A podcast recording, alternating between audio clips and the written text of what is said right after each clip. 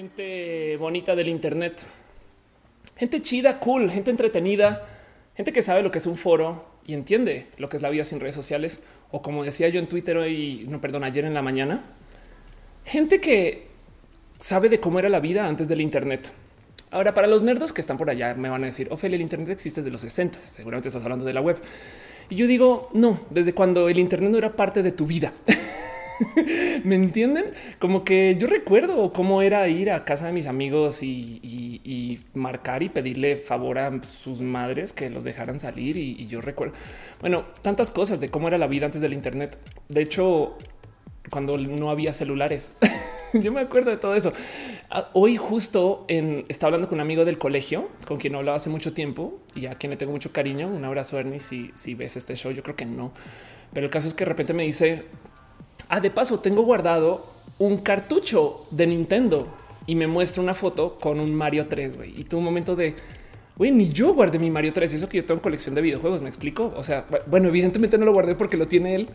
y lo cabrón es que él me dice que en algún momento yo tenía este como negocio de venta de juegos y le vendí ese cartucho y entonces se lo tiene guardado.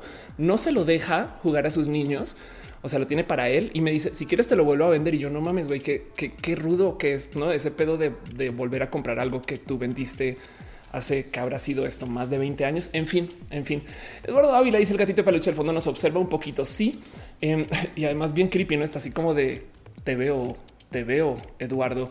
Dice, dale, Caro, en 1995 conocí el Internet. De ahí a la fecha, la vida está en el Internet. Totalmente de acuerdo. Dice Diego Morales, Oli. Dice Monserrat Morato, una cría dice que no conoce el mundo sin celular y pum. exacto, exacto, así. Pero bueno, sean ustedes bienvenidos a Roja, el show que se hace justo desde mi casa a mi producción. Yo muevo todo esto. Estoy absolutamente solo acá, excepto por el gato que está ahí y se produce para ustedes una vez a la semana para que platiquemos, chacoteemos, para que nos demos mucho amor, cariño, para que nos demos eh, tanto, tanto, tanto de lo que no nos podemos dar si solamente nos hablamos por redes sociales. Roja, de hecho, existe en muchas plataformas menos en Spotify, no me odien, hay motivos detrás de eso, pero eh, suele ser que vamos a regresar un poquito. Chuco, chuco, chuco. Ahí bien. Suele ser que eh, trato de transmitir roja una vez a la semana, ojalá los lunes, y entonces lo hemos logrado con la excepción de algunos raros lunes. De hecho, el próximo lunes es probable que no pueda transmitir porque voy a estar en Chile, probablemente y en cuyo caso entonces estaría haciendo el show los domingos. Pero bueno, y de todos modos se está transmitiendo en tres plataformas. Acá está el chat. El chat para mí es el motivo por el cual yo vengo acá. Espero que para ustedes sea tan entretenido como para mí, porque en últimas no es tanto un show, sino más como una conversación. Se trata de verles a ustedes, golpear micros. se trata de eh, darnos cariño y amor y sobre todo también de por lo menos platicar y discutir las cosas entre nosotros. De hecho, se está transmitiendo en tres plataformas, youtube.com slash of course, twitch.tv slash of course y en mixer.com slash of course. Muchas gracias a la gente bonita de sus respectivas plataformas que me ha dejado hacer esto. Como tal, tenemos las dinámicas del chat estándar. Hay moderadores del chat, sobre todo Caro, que es el martillo más épico del Internet. Y ahí la van a ver regañando por todo tipo de cosas, pero en particular porque no hablen en mayúsculas, porque se comunica como gritos, no es más. Y del otro lado, porque también habrá gente que quiere descarrilar un poquito la conversación. Los trolls son una realidad y entonces por eso agradezco mucho que exista gente que me esté ayudando a banearlos. Y si no, yo las banearé o los banearé. Y pues para eso es. De todos modos, también como es una plataforma que tiene sistemas financieros o, o de donativos y estas cosas, entonces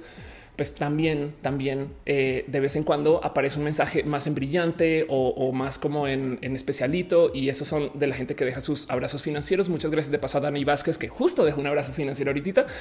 Em, y en cuyo caso entre nosotros nos gusta celebrar dándonos piñas. Por eso de repente aparecen piñas en el chat para quien lo pregunta. ¿Por qué piñas? Porque no hay nada más bonito que darse piñas, a menos que usted viva en Argentina, en cuyo caso lo siento, si usted es una persona vegana, se jodió. Le va a tocar emigrar del país y nunca más volver a hablar de que usted es una persona que viene de la Argentina. Pero como sea, muchas gracias por estar acá. Es espectacular poder hacer este show. Le agradezco desde el fondo de mi corazón a la gente que se ha suscrito como literal suscritos a Twitch, a YouTube la gente que me deja todo su cariño también en Mixer, eh, porque todo esto yo lo reinvierto en este show. A fin de cuentas, yo trato de hacer que este show funcione para todos y todas. No me gustó la luz, entonces voy a moverle un poquito, pero bueno. Y entonces en eso em, también, también yo me tomo a corazón el ver quién está dejando sus donativos y tengo esta promesa con la gente que me ayuda desde el Patreon de leer sus nombres. Entonces un abrazo especial a David Álvarez Ponce, que es Patreon desde tiempos inmemorables, a Ana analógicamente, a Gabriel O, a Daniel Bundonis, a Trini de Patacoins, a Carlos Adrián, el artista formalmente conocido como Camorales, a Maritza Bernabé, a Alex Melo, alias El Alets, a Kerrovia, Alejandro Alcántara y sobre todo a Luigi Forestieri, gracias a quien este show se puede hacer. Pero bueno, qué bonito verles. Es muy, muy chido estar acá. Dice Luis Fernando Camey. Solo es una observación, pero cuando veo Rohan recalentado, la mitad del sonido se desfase en la imagen. Yo creo que eso tiene que ver con YouTube. Es una lástima, es una lástima. Em, espero que no esté pasando todavía, eh, porque yo trato de, arreglar eso este, desde OBS. Y si de puro chance es un tema que me persigue, gracias por comentarlo. Si de puro chance lo ves mucho, eh, checa si en otras plataformas sucede, porque creo que tiene que ver con el, algoritmo de compresión de YouTube, que luego como yo los edito y le quito la colita del, del, inicio, YouTube hace locuras con eso y es una lástima y me da mucha rabia, pero bueno, perdón, me enloquecí respondiendo una pregunta y así las cosas. Dice Caro, es un tema de buffer en Twitch se ve sincronizado, qué chingón. Bien que podría intentar quitarle el buffer en YouTube a la próxima. Prometo que lo juego con eso. Perdón, Oscar Lerma Fernández también deja un abrazo financiero. Muchas, muchas, muchas gracias. Muchas gracias. Manuel Alanis dice por fin un rojo en vivo. Qué chido verte acá. Qué chingón. Monserrat Morato sigue batallando con su cría y así las cosas. Dan Rod pregunta de qué va esto. El show te explico de qué va. Justo gracias por preguntar. Vamos a tener cuatro temas en particular. Vamos a hablar un poquito acerca de cosas que me interesan, cosas que yo tengo anotadas como temas importantes para la semana, que yo llamo abrazos. Antes solía llamarles balazos, pero pues así ya no se maneja la información el día de hoy. Chido. Y luego vamos a hablar un poquito acerca de ciencia y tecnología. Luego vamos a hablar de temas LGBT y al final preguntas con Ofelia por si usted las tiene y quiere platicar conmigo. Como sea, em, hoy quiero hablar de un tema en particular que traigo muy al corazón, pero no sin antes darme una pasadita por todo aquello que odio.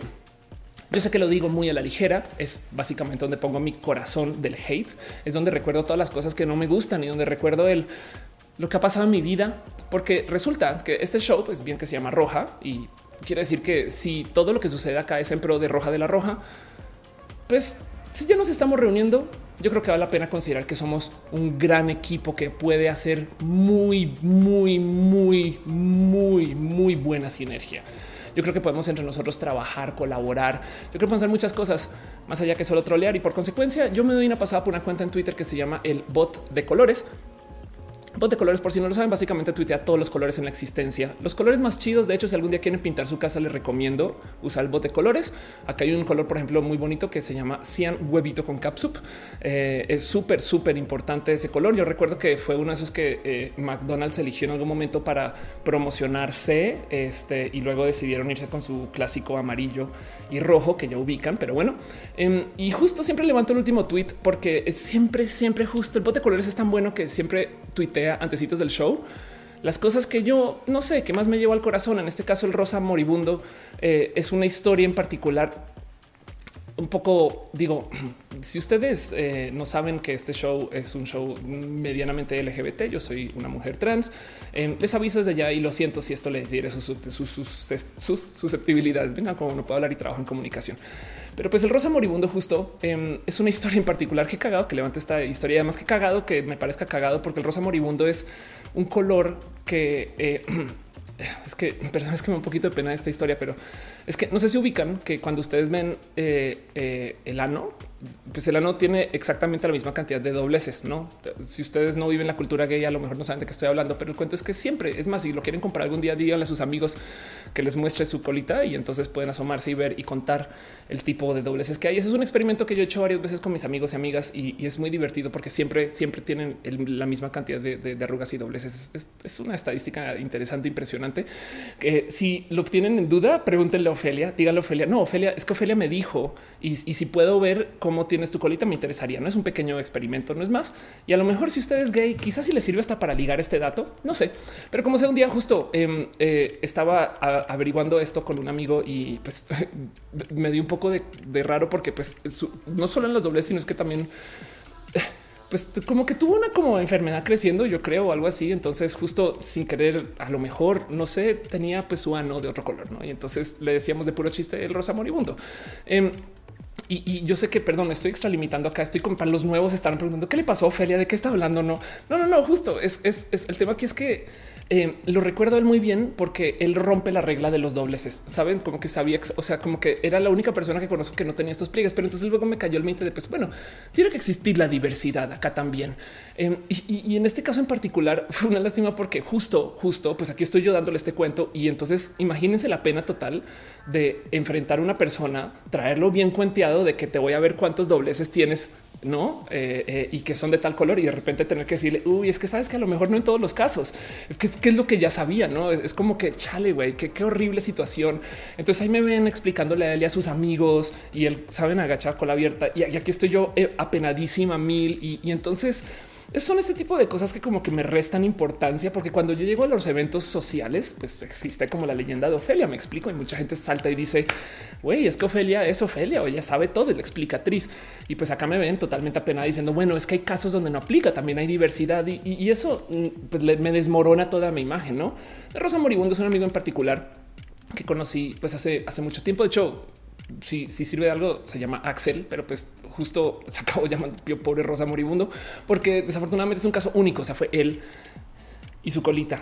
Y pues esto pasó. Esto, esto de hecho no tiene, tiene como unos seis meses. Es una lástima, pero pues es un apodo bonito que le dimos a un amigo que pues, desafortunadamente se volvió muy incómodo para mí. Lo recuerdo con mucho odio, con mucho odio. Esta historia, la verdad es que la, cuento ahorita con rabia, eh, perdón, con risa, porque ya no me da rabia, saben? Pero en ese momento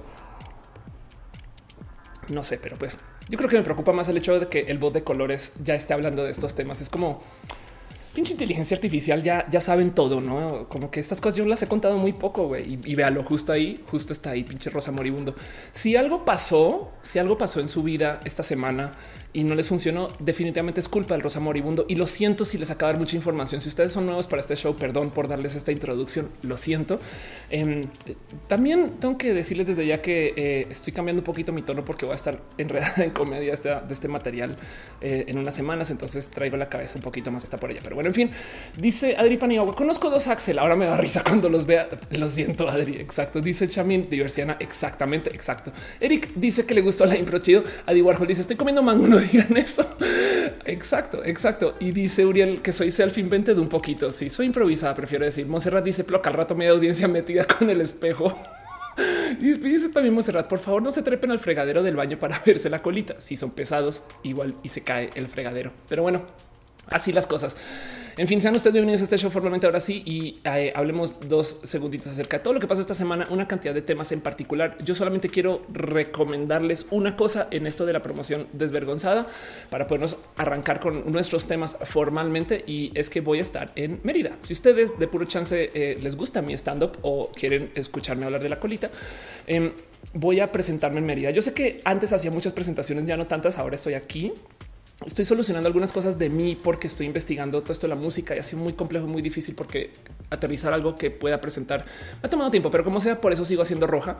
Pero de todos modos se me apareció la oportunidad de ir a Mérida a presentarme y entonces voy a estar allá eh, el 17 de mayo y ni siquiera va a ser un show mío. La verdad es que voy ahí sí voy de inventada, voy de colada porque quería ir a Mérida, quiero estar un poquito más de tiempo allá y la verdad es que me apareció una oportunidad y dije pues estaría chido. Iba a tener mi propio show el 10, decidí no ir, decidí no ir eh, para el 10 y más bien le dije a Ana Julia que me deje abrirle su show. Entonces va a presentar unos poquitos minutos en el Fantasio, que es un teatro espectacular en Mérida.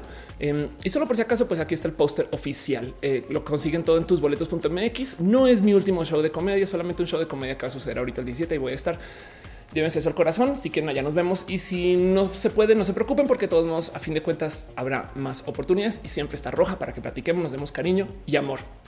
En fin, dice eh, este Eric Suri, te vas a presentar en Monterrey. En a Monterrey voy, pero el primero de junio. Este el Cuevas está diciendo con IP30 para ver bien chingón. Catherine Montane dice qué padre que vienes a tener calor. Sí, sí, amo, amo Mérida con todo mi corazón. Este le desarrollé cariño reciente. Yo veo que hay gente que se está riendo de, mi análisis. Gracias. Este dice eh, este Pablo Castañeda, risa, risa, risas con ustedes. Qué chido, qué chulo. gracias, gracias por darme ese, ese cariño. Eh, creo que Nayeli está troleando, no estoy segura, pero bueno. Em, y dice Lilith que no se inventó para eso el selfie stick. Exacto. Y además, luego dice Sol Simón, ¿cuántos de ustedes están viendo la colita en este momento? Ay, ya ven, así funcionan las cosas. Pero bueno, en fin, En fin, entonces sean ustedes bienvenidos a Roja, justo eh, este, este bonito show que se hace y vámonos con nuestro primer tema de hoy, un tema que traigo muy al corazón y que de hecho he mencionado acá varias veces. Entonces, eh, no más de nuevo para, para, repasar, voy a levantar este tema y luego hablar un par de cositas y luego hablamos de ciencia y tecnología y es que ahí les va. Eh, Hace unas semanas hice un, me gustaría decir un buen cover, pero la verdad es que no fue un buen cover. Hice un cover eh, en esto que ha sido mi como aprendizaje de, de, música em, para una rola que puede que ustedes conozcan o no de Billie Eilish, eh, donde está mi cursor. Aquí está. Y el cuento es que em, estoy teniendo una locura. El cuento es que en su momento, de hecho, la rola está aquí en mi canal de música en Anderson. Y lo que yo hice fue que por mero gana, por mera gana de, de querer reenseñarme a aprender a usar Logic Pro, decidí hacer un cover donde cambiaba de género. Ya sé, ya sé que hay un chiste, lo sé eh, esta rola de Billie Eilish, You Should See Me in a Crown y decidí metalizar un poquito la rola. Fue muy divertido porque la neta de, entrada, pues nada, ya saben, es, que acuérdense que yo estoy aprendiendo a tocar guitarra, bajo, grabar, usar Logic Pro y todo tipo de cosas. Y el cuento de esta historia eh, no es este cover, por si quieren divertirse, la verdad es que es, un pequeño valiente intento de aprender música, sino es que para hacer este cover, em, en algún momento me percaté que iba a necesitar un baterista. Y eso, eso es lo que me trajo a esta conversación de hoy. Porque evidentemente, si bien puedo chapucear sería en la guitarra y puedo medio inventarme las cosas en Logic y la verdad es que sí sé tocar bajo, eh, y eso, em, la verdad es que para batería sí tuve un momento de qué vas a hacer y de repente descubrí esto para, para quien está en el rubro de la producción musical, no me odien y, para quien está en el rubro de, la edición de video también, para esto les puede ser muy obvio, pero la verdad es que para mí fue un poco de wow, qué cool. Y es una cosa que podría ser considerada como una bobada y no, y es que resulta que Logic tiene un generador de baterías. ¿Y cómo funciona el generador de baterías? Es un plugin que ya está eh, hecho parte de la plataforma. Em, que básicamente eh, te deja eh, traer bateristas y tú les dices, ok, yo quiero que esos bateristas toquen acelerado, lento, complejo, que usen muchos fills o que, o que, o que no, y entonces te genera una literal tonada. Em, y el cuento es que luego puedes hasta elegir qué tipo de instrumentos toca el baterista o el percusionista y sobre eso puedes hacer que las cosas suenen muy diferentes y que te acompañen. Y la verdad es que fue espectacular porque esa rola en particular requiere de mucha, mucha percusión, porque así es como se compuso y pues si bien estoy tratando de hacer un cambio de género, ya sé el chiste, em, también necesito que se mantenga más o menos dentro del rango de lo, de lo que se conoce de la rola para que no sea tan extremo ese cambio, ¿no? Y entonces eh, salió y funcionó espectacular. Y es que justo haciendo esto me cayó el 20 de... Entonces no necesitas amigos bateristas. Fue una, fue un momento, fue un momento, eh, este raro, no porque como que me cayó el 20 de güey. Entonces, ¿qué, necesitas? No? Em, y en eso eh, justo comencé como a asomarme un poquito por el, por el qué es la producción de hoy cuando tienes herramientas así. No, la verdad es que muchos nos quejamos del autotune y muchos nos quejamos de la producción musical de hoy, que supuestamente es falsa, em, porque si hay muchas cosas que son falsas, pero al otro lado también hay cosas que dices que dices, bueno, igual y igual esto se da este, porque esa es como la creatividad de la producción de hoy. Y miren, les voy a decir algo desde ya. No solo es el artista el que hace lo que representa el talento a la hora de producir. Em, puse este tweet en redes hace un ratito, yo creo que a dos días, em, y el cuento es que esto es una cosa que a mí, para mí, esto no me deja de impresionar y le tengo mucho cariño y amor.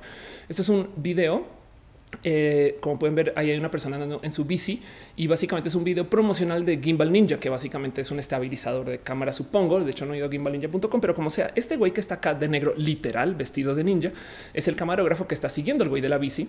Y el cuento es que este güey es talento y no mamadas, porque ahí lo va siguiendo y vean como de repente para seguir al, güey se avienta dentro del coche y sale del otro lado. ¿Qué te están vendiendo? El estabilizador, que alguien puede hacer una locura como entrarse dentro de un coche, salir del otro lado y ven cómo se ve estable la toma de todos modos.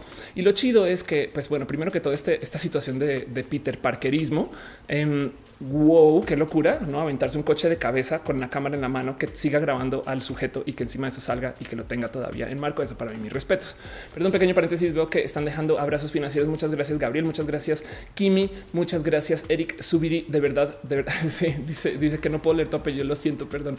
Em, Muchas gracias por apoyar con esto. Piñas, piñas para ustedes. Pero bueno, volviendo entonces a esta historia, justo el cuento aquí es hay mucho talento en una cantidad de esquinas. Entonces, de lo que voy a hablar ahorita, solo llévense al corazón que no lo digo con este tipo de hate. Güey, hoy en día cualquier persona puede falsear todo. Hoy en día cualquier persona este, puede este, hacer lo que quiera, no? Y, y lo digo porque yo creo que algo está cambiando en el cómo se produce, produce sobre todo el video que ya cambió en otra cantidad de espacios y simplemente no nos hemos querido dar cuenta, aunque lo tenemos enfrente.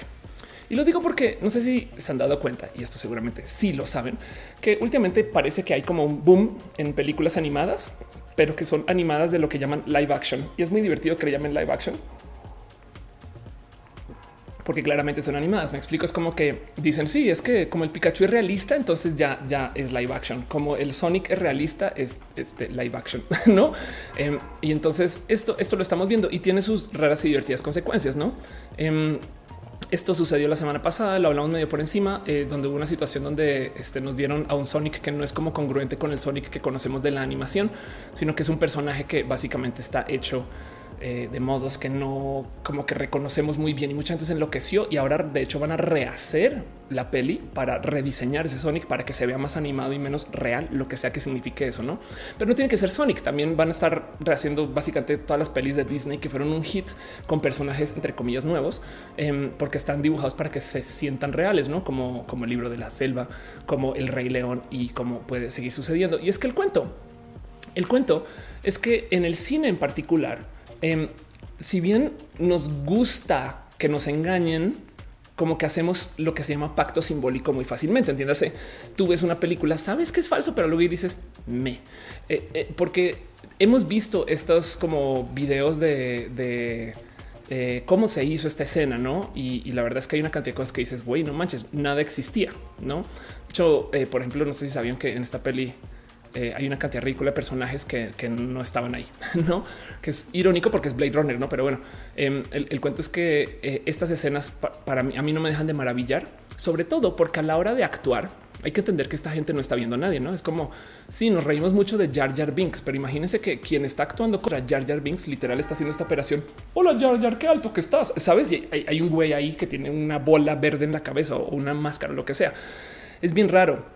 En la música en particular nos causa un poco de ruido que la gente no cante y que no toquen el instrumento bien, cuando realmente en últimas es igual de falso que lo que sucede en las pelis. Pero en las pelis se ve bien, en la música no. Y entonces eso es como parte del cómo estamos aceptando el que la composición musical hoy en día pues ya no es algo que se hace como se hacía hace 100 años, ¿no? Y por qué debería de serlo. Pues bueno, lo mismo con el tema de cómo estamos viendo y desarrollando lo que tenemos enfrente nuestro desde el video. Y lo digo porque no solo es la tecnología para hacer estas falsedades de lo que, pues por lo menos de lo que quiero hablar hoy, porque de hecho estamos cambiando o, bueno, más bien se está cambiando enfrente nuestro el mero proceso de cómo llevamos el desarrollo creativo. Guárdense eso en el corazón. es mucho más que solo un Claro, eh, es que es que ahora podemos hacer cosas falsas. Es que yo creo que ya tenemos acceso a tantas cosas tan raras, porque miren, no más. Esto también les vamos a mostrar par videos que ya había mostrado antes, pero esto, esto es parte de, eh, del desarrollo de Disney que está construyendo robots para hacer este, este tipo de mm, eh, acrobacias. Entonces el tema es que estos son robots. ¿Qué es lo importante del robot? Es que saben exactamente cuánto pesa, cómo se o cómo se maneja y pueden hacer la mímica completa de cómo se mueve un cuerpo humano. Quiere decir que para grabar una cantidad ridícula de pelis, ya la neta neta ya no tienes que tirar a una persona a esa altura. Y hay gente que se especializa en ese tipo de salto. Me explico. Em, entonces, si tú puedes aventar un robot ahí arriba que luego puedas grabar y dibujarle encima todo, pues para que avientas personas, no? Y eso, eso es parte de dice Cristian Soria. Le cambiaron la cara a y división de Arisa. Yo creo que la angustia es que la gente piensa que como cualquiera puede hacer música, la música está perdiendo calidad con el tiempo y no necesariamente. Totalmente de acuerdo. Luisa dice: Soy, soy baterista. Aventamos un jam. Sí, quizás la apreciación de lo, la apreciación de lo necesario es una, eh, eh, pero quizás la apreciación de lo necesario que es una batería en vivo cambie. Somos el corazón. No es casualidad que seamos el primer instrumento descubierto. Totalmente de acuerdo.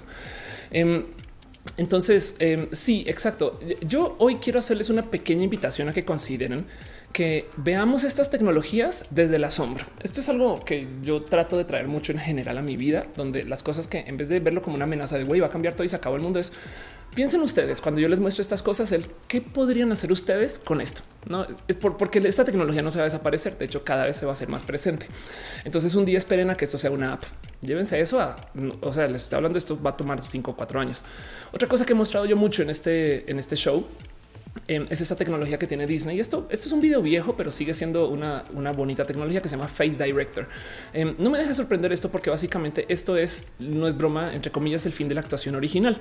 Em, ¿Qué es Face Director? Es un software que eh, tú puedes grabar a dos personas que de hecho en estos demos en particulares, porque es que de nuevo esto es del 2015, en estos demos en particulares tú puedes ver a dos personas que tienen que ser la misma persona. Hoy en día ya no tienen que ser la misma persona. Em, y, lo que haces es que digamos que grabas una toma con la persona triste y otra toma con la persona feliz y puedes en cualquier momento, eh, casi casi que a medida que, o sea, literal con un slider, cambiar las tomas entre la triste y la feliz. E, el cuento es que imagínate que tú grabas una escena donde resulta que el actor estaba triste por algún motivo y luego tú dices, no, pero es que está dando una noticia bonita. Entonces el director dice, ¿por no puedes cambiar la intención? Claro, sí, y listo, el güey está feliz. Tanto como tú puedes grabar el rostro de alguien y las expresiones y el cómo reacciona y demás, eh, lo está haciendo alguien más. Entonces alguien que es muy bueno para hacer expresiones, que es buen titeretero, puede estar dirigiendo a una carita bonita que no sabe hacer expresiones porque esa situación se puede dar no tiene que ser la realidad, pero me entienden, ¿no? Entonces esa tecnología la tiene Disney y ya desde el 2015. Tremor dice para hacer demos y eh, whips, eh, hacer uso de asset flips está bien. Por lo general, cuando ya quieres hacer un producto real, se suele usar un intérprete artista. Totalmente de acuerdo. Dice eh, Lisa Sonrisas. Me pasa cuando tomo fotos y dicen que retocarlas es trampa, cuando toda la vida ha existido el retoque. Totalmente de acuerdo con eso.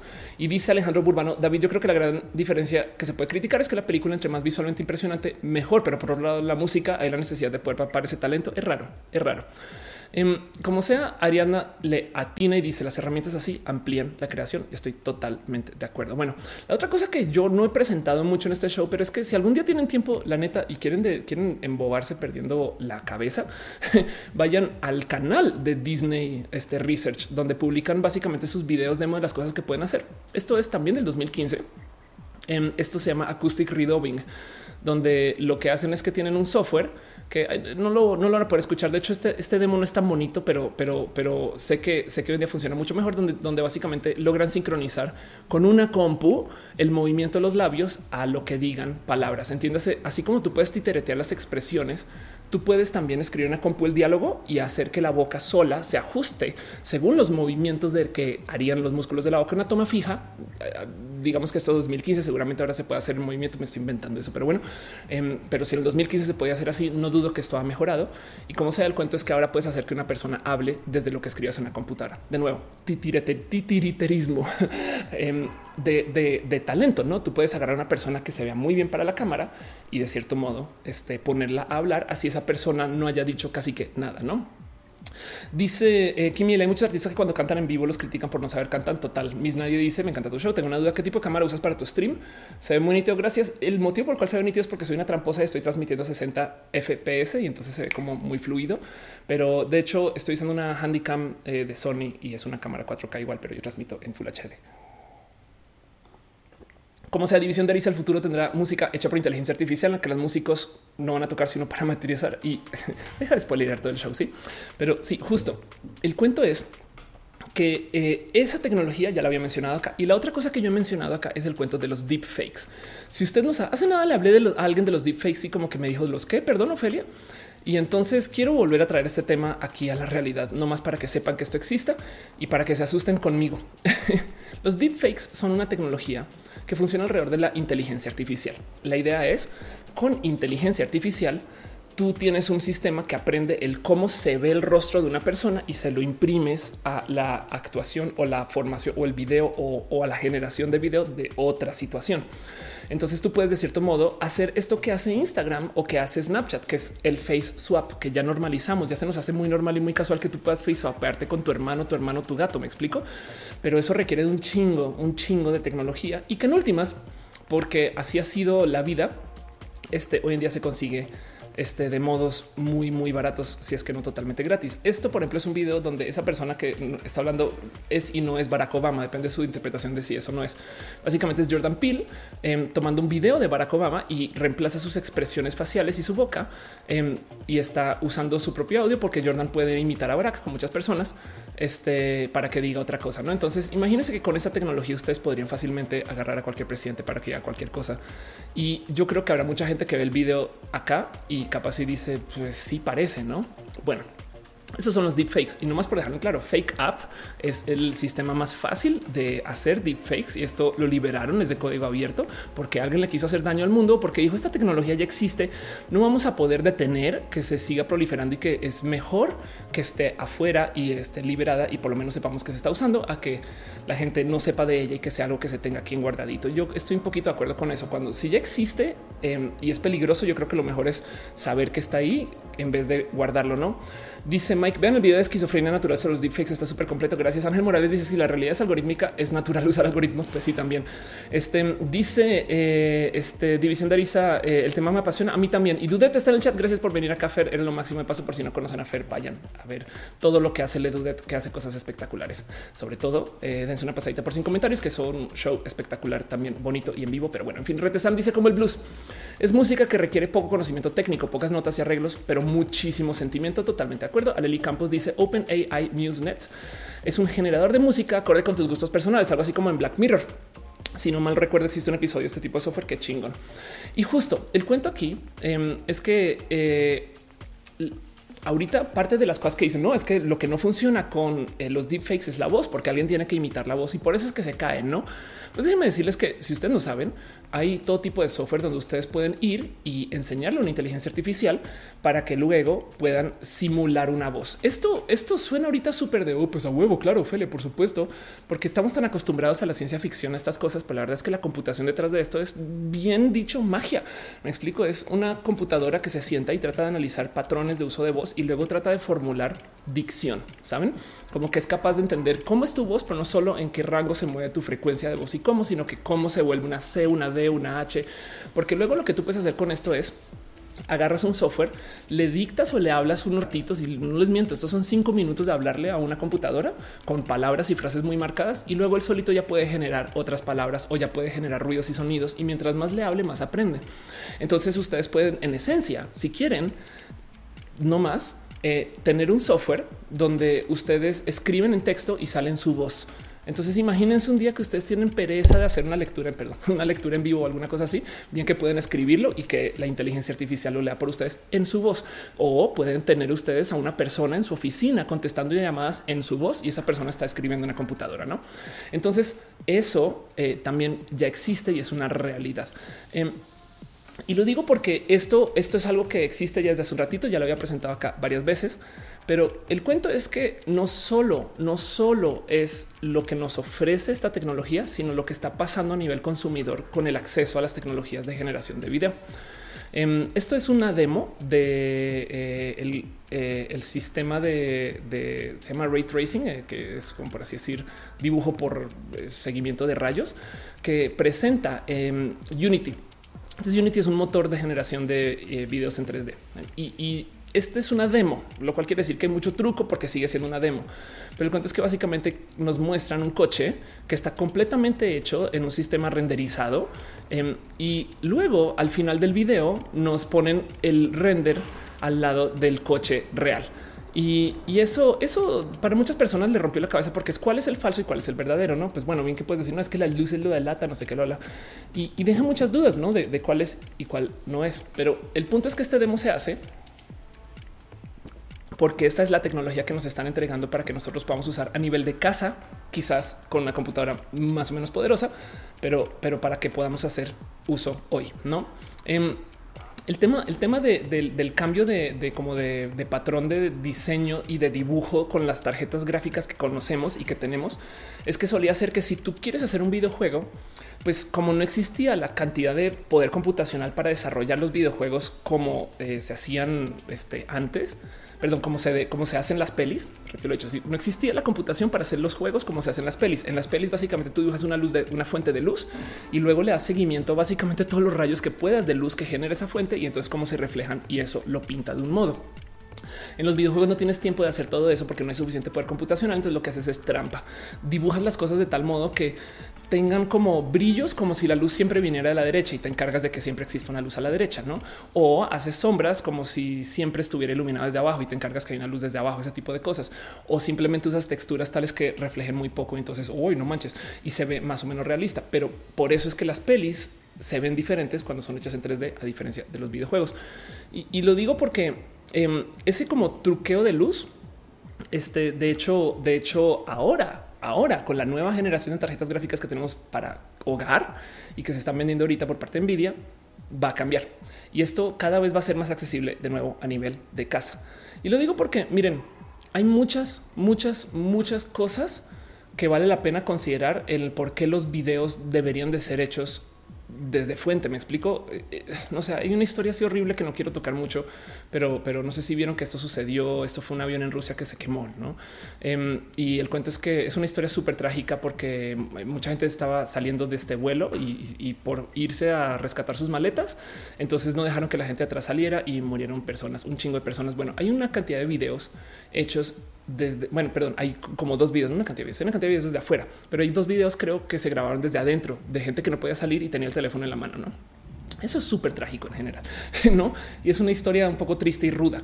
Pero el cuento aquí es, em, si tú tienes la capacidad de generar esos videos, no les miento que veo a los noticieros del futuro haciéndolos, dándonos una idea de cómo sería por dentro, como ya lo hacen de cierto modo, pero que sea tan real que tú te quedes con la duda de si pasó o no pasó. Este como que eh, yo, creo que eso eh, este, e, es parte de, o, quizás un caso más aterrizado y menos trágico. Eh, siempre también está este material de comedia que hace mi amigo Pipe, que no sé si lo siguen en Twitter, van Pipe. todo el día hace este, ese tipo de chistes donde él agarra videos de cosas que pasaron y literal los edita encima, ¿no? Y, y está cabrón porque luego Pipe luego su primer comentario es papá Diosito bendice al inventor de After Effects. Pero no les miento que habrá algún momento donde alguien sí se la crea. De hecho, hay un video en particular que hizo Pipe de una eh, estatua que eh, creo que estaba mostrando López Obrador y resultó ser la cara de Peña Nieto o al revés, una estatua que un busto que estaba mostrando Peña Nieto y resultó ser el, el rostro de López Obrador, que también fue hecho por Pipe Em, y que mucha gente sí creyó que sucedió. Entonces, ese tipo de cosas son muy disruptivas. Y el problema es que nosotros ahorita confiamos mucho en el video porque ya sabemos que en texto nos pueden mentir. De hecho, por eso es que Instagram está llevado al éxito, porque de cierto modo como que ya no creemos en los influencers en Twitter y en lo que está escrito, pero cuando vamos a la imagen, por lo menos en Instagram nos da este sentir de, uff, es que yo, pues, sabes que igual es una persona, igual sí es un ser humano, esa persona que está en Instagram sí existe y entonces sí le creo, ¿no? Eso, eso, eh, como les digo, puede ser disruptivo, peligroso y, encima de eso, pues es de cierto modo algo que nos va a tocar enfrentar porque esto ya lo tenemos para hogar, ¿no? Dice Ángel Morales, el 3D Max se me pasma. Dice Carlos Londoño que siempre estoy en hormonas, siempre estoy en hormonas. Sí.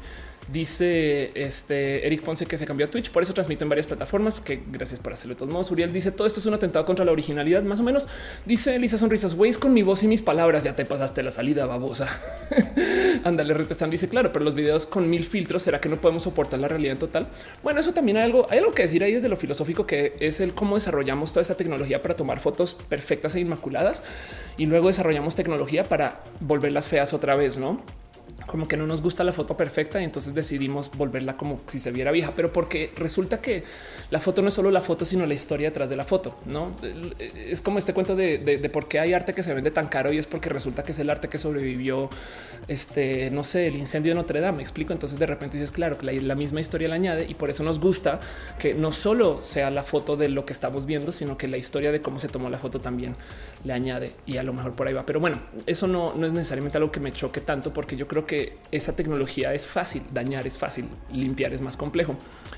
Pero bueno, volviendo al cuento, justo de eh, los algoritmos o la tecnología del trazado de rayos, el, tema es que em, mucho va a cambiar en el cómo nos presentan los videojuegos ahora, ¿no? Y, lo digo, lo digo porque eh, a nivel consumidor, em, vamos a tener muchas cosas que, antes no teníamos. No es, de nuevo, es, piensen ustedes en, en, ese coche piensen en cómo se genera eh, el, video, piensen en, los videojuegos, piensen en la cantidad de tecnología que tenemos ahora y que ahora todo esto se presente desde casa. Em, pues la, verdad es que nos va a dar de cierto modo como acceso a cosas que antes no veíamos. Porque resulta que estos, estos chips que traen toda esta tecnología para trabajar inteligencia artificial, para dibujar esos supercoches súper bonitos, no solo se tratan acerca de darnos los coches bonitos, sino es que también nos están dando este, eh, un poco de, tecnología de inteligencia artificial de acceso en el hogar. Lo importante cuando digo inteligencia artificial es que es tecnología que está aprendiendo de, sí misma. Me explico em, que tiene, digamos que algoritmos varios para que básicamente pueda tomar cualquier imagen y luego sobre eso volver a dibujar. Entiendes, estos son pequeños demos de, por ejemplo, cómo se vería un Minecraft redibujado con esta como tecnología de, manejo de luz. Em, y, lo importante aquí es, considerar que eh, básicamente tú lo que tienes, ahí está, tú lo que tienes es lo que ya consumimos y cómo lo puedes redibujar. Esto es sumamente peligroso si consideran ustedes que es una realidad que estamos haciendo. Digo, la verdad es que para ese chiste también remasterizamos las series y las volvemos a hacer en HD y para ese chiste también cambiamos cosas. O sea, nos cambiaron este Star Wars varias veces. Si ustedes son bien fans de Star Wars, sabrán que hay versiones de lo que quería Lucas y luego lo que hicieron después de Lucas. Y cuando Lucas le pasó la pelea con X o Y, entonces decidió volver a rehacer las pelis y quitó personajes, se añadió personajes, no? Y eso, eso yo creo que yo creo que tiene algo que ver con el, cómo también justo nosotros estamos como que manteniendo como la temporalidad del mismo desarrollo de ciertas tecnologías. Em, si ustedes usan Photoshop, les será completamente, pero completamente viejo el cuento de eh, el content aware feel. El cuento es el siguiente. Si usted no usan Photoshop o no saben, em, básicamente si tú tienes una imagen y necesitas dibujar más allá de lo que la imagen tiene o borrar lo que la imagen tiene, em, entonces tú puedes usar un algoritmo de, Photoshop que literal lo que hace es que trata, trata de inventarse lo que, lo que no existe para formarlo.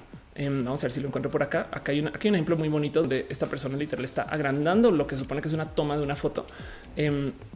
Y lo cabrón es que desde donde se tomó la foto hacia afuera, eh, básicamente nada de eso existe, no? Entonces, eh, a ver si lo puedo agarrar ahí otra vez seguramente esto me lo van a flaguear. Ya vi que sí, pero bueno, este el cuento es que eso es, lo que hace como el algoritmo de, Photoshop. Él trata de, dibujar sobre una imagen que ya existe. Que a buscar el tiempo específico em, porque, porque puede, porque existe el suficiente aprendizaje eh, para que esto allá ah, dónde está, para que esto se pueda dar.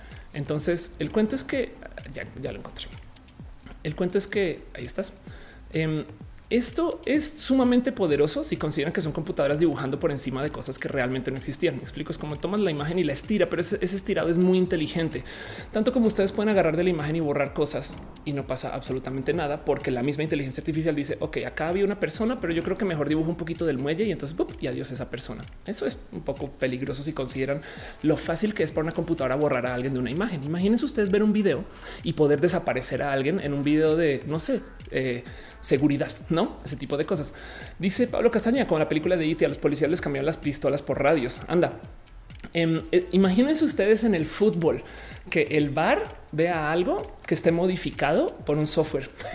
no sé, me inventé ese ejemplo, pero me entienden. Em, dice este eh, eh, un suru toreteado con Hatsune Miku será cada vez más real. Pues no sé. Eh, dice Angelic, yo modelo en SketchUp y renderizo en Lumion. Y Roberto Cruz dice: Ya hablo de lo que pasó en el casting, no he hablado para nada del casting. Eso llegará más adelante y pues así las cosas. Y dice Karim: uh, A mí me impresiona mucho esto. Literal, ya estamos en el futuro que tantas personas se imaginaron y lo que viene, porque el cuento aquí es parte de lo que nos decían en la ciencia ficción: es que todo esto lo vamos a tener algún día en algunas manos selectas. El tema es que esto lo vamos a tener en nuestras casas. Todo el mundo va a poder hacer estas cosas. Hace sentido. Em, y es que, a ver, volvamos a este tema del proceso creativo, que es lo que de lo que quiero hablar. Cuando tú trabajas el proceso de diseño creativo en 3D, em, el ejemplo, digamos que estándar que usan y que, lo he visto presentado en dos o tres lugares es que para hacer cualquier diseño, básicamente tú tienes que renderizar y diseñar toda una estructura pues desde ceros, ¿no? Entonces tú sientes una persona para que planee la estructura, la dibuje y le dedique suficientes horas de trabajo para que puedas de cierto modo tenerla hecha en un modelo en 3D, ¿no? Literal es dibujarles de ceros este, y casi casi que eh, como si fuera eh, construir, pero en, un, software. Entonces vas haciendo el modelo, lo, lo renderizas, lo tienes, pum, listo, salió. Y eso se le dedica tanto tiempo, ¿no? Em, luego, si quieres hacer, por ejemplo, una, no sé, un bote de basura, tienes que arrancar con un modelo que arranca desde una base simple figura básica. Esa figura básica la vas, perdón, esa figura básica la vas literal moldeando hasta que dé el bote de basura y luego lo pintas y no sé qué tienes un material listo. Ahí está. Y, si tú estás en el proceso creativo, pues esto lo seguirás haciendo em, hasta que tengas básicamente un mapa que sea enteramente navegable, que esté aplicable en 3D. Em, el ejemplo justo es si tú haces eso lo suficiente, eh, bien que puedes ponerle un precio a todo el desarrollo de como muestran en este caso para un videojuego de una ciudad, ¿no? ¿Cuánto tiempo cuestan horas, hombre o mujer, en horas laborales, el hacer este cada renderizado en 3D? Y el tema es que esto se hace así porque así es el proceso creativo de diseño y desarrollo por el software que tenemos. Con la inteligencia artificial el cuento es que ahora tú le vas a poder decir, ¿sabes qué? Porque no me tratas de generar un modelo que tenga casas y casas de varios pisos hechas en tales materiales y la inteligencia artificial solita, sin tener ingreso de cualquier ser humano, comienza a darte propuestas y luego sobre esas propuestas tú seleccionas qué vas a llevar. Esto es un cambio tan pinches drástico en el proceso creativo que yo creo que va a romper a muchas personas porque entonces en vez de componer una canción, bien que tú puedes, eh, de plano decirle a una inteligencia artificial, como decía este división de Arisa, tú puedes decirle, oye, ¿por qué no te tiras ahí unos, unos voladitos y yo te digo que me gusta y luego sobre eso vamos afinando? Eso me parece bien pinche loco. Em, dice Trent Moreno, ¿cómo se llama ese software? Yo creo que eh, por lo general eh, la gente que ha visto hacer ese tipo de desarrollo en 3D usa Blender, pero bueno, em, el cuento es este. Volvamos a las inteligencias artificiales. ¿Se acuerdan hace mucho tiempo que les hablé de una cosa que se llama GAN?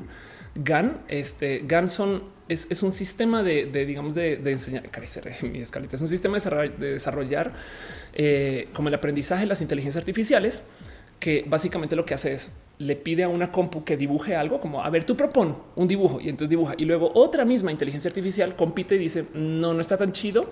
Yo voy a hacer con lo tuyo una segunda propuesta y entonces de cierto modo se la pasan comparando la una con la otra y entonces pues, este proceso como iterativo de, de, de quién sí le atinó mejor hace que ellas solitas compitan em, para que entonces salga una propuesta única. Entonces GAN, eh, de hecho, quiere decir General Adversarial Network.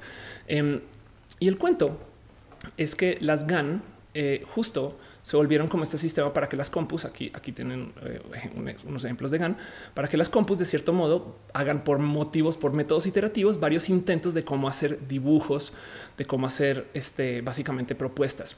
Esto es una inteligencia artificial que aprendió desde el cómo se ven los rostros de varias personas y solita ella misma se está retando como inteligencia artificial a diseñar y desarrollar rostros. Y la locura es que miren de nuevo, estas imágenes no existen, no? O sea, perdón, estas personas, las imágenes sí, pero estas personas no existen. Pero entonces puede ella solita como que juzgar, ok, dónde sí se ve real, dónde no se ve real y ella misma aprende sobre eso. GAN es una locura porque no solo funciona para dibujar rostros, sino que también funciona para dibujar espacios. GAN puede dibujar ítems, objetos, em, así como dibuja este, personas, bien que puede dibujar coches, habitaciones, eh, puede restilizar todas tus fotos, puede renderizar y crear tus fotos desde ceros. Quiero nomás dejar en claro qué es lo que está pasando acá. Las computadoras hoy en día sí pueden dibujar y sus dibujos, como son computadoras, son fotorrealistas. Piensen en eso. Imagínense si ustedes listan un departamento en Airbnb que ni existe, pero que pueden renderizarlo, no que se ve así, así, así. Bueno, para ese chiste también pueden agarrar fotos de otro y editarlas, no? Pero en este caso en particular pueden hacer uno desde ceros. Em, y, y el cuento aquí es que la otra cosa que hace GAN en particular que es un real, real, hasta me parece, eh, me parece entretenido, pero diría yo hasta, hasta, peligro de lo creativo, es que Gan no solo tiene que aprender cómo hacer cosas fotorrealistas, sino que él solito ahora también puede copiar estilos. Entonces, una de las cosas que suceden con GAN eh, o como con estos algoritmos es que ellos solitos pueden eh, retomar, cara, está muy pequeño, pero espero que se vea ellos solitos pueden retomar el estilo de cualquier artista, aprender cómo hizo ese artista para dibujar eh, ese, ese tipo de, como de presentación y luego solito aplicarlo en otros espacios. Entonces GAN tiene la capacidad de tomar cualquier foto de alguien y hacerla como algún otro artista, que resulta que es que a mí me gusta, eh, no sé, cualquier Dalí. Entonces yo puedo tomar el estilo de y aplicarlo para esta foto que es una foto actual o este videojuego o es o este video o esta película. Em, el cuento es que eh, el, tema de, la inteligencia artificial para mover el arte es uno que solito puede imitar y dos que para rematar este puede hacerlo en literal este tiempo real. Entonces tú puedes tomar cualquier tipo de arte y dibujar más propuestas según el estilo que está aplicando el artista. Hay una estadística eh, que vaya a a saber bien cómo se levantó, donde dice que el 30, que hubo una situación particular donde lograron engañar a 39% de los historiadores en esa situación, de los historiadores del arte. Además, es un número, pues digo, menos de la, o sea, es 39%. Me explico, es un tantito encima de un tercio, pero quiere decir que igual hay ciertos historiadores del arte que se dejaron engañar por ese tipo de generación este, creativa de una computadora. Evidentemente, la pregunta más grande aquí es: ¿es creativo o es simplemente una computadora reaplicando un sistema que de paso esa misma pregunta se puede aplicar con seres humanos a la hora de hacer trabajo que sea derivativo o que sea literal trabajo original, ¿no? Pero bueno, esa pregunta no la quiero responder ahorita, pero espero que me entiendan. Es, es tanto como nos podemos cuestionar que si las computadoras están siendo artistas, también los humanos desafortunadamente o afortunadamente para caso este ejemplo. Dice Miss Nadie, esa inteligencia artificial funciona como los sueños. Cuando soñamos con alguien que no conocemos, en realidad es una o varias personas que estamos tratando de atar y que algún momento conocimos, pero simplemente no recordamos su cara. Puede ser exacto. Dice el Scarlet Pixel, 60% de todos los empleos serán reemplazados por la inteligencia artificial según la Universidad de Oxford. Este, compruébame que tú no eres robot, Scarlett. Dice Retesam, ¿puede la computadora crear un concepto y o expresar un sentimiento por medio de esas técnicas? El tema aquí es que es posible que sí, por medio de replicar técnicas que ya se creen eh, para ese mismo uso. ¿Hace sentido? Em, eh, el, tema es que hay tantas cosas que las compus pueden hacer y que vienen desde lo creativo. Este es un caso que a mí me parece cucu. Eh, no, no más. Esto, esto ya, ya me rebasa de ok, esto, esto ya, ya está fuera de fuera de lugar. Eh, Pix to Pix es una inteligencia artificial que básicamente tú le haces un dibujo cualquiera em, y el solito eh, trata de eso puede que es que esto consume ancho de banda de eso consume procesador, pero el solito trata de dibujar sobre eso. Entonces, básicamente tú haces ayones y él dice: Ah, esto mm, creo que parece un gato, creo que parece este un saben. Esto, esto es esto de nuevo es, en, es, en, es en vivo. Claro que aquí está running. Entonces, quién sabe si lo alcanza a dibujar, pero el punto es: tú puedes dibujar cualquier cosita em, y la inteligencia artificial dice: Te voy a hacer una fachada con eso. Entonces, Piensen ustedes en lo poderoso que es esto. Es, es, como de nuevo, es, es autocomplete. Es, es, que eh, tú tengas este, a una computadora dibujando lo que tú le estás dictando. Recuerdan que les mostré hace tiempo em, ese cuento de este, el cómo nosotros de cierto modo dibujamos aquí como en, nuestra, en nuestra cabecita. Em, pues ahora piensen ustedes que la compu también está aplicando esta tecnología, no? Em, creo que sí, es que es que para, para que funcione usa poder de procesamiento de mi compu y como estoy haciendo el render, básicamente asesine mi compu con eso, entonces va a tener que cerrar. Entonces el cuento es eso, existe esa tecnología para que la compu em, pueda eh, eh, casi casi que desde un dibujito hacer un dibujo muy muy completo. Eso, eso, eso para mí es bien pinche loco. Lo digo porque si también tenemos esta capacidad de que la compu interprete lo que nosotros estamos escribiendo con la voz de alguien o cómo se dibuja, la otra cosa que queda es que tú también ahora le puedes decir una compu que de lo que tú escribas haga un intento de dibujo. Em, y eso también, o sea, cuando digo es, que, es que haga un render completo sobre eso. Vamos a ver si encuentro este video porque ahora ya no sé dónde lo dejé. Este mm, creo que aquí está. Eh, no. Eh, el cuento es que tú ahora también le puedes decir a la compu que él solito dibuje algo desde que tú le escribas. Esta es la propuesta que yo tengo para ese texto. El tema es, miren, imagínense que solito sí está bien. La compu me puede rostros, no? Esto es esta persona no existe, cosa que yo he mostrado acá varias veces que te dibuja y te dibuja rostros. Del otro lado, tú también le puedes proponer. Claro, ahora justo, justo se quedó, se comió. Ahí está. Em, del otro lado, tú ahora también le puedes decir, oye, eh, en esta imagen que hay, no sé si ustedes saben que Facebook taguea todas sus fotos. Si algún día se quieren enloquecer, este vayan y denle eh, clic derecho y ver este inspect a sus fotos en Facebook y van a ver que en el código de la foto en particular que están tratando de inspeccionar, ahí les va a decir de qué va la foto. Así ustedes no le hayan ingresado de qué va la foto. Él trata de adivinar. Entonces, por ejemplo, estas son unos, son unos ejemplos en particular donde básicamente agarra estas fotos de las pues, una foto una Kardashian y dice, ok, acá hay tres personas, eh, están paradas, eh, se ven los zapatos y están afuera. Son cosas básicas y no.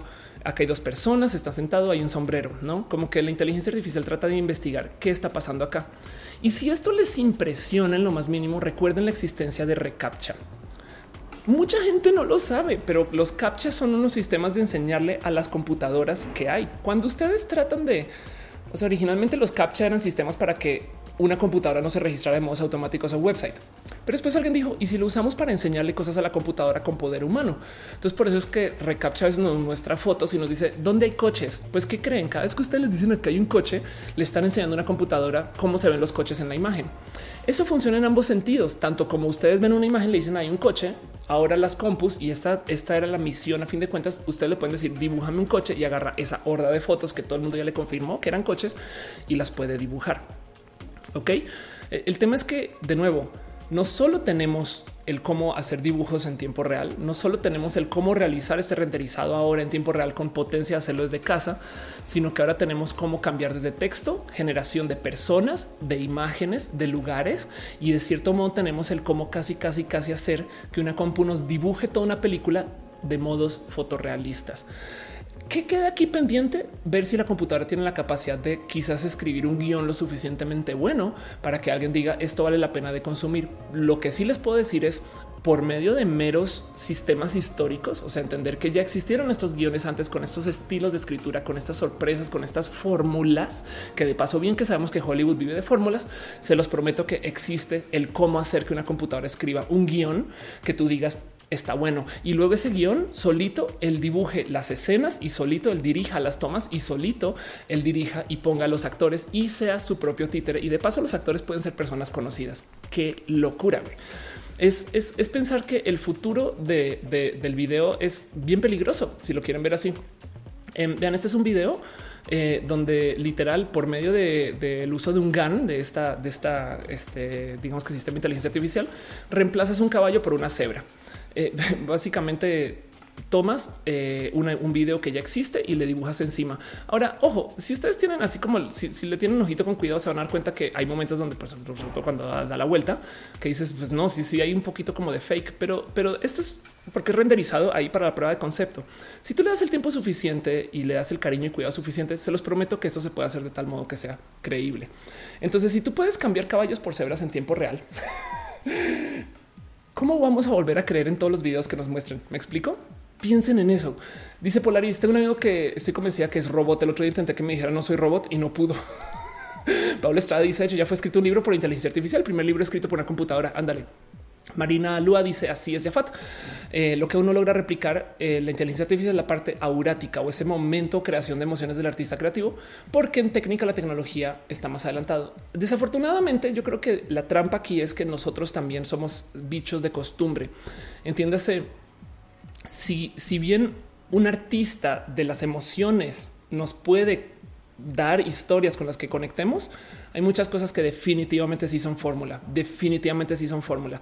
Miren, soy muy fan de Marvel, pero sí les puedo decir desde ya. Vean cuántas películas de Marvel se tratan de tenemos personaje A y tenemos a su antónimo B y el enemigo de paso tiene los mismos poderes que A, pero los usa para el mal. Piensen en cuántos guiones del MCU de ahorita se tratan acerca del desarrollo de un personaje que descubre que tiene unos poderes y cómo esos poderes los, usar, los podría usar para el mal si fuera una persona malvada. Piensen en cuántos enemigos de Marvel son la misma persona que el héroe, pero en negativo. Eso es una evidente fórmula.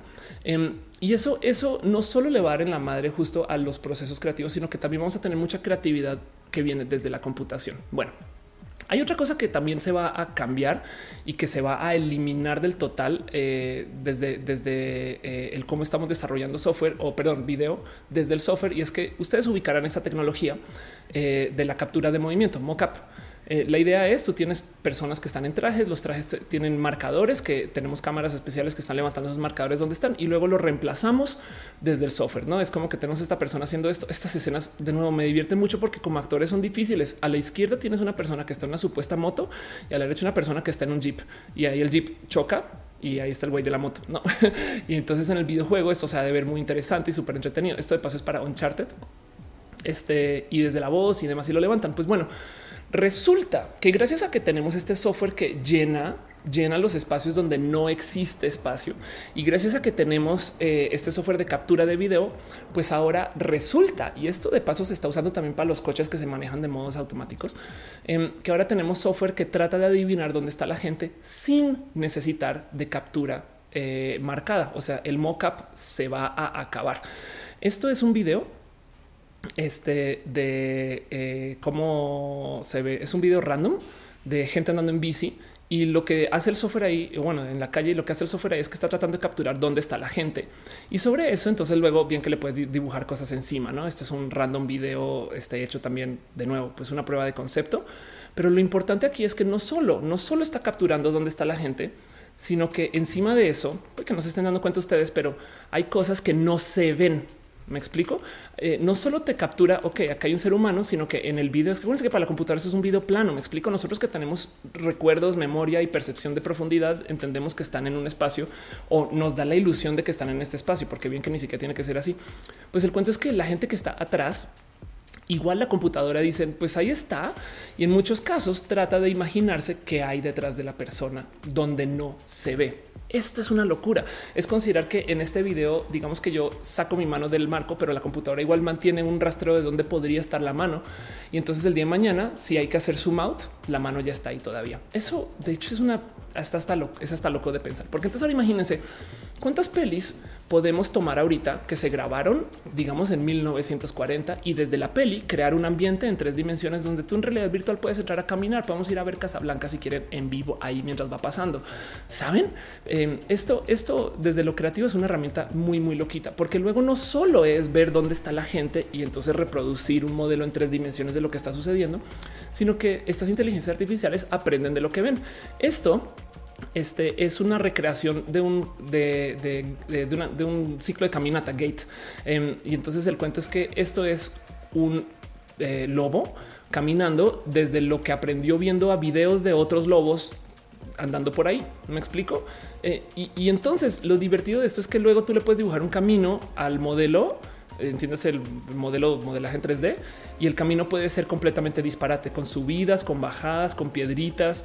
Este eh, ahí ven que se avienta un salto y todo demás. Y todo esto lo aprendió desde ver videos, videos, desde ver videos de otros animales. Esto, esto es cucu. Esto es considerar que la computadora no solo está tomando nota de dónde están las cosas, sino que luego también está aplicando el ah, y de paso, si quisiéramos ponerlos en otro ambiente, podemos. Pum. Este dice Montserrat, recuerda, inteligencia artificial es posible que haya robots que crezcan. Pues, pues sí, un poco. Eh, dice Trent Moreno, ya están haciendo Terminator 3. Ándale. Tremor dice en Hellblade ya hicieron una tech demo em, para SIGGRAPH de hace años con mockup renderizado en tiempo real. Exacto. Esto además para, para lo más importante de todo esto es que esto además no es nuevo. Patinajera dice con tanta, con tanta tecnología hay empleos en peligro. Pues sí, por lo general, mira, acerca de los empleos, eh, yo creo que hay algo que no se dice mucho y es que se habla mucho de todos los empleos que se van a perder, se habla muy poquito de los empleos que se van a ganar y del otro lado se habla aún menos de cómo se va a recapacitar la gente para admitir que las cosas que están ahí quitándole sus empleos pueden darse con uso. Me explico. El cuento aquí es este. Si seguimos teniéndole miedo a la tecnología, si seguimos atrapados en esta mentalidad Black Mirror de que la tecnología es lo peor que hay, que nos viene a comer y a quitar nuestro trabajo, la neta, nunca vamos a estar listos para adoptarla cuando llegue porque ya está llegando. Justo como dice Tremor, esto que estoy mostrando acá no es de este año, no es del año que viene. Esto ya tiene tantito tiempo, me explico. Y entonces así es como por eso es que las pelis son tan baratas de hacer guiño guiño. Más bien, bueno, por eso es que de repente hay tantas pelis en todos lados. Miren, cuando pasó lo de Sonic, salieron a decir, ¿saben que vamos a rehacer la peli? ¿Qué, güey?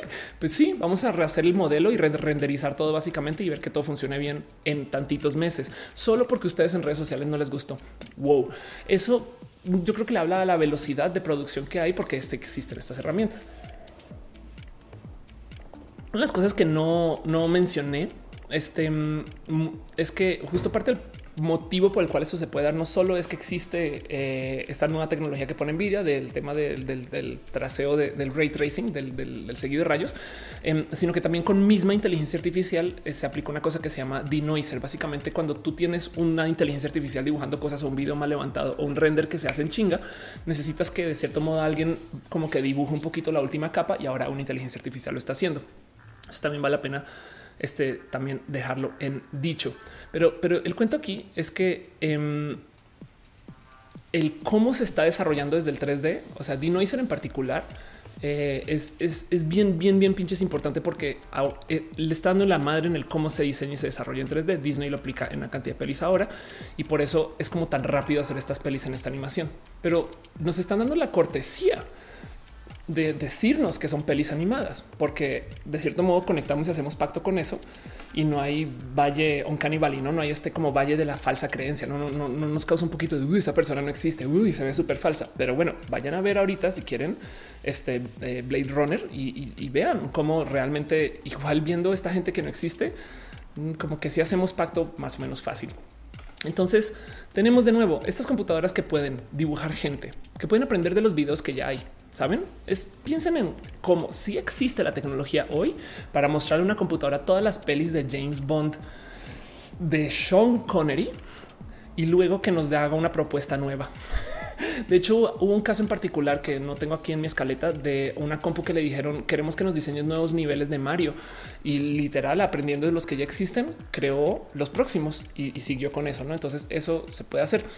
Em, dice Nifel, mucha gente de la industria se comenzó a quejar porque es una práctica común en la industria. Anda, Johnny, te conozco. Dice, solo quería decir que las noches son tristes y tú no estás. Gracias por estar acá. Este estoy tan desesperado que no sé qué decir nada. Pues saludos. Este, no quédate aquí. Dice Nifel, así ya no funciona así. Lo de Sonic se dio porque eh, van a hacer crunch hours con los animadores. Básicamente los van a explotar por error de dirección. Sí, los van a explotar. Me queda claro. Me queda claro. Pero lo que digo es se puede hacer porque igual tenemos herramientas. Bueno, o sea, esto que están haciendo con Sonic no se podía hacer hace tres años. Hace sentido. Em, dice Eduardo Ávila, yo vi Gans animada y se me olvidó que no eran actores. Ándale. Eh, dice gente que está viendo la Met Gala, lo siento por pisar la Met Gala, pero pues tenía que hacer roja también. Y dice eh, Patacoins Misayaki le ofende esta tecnología de animación. Anda. Y, fíjate que Misayaki, tanto como la, como el ethos original de, Disney como animador, eran personas que se enfocaron en tener entregas de muy alta calidad, porque claramente usaban herramientas que sus animadores contemporáneos no usaban. Me explico. Es que es como es como los Misayakis de hoy básicamente usarían las inteligencias artificiales para desarrollar más. Em, Dice Scarlett, ¿qué opinas de que dicen que el capitalismo está en etapas finales? Tendremos que cambiar paradigma. Es una pregunta tan pesada, tan pesada. Este, pues nada, yo creo que eh, pues simplemente lo que se dice el capitalismo es que es el mejor sistema que tenemos, eh, a, pesar de los otros. Y ya, eso se está roto, pero pues las otras opciones también están más rotas y entonces vamos, vamos a tener que solucionar eso de otros modos. Em, eso es, me estoy evitando la pregunta, cabrón. Em, pero bueno, Turcar dice que la crítica está más en la educación, ya que no capacitan actualmente para trabajos donde les vence la inteligencia artificial en vez de aprovechar sus cualidades. Exacto. Entonces quiero volver otra vez a este ejemplo justo de eh, la batería generada en Logic. No, evidentemente, evidentemente, em, el cuento no es ahorita, ahorita, porque esto puede cambiar. El cuento no es vamos a tener eh, la eliminación total de eh, el talento. Me explico. Vamos, se acaban los bateristas porque una computadora ya lo puede hacer. Más bien el proceso creativo es el que va a cambiar. Eh, yo creo que hay que tomarse cerca al corazón lo importante que es que eh, ahora tenemos estas inteligencias artificiales que nos pueden dar propuestas. No, acá hay, acá hay un video muy bonito, justo presentado. Esto creo que fue eh, en Blender con donde nos dicen: Miren, con inteligencia artificial, tú puedes decirle a base de, de varios dibujos. Acá entonces dicen: Tú puedes agarrar un dibujo este y aquí está. Tú, entonces tú tomas un dibujo y le das como una, digamos que foto de un producto que puedes tener o no. Y la misma inteligencia artificial te puede generar muestras. No te puede decir, sabes que esos zapatos también se podrían ver así, así, así, así. Lo mismo con eh, dibujos, lo mismo con productos, diseños. O sea, vean nomás, es una inteligencia artificial es proponiendo una cantidad de modos diferentes en los que se pueden diseñar o desarrollar estos productos. No, eh, si ustedes piensan, si ustedes piensan que existe Amazon, donde es literalmente gratis subir 100 productos, entonces imagínense una situación donde yo, yo que hago bolsos y es más bien que puedo automatizar eso, pero yo que hago bolsos puedo decirle a una inteligencia artificial que me haga, no sé, 36 opciones válidas, luego poner eso en Amazon gratis, literal gratis, y las que se venden es así hacerlas. Wow, no. El tema es que ahora lo que tenemos son inteligencias artificiales a las cuales podemos decir, oye, dame propuestas de cómo se vería una casa de tres pisos este, en una tarde soleada eh, en San Francisco y que sea como estilo, no sé, estilo 1800 y la inteligencia artificial te la diseña. Entonces tú como arquitecto ahora estás trabajando tu arquitectura en parte con tu conocer de cómo deberían de ir las cosas, pero también del otro lado, justo cómo funciona Inception con alguien tirando ideas contra la pared a ver cómo se ve y qué pega. Entonces esto funciona y ahí te va. Lo cual quiere decir que en vez de tener a seis personas tirando ideas para esto, tienes una computadora escupiendo posibilidades. Y entonces, si tú tienes un personaje, puedes sacar 100 personajes, ponerlos a la prueba en varias escenas y el que mejor funcione, ese es el que luego desarrollas. Em, y, entonces así podría funcionar estos procesos creativos para, digamos que este futuro. Eh, imagínense eso para tatuajes, imagínense eso para música, imagínense eso para escritura, imagínense eso para tantos rubros de la creatividad donde tú arrancas desde una base medio hecha, una plataforma medio completa y entonces aquí es donde ustedes se pueden preguntar el Ofelia no está arruinando eso con lo que es la creación humana y el gusto del cariño. Pues de cierto modo, si tú quieres escribir una música clásica, una fuga, pues tú arrancas con el conocer de cómo funcionan las fugas. Hace sentido hacer géneros es muy difícil, si es que no imposible, pero lo que suelen hacer las personas desde el rubro de lo creativo es agarrar a otras personas, aprender de ellos y luego sobre eso aplicar lo tuyo. Entonces no es tan loco, es solamente que acelera mucho un proceso de aprendizaje que normalmente sí es tuyo. Lo que sí puede romperse ahí es que si tú comienzas tu historia musical como una banda de covers de Metallica y el día de mañana, pues evidentemente no vas a hacer Metallica, sino que vas a hacer algo tuyo sobre eso que aprendiste por estudiar a Metallica. Entonces tú te desarrollaste muy bien y la propuesta que haces encima de lo que aprendiste es espectacular. Si tú nunca te desarrollaste bien, tu propuesta va a ser muy vacía por encima del templete. No lo que te ofrece la compu es espectacular porque aprende la historicidad del humano, pero tu propuesta es vacía porque tú no traes ese talento para proponer algo aún mejor de lo que tienes para trabajar. Ahí puede que sí se esté rompiendo un poquito. Pero como sea, y, bueno, si piensan también capaz y eso es lo que pasa a veces, no? Este vean aquí qué bonito. Acá justo en este video tienen el demo de el, acá les dibujé un gato y entonces la inteligencia artificial, eh, vamos a ver si, si, aparece la inteligencia artificial, o sea, eh, va a tratar de tomar ese dibujo. Ahí está y hace un dibujo sobre eso. Em, esto es algo que se puede hacer. Yo, creo que eh, el, cómo vemos esta tecnología va a afectar a tantos rubros y tantos procesos de la creación em, que va a ser bien complejo. Les di ese ejemplo de Amazon, pero, pero por ejemplo, la otra cosa que hace Amazon es que ellos solitos agarran una cantidad de fotos y su mismo algoritmo hace propuestas de ropa que igual y puede vender a base de las fotos de las cosas que estén vendiendo en su momento. No, esto de nuevo es algo que se hace usando una GAN. Aquí está este y, y generando imágenes de cómo se podrían ver las cosas antes de. Entonces piensen en esto. Ningún actor tiene por qué morir si tenemos suficientes grabaciones de él o ella. Ninguna persona tiene por qué actuar si podemos modificar sus rostros, expresiones, formas, cuerpo. Em, y de hecho, ningún performance en vivo tiene que ser hecho por esa persona tampoco si de cierto modo existen robots que pueden emular el cómo se mueve la gente. Pero encima de eso, ningún guion tiene que ser escrito eh, por alguien desde cero si existen sistemas de inteligencia artificial que los puede proponer como la música. Y como luego encima de eso tenemos nosotros este, el, cómo atarlo para crear los espacios, los ambientes. Y entonces ahora de repente tenemos, por ejemplo, un videojuego que existe tomando puras fotos que se están tomando en este momento de un evento.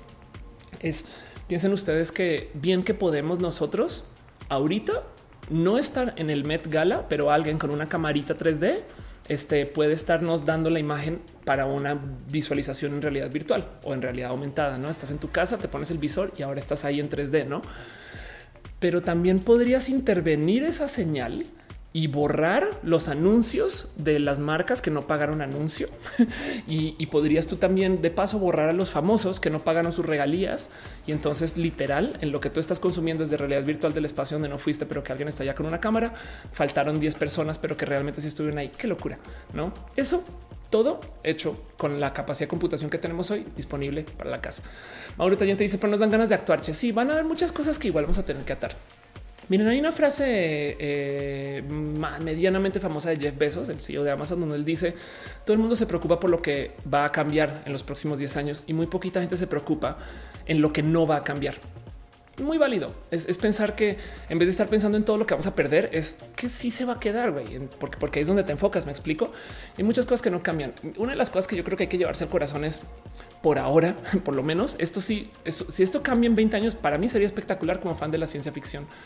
Pero le vamos a seguir haciendo productos para humanos. Me explico, sean hechos por computadoras o sean hechos por nosotros, quien los va a consumir van a seguir siendo humanos, em, sobre todo en este sistema capitalista. Entiéndase, de aquí a que los robots vayan a ver Endgame 2052, eh, falta un rato. Entonces, eh, van a seguir siendo humanos que van a estar al otro lado de todo este proceso de, lo creativo.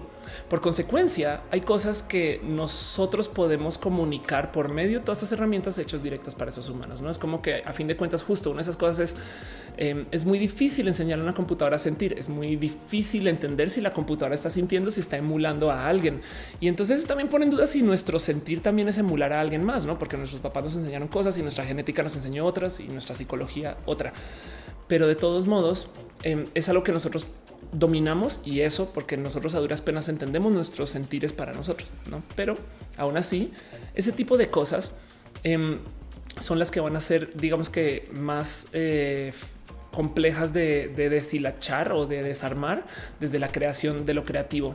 Una canción que te haga llorar va a valer más que una canción este, formulaica, pero si tu trabajo por algún motivo es un trabajo medianamente repetitivo, entonces es muy probable que sea algo que se pueda automatizar, porque luego si tú en tu trabajo estás haciendo algo que viene según el sistema o estás aplicando la metodología o estás simplemente básicamente repitiendo todo lo que hizo alguien anterior y entonces tú simplemente sigues, estás ejecutando, es muy probable que eso en algún momento se le dé la madre, ¿no? Y piensen ustedes que desde lo creativo hay muchas cosas que también van a cambiar. Dice Uriel Torres, estos modelos predictivos que viven animales tienen potencial para estudios de ecología. Ándale, exacto.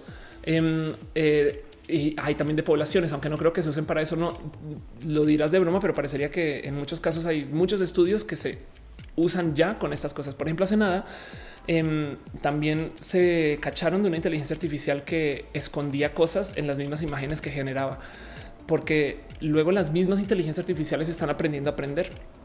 Una de las cosas que se nos olvida es que a los humanos hay que educarlos y el proceso de primaria y secundaria es enseñarles a enseñarnos a aprender, no? O sea, realmente las, matemáticas de secundaria, cuando los vas a la vida, pues güey, todos los días, porque se trata de lidiar con la frustración, no? Entonces, eh, eso es lo que te enseñan y eso va a ser muy complejo de dejar y soltárselo a un robot siempre y cuando se trate de enseñar a personas que tienen a medio desarrollo lo que son sus sentires de su humanidad, ¿no? Eh, pero de todos modos, de todos modos, eh, hay muchas cosas que nosotros no sabemos de cómo aprenden las computadoras, porque ahí sí los dejamos para que las computadoras enseñen entre, ellos solos. Y hubo un caso justo de una eh, inteligencia artificial que le pidieron que hiciera unos dibujos, creo que eran de mapas, y luego eh, por algún motivo borraba algunos datos que como que sobraban para el dibujo de mapas. Y luego le dijeron, oye, y si yo te doy el mapa y tú me básicamente me lo describes o algo así, y comenzó a aparecer una cantidad de información que se supone que se había borrado de su banco de datos. Y resulta que no lo había borrado, sino que estaba guardando cifrado dentro de las imágenes donde estaban esos, como creo que eran postes de luz y lo guardo como imperfecciones en el mapa de a píxeles, no? Eh, y eso es una inteligencia artificial escondiendo cosas dentro de las mismas imágenes que le está dando al ser humano, pero por como no, no se daba cuenta quién estaba calificando estas imágenes, pues siguió, no? Entonces, eso también está por desarrollarse y eso me, parece que es un rubro espectacular de investigar. Dibujante dice: Es hora que la necesidad de crear supera nuestra necesidad de aprender desde estimular, desde estimular nuestra imaginación. Puede ser. Y, y yo creo que también la verdad es que nuestra vida es creativa a fin de cuentas, no? Em, dice eh, Monserrat Morato que sigue pensando en la historia eh, que con el color enemigo. ok, eh, dale caro dice los 90 hablamos de capacidad de producción alimentaria global por robots en los 2000 y esto no va a cambiar quizás 30 años más. Bueno, pues sí, Lucero que ya dice para cuando la clona automatiza leyéndonos info que saque de Google de forma entretenida. Eso ya sucede. ¿Qué crees? ¿Tú crees que en este show yo existo? Karim, perdón, eh, eh, Mauro Taliente dice nos dan ganas de actuar. Sí, totalmente de acuerdo. Y dice Danro, el miedo de las inteligencias, artificiales esto lo debemos a Asimov. Puede ser. Trent Moreno dice si tiene chance, mira un tráiler de un juego basado en la guerra mundial, uno que se llama Battlefield. Uno, el render asuntos a varios jugadores. El render asustó a varios jugadores por la realidad del juego. Bueno, y eso, porque Battlefield, bueno, sí, Battlefield 1 lo que pasa es que es evidentemente falso, pero, pero le habla, o sea, es muy fácil hacer pacto. O sea, si, te sientas y, te, alejas dos segundos del monitor, dices no es claramente no es un, no es un en vivo de la Primera Guerra Mundial, pero la gente hace pacto. Este y así las cosas. Dice Ángel Morales: cambia la herramienta, la inspiración perdura. Sí, totalmente de acuerdo. Y dice Enrique: llegará un momento en que socializar con inteligencia artificial será más interesante que socializar con otro humano. Yo creo que depende de tu mentalidad. Eso puede ya suceder. Em, el cuento es que hay muchas cosas que ya traemos de, lidiar con robots y simplemente nos parece lo más normal del mundo. Uno de los casos, así como que ya damos por hecho porque es más o menos invisible o, imperceptible, es la cantidad de decisiones algorítmicas que toman los robots de las redes sociales acerca de la información que nos brindan. Mira, eh, Facebook tiene la capacidad de cambiar tu estado anímico. Eso ya es comprobado y, básicamente cómo funciona. Sabe por medio de lo que tú escribes si estás triste, feliz, este, en depresión, si estás llorando, si bueno, no, necesariamente si estás llorando, pero, pero depende tú como nivel de tristeza. Y de hecho es tan bueno que eh, hay casos en particular que diagnostican depresión según lo que escribes. Spotify puede hacer eso. Imagínate solamente desde la música que seleccionas. Y entonces han hecho varios experimentos, en algunos casos muy públicos, en otros casos se le salieron a la, o sea, salieron a luz pública, em, donde ellos te muestran información que tratan de cambiar tu estado anímico. Si estás triste, te mostramos algo aún más triste, que puede ser algo de lo que digan tus amigos solamente desde su tono. Me explico, te mostramos mensajes down o, felices, ¿no? Y entonces tú respondes a eso y evidentemente te alegras si Facebook quiere que te alegres o te entristeces, ¿no? Entonces está muy cabrón pensar que como diseñador de arquitectura de la información de Facebook tú puedas tomar esa decisión de vamos a alegrar esta ciudad, no, vamos a este, entristecer a esta gente, ¿no? Entonces tienen que mantener un estándar de cuánto y dónde y cómo mueven eso, ¿no? También según el material que tengan para presentarte, evidentemente si ninguno de tus amigos está presentando cosas bonitas, pues no tienen mucho que darte, pero como sea, eso ya existe y los algoritmos que deciden qué mostrarnos toman decisiones acerca de qué te puede gustar. La verdad es que lo que buscan ellos optimizan para la interacción, no tanto el estado anímico, sino lo que te ponga a darle clic a los me gusta o a comentar. Por eso es que vivimos peleados en redes sociales. Eso es un robot. Es un robot que está decidiendo sobre nosotros y que nos mantiene ahí pegados este, y que ya ni siquiera lo interviene un ser humano. Por eso es que a veces YouTube tiene estos temas de perdón, desmonetizamos no sé 100 mil videos y pues nada, la inteligencia artificial lo decidió ni hablar de robots de inversión en la bolsa de valores, ni hablar de, sabes, como que a nivel de software, la verdad es que ya hemos tenido muchas conversaciones con inteligencia artificial, solamente que no nos damos cuenta. Y las cosas que han aprendido nosotros son todos estos estudios, ¿no? Gracias a eso, a todo lo que se ha aprendido de observarnos, es que ya pueden dibujar a los estilos de nuestros artistas humanos, como a los estilos de nuestras apariencias humanas, como también pueden tratar de inventarse espacios tridimensionales en los cuales luego tú puedes interactuar. Y eso me parece cucu. Pero bueno, este dice dibujanta, significa que esto que hemos llegado al tope de nuestra capacidad creativa, lo dudo, lo dudo. Más bien vamos a las cosas que vienen. Vito ya dice para cuándo la inteligencia artificial que elimine o alerte de objetos fuera de época de las series y películas. Uy, ya existe, seguro. E, y es más, mira, yo todo lo que tengo que decir acerca de poner un vaso de Starbucks en Game of Thrones. Ahora Game of Thrones es viral, más. Uriel Torres dice réplica es re buena, la usé un par de días y me impresionó. Ah, claro, exacto. Réplica es una inteligencia artificial que aprende de ti. Este dice alearse necesita ayuda psicológica de Facebook y Spotify. Eh, de hecho, eh, en Spotify, si estás bien, bien triste, te comienzan a salir avisos de, si necesitas ayuda. Está muy loco eso. Vi a alguien trabajando en eso y fue, no sé, me, rebasa. Dice Monserrat Morato, también si en Facebook si pones muchos emojis tristes te dan guerra con que corras a pedir ayuda. Ándale. Skyler Astaroth dice si la inteligencia artificial aprende de nosotros, estamos en el horno. Pues es la idea, es la idea. Pero sí, lo que pueden aprender de nosotros es bien rudo. Y, justo también muy poquito se discute acerca de cómo le enseñamos a las inteligencias artificiales, porque hay mucha, mucha intervención humana. ¿eh? Pero bueno, Mauro Taliente dice: ¿Crees que en 20 años todos estos avances van a achicar la brecha entre clases o la van a ampliar? Desafortunadamente, yo creo que la van a ampliar. Toda la tecnología es este eh, sujeta a dilemas de clase, porque entonces quien tiene la capacidad de crear más rápido y más barato porque tiene inteligencia artificial o porque tiene robots o porque tiene software, estas cosas, lo hará. Y quien no tiene que hacer todo a mano, que es más caro. El día que tengamos robots manejando por la ciudad y que ya se acabaron los choferes, va a ser más caro manejar tu propio coche ahorita suena loco eso porque güey, no manches, todos los coches pues hay que pagar porque traigan un robot. Sí, pero cuando se vuelve estándar que todos los coches ya traigan un robot, em, entonces los medios seguros van a ser más caros si tú manejas a mano y que el coche esté hecho para que un ser humano lo maneje, va a tomar en cuenta muchas cosas de interactuar con el ser humano que cuando es un robot no necesita, dejando nomás la mera posición de las sillas. Si los robots se vuelven tan confiables, que ya ni siquiera necesitas, o sea, que el ser humano tiene que estar alerta. La verdad es que porque tienes que poner la silla mirando hacia adelante, ¿no?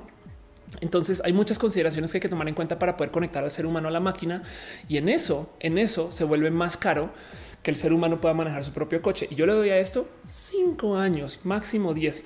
Eh, es como un poquito así como la comida artificial o con ayuda o desarrollo artificial es súper barata. Y si tú quieres comida orgánica, cruda y vegana, es cara igualito. Deja Enrique un abrazo financiero. Muchas gracias. Dice está súper interesante. Estos temas me apasionan. A mí también. A mí también. Eh, Hannah dice: ¿Crees que la inteligencia artificial angélica de YouTube es real o solo una adaptación? No sé de quién hablas. Este pues vamos a buscar angélica YouTube. Em, es una a ver qué es esto.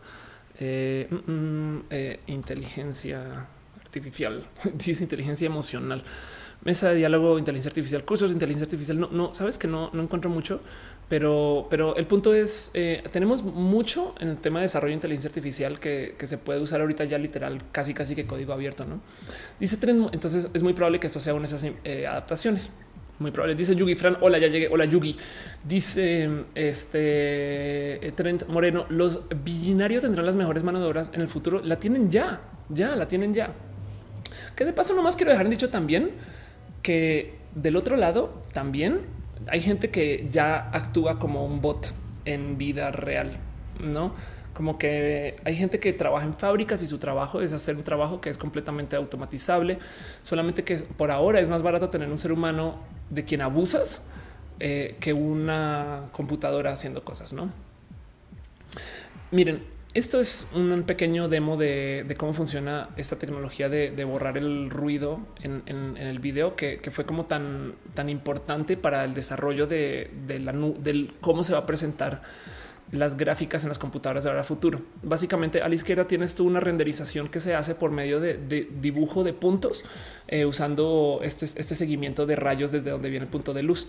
Y normalmente está así lleno de granitos. Y entonces la inteligencia artificial lo que hace es que yo, miren, con vudú literal, em, con magia de inteligencia artificial, trata de dibujar donde están esos puntos negros, el cómo que debería de ir. Y literal, el dibujo final es creíble, ¿no? A ver si, si, por aquí hay, hay este, en este video hay un poquito más de esto. Ok. Entonces el cuento es que lo que lo que está pasando ahorita nomás en el tema del desarrollo de eh, todo el dibujo en 3D es que eh, aquí están casi todos los ejemplos. Aquí está. Eh, es que lo que están dibujando las compus es muy creíble a comparación de lo que dibujaría un renderizador hecho desde ceros planeado por un ser humano. Me explico. el tiempo que toma hacer esto es muy, muy, muy poco. Entonces, entre esto y lo que ya tenemos y el conocimiento que tenemos, viene un cambio muy, muy loco en la mera creatividad. Y yo creo que esto va a ser muy bonito. También puede ser el por qué tenemos tanta producción ahora. De repente ahora resulta que hay 10 mil millones de series. Pues claro, porque tenemos mucha capacidad de hacer video en espacios donde realmente ahora ni siquiera tienes que ir a grabar afuera. ¿no? Bueno, dice It's la banda Cream con el V-Ray. Puedes hacer cosas mega falsas y la renderiza como la vida real. Esto es desde antes de 2015. Es increíble. Exacto. La diferencia es que ahora esto lo consigues a nivel casa. Eh, Mauro Talente dice que enseñarles una inteligencia artificial, tener en cuenta todos los índices de nuestras economías latinas emergentes y que desarrollan planes económicos. Lo primero que tendremos que reemplazar son los políticos. Sí, pero te, tendrías tú un político robot em, donde, donde además que ese político robot aprendió de, un partido político. Hace sentido. es como curiosamente es más filosóficamente hablando, es más fácil eh, hacer corrupto a un robot que a un humano. filosóficamente hablando, yo sé que suena raro y que los robots los tenemos idealizados como perfectos, pero, pero tú piensas que hasta Robocop lo programó una persona en su, en su canon, no? Entonces, ese tipo de cosas. Em, Dice Dale Caro, será la era de las dos sociedades, los inteligentes y los bobos. Eso ya, eso es que eso es lo que está pasando ahorita. Si tú, eh, a ver, em, podemos dividir nosotros. Cuando yo trabajaba en desarrollo de software, me acuerdo, esto es en el 2010. Me acuerdo que cuando yo vivía en Estados Unidos y tenía un problema con mi desarrollo de código, la solución de mi jefe en mi empresa era un, sabes que no te preocupes, deja el bug y le ponemos más rama a la máquina para que siga corriendo sin pedos y después lo optimizamos si toca. Cuando llegué a Latinoamérica descubrí que era más barato contratar a un programador para que limpiara el código que comprar más hardware para la máquina. Las startups, las empresas startups son, son empresas de crecimiento elevado porque básicamente tú ya tienes todo el modelo hecho y simplemente le pones más computadoras al problema. Me explico. Por eso es que Facebook es una startup y McDonald's realmente no. Las empresas brick and mortar, si yo te doy un millón de dólares para que tú crezcas como un restaurante, pues tú tienes que contratar varios locales, bienes raíces, empleados, capacitarlos, ponerlos a andar y te va a tomar un rato tomar ese crecimiento. ¿Vas a crecer? Sí, pero las startups, la diferencia entre un millón de usuarios y mil millones de usuarios es literal bueno, quizás se me fue la mano ahí, pero entre un millón de usuarios y 10 millones de usuarios es ponerle más servidores al código que ya tienes. Perdón. Entonces, por eso las startups son esas inversiones deseadas, porque son es gente que ya lo tiene hecho, solamente que necesita crecer su espacio de trabajo y entonces le tira hardware a solucionar esos problemas. En, en de hecho, este McDonald's Auto Service. Eh, esto Mm, caray, aquí está self service. Esto, esto, esto es un random video de cómo funciona el sistema de autoservicio en McDonald's. Me explico ya que ya que lo, ya que lo agarré de ejemplo. Tú llegas, nadie te atiende. Tú básicamente pides con una touchscreen cómo funciona en cualquier cajero automático. Esta tecnología no tiene por qué espampanar a nadie. Y luego, si lo piensan de otro modo, la mera cocina también la puede atender un ser humano con la misma velocidad que cualquier robot, pero el robot en últimas en algunos países donde se tenga este acceso va a ser más barato que el ser humano. Eh, y entonces la pregunta aquí es, ¿se van a perder muchos trabajos? Sí. Del otro lado es, los trabajos que se van a perder son personas que están trabajando cocinando en McDonald's, pero eso es un problema estructural y complejo que toca desarrollar desde el por qué hay gente que acaba trabajando en estos trabajos. Es muy, muy, muy difícil desenredar este tema de gente con baja capacidad, recursos y sobre todo baja capacidad y baja educación em, de eh, el robot barato.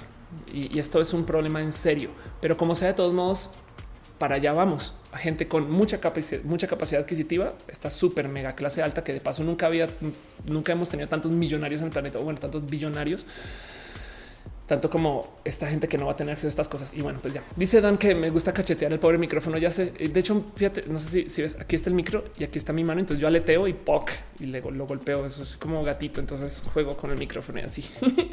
en fin, en fin, así las cosas. Este veo que está en el chat. Eh, Scarlet Pixel dice la Lilulelo, algo así. Exacto. Em, dice Aleli Campos con toda esta tecnología va a crear mi Samantha como en la película Her. Sí, de acuerdo. Exacto. Irving Sonic pregunta por la música en MIDI. Ahora se volvió esta música de fondo, que es otra cosa. Em, y así las cosas. Pues bueno, y dice Trent Moreno: todas las personas que están pegadas a sus celulares, solo un bot de un modo u otro. Qué, qué pesado que lo digas así. Em, pero puede, podrías considerar que sí. Yo tengo una amiga que justo cuando habla del celular dice la prótesis mental. Entonces, cuando me digamos, yo le decía, vi un video súper divertido en YouTube. Ella me decía, descríbemelo. O sea, no me lo muestres, descríbemelo, usa tus palabras para comunicar cómo se ve, porque, porque si vas a usar la prótesis, pues entonces le quitas un poquito de gozo al uso de la palabra. Pum. Pero bueno, ese, eso, ese cuento lo he contado varias veces y, yo creo que se, se ata un poquito con eso. Entonces, pues bueno, siendo eso lo que es justo, no más quiero repasar. Tenemos muchas tecnologías nuevas. Tenemos una cantidad ridícula de eh, cosas que funcionan ya desde el desarrollo de eh, el uso del diseño de 3D y además esto lo vamos a ver en videojuegos, esto lo vamos a ver en pelis y esto va a hacer que tengamos acceso a nuevos modos de contar historias. Tenemos además inteligencias artificiales que están aprendiendo de cómo nos vemos. Esto no puedo repetirles lo poderoso que es más allá de solo hacer pelis con humanos que estén hechos en 3D por su propio espacio, porque si tú puedes analizar cualquier video y la compu puede ver cómo se para la gente y cómo se mueve, bien que podemos levantar videos de hace no sé, 40 años, 50 años y recrear esas películas, pero ahora en 3D. Saben?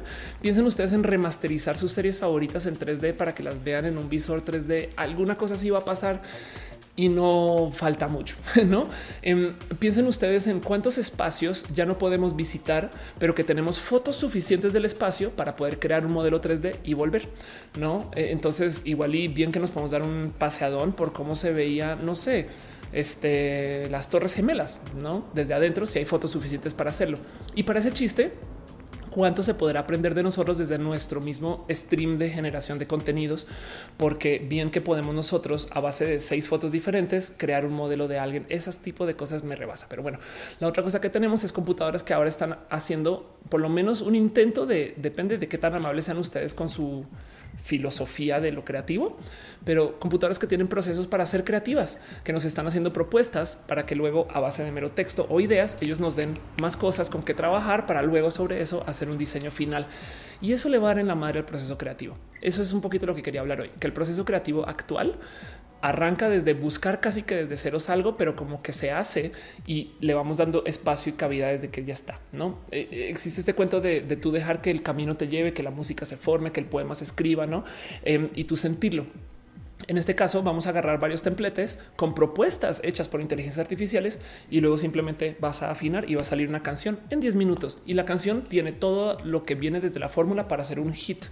Y si esto le escandaliza a usted, seguramente hay muchas canciones éxito que ya se escribieron así, solamente que hechos de modos artesanales, no? O sea, alguien a mano usó el sistema de la técnica de la canción pop.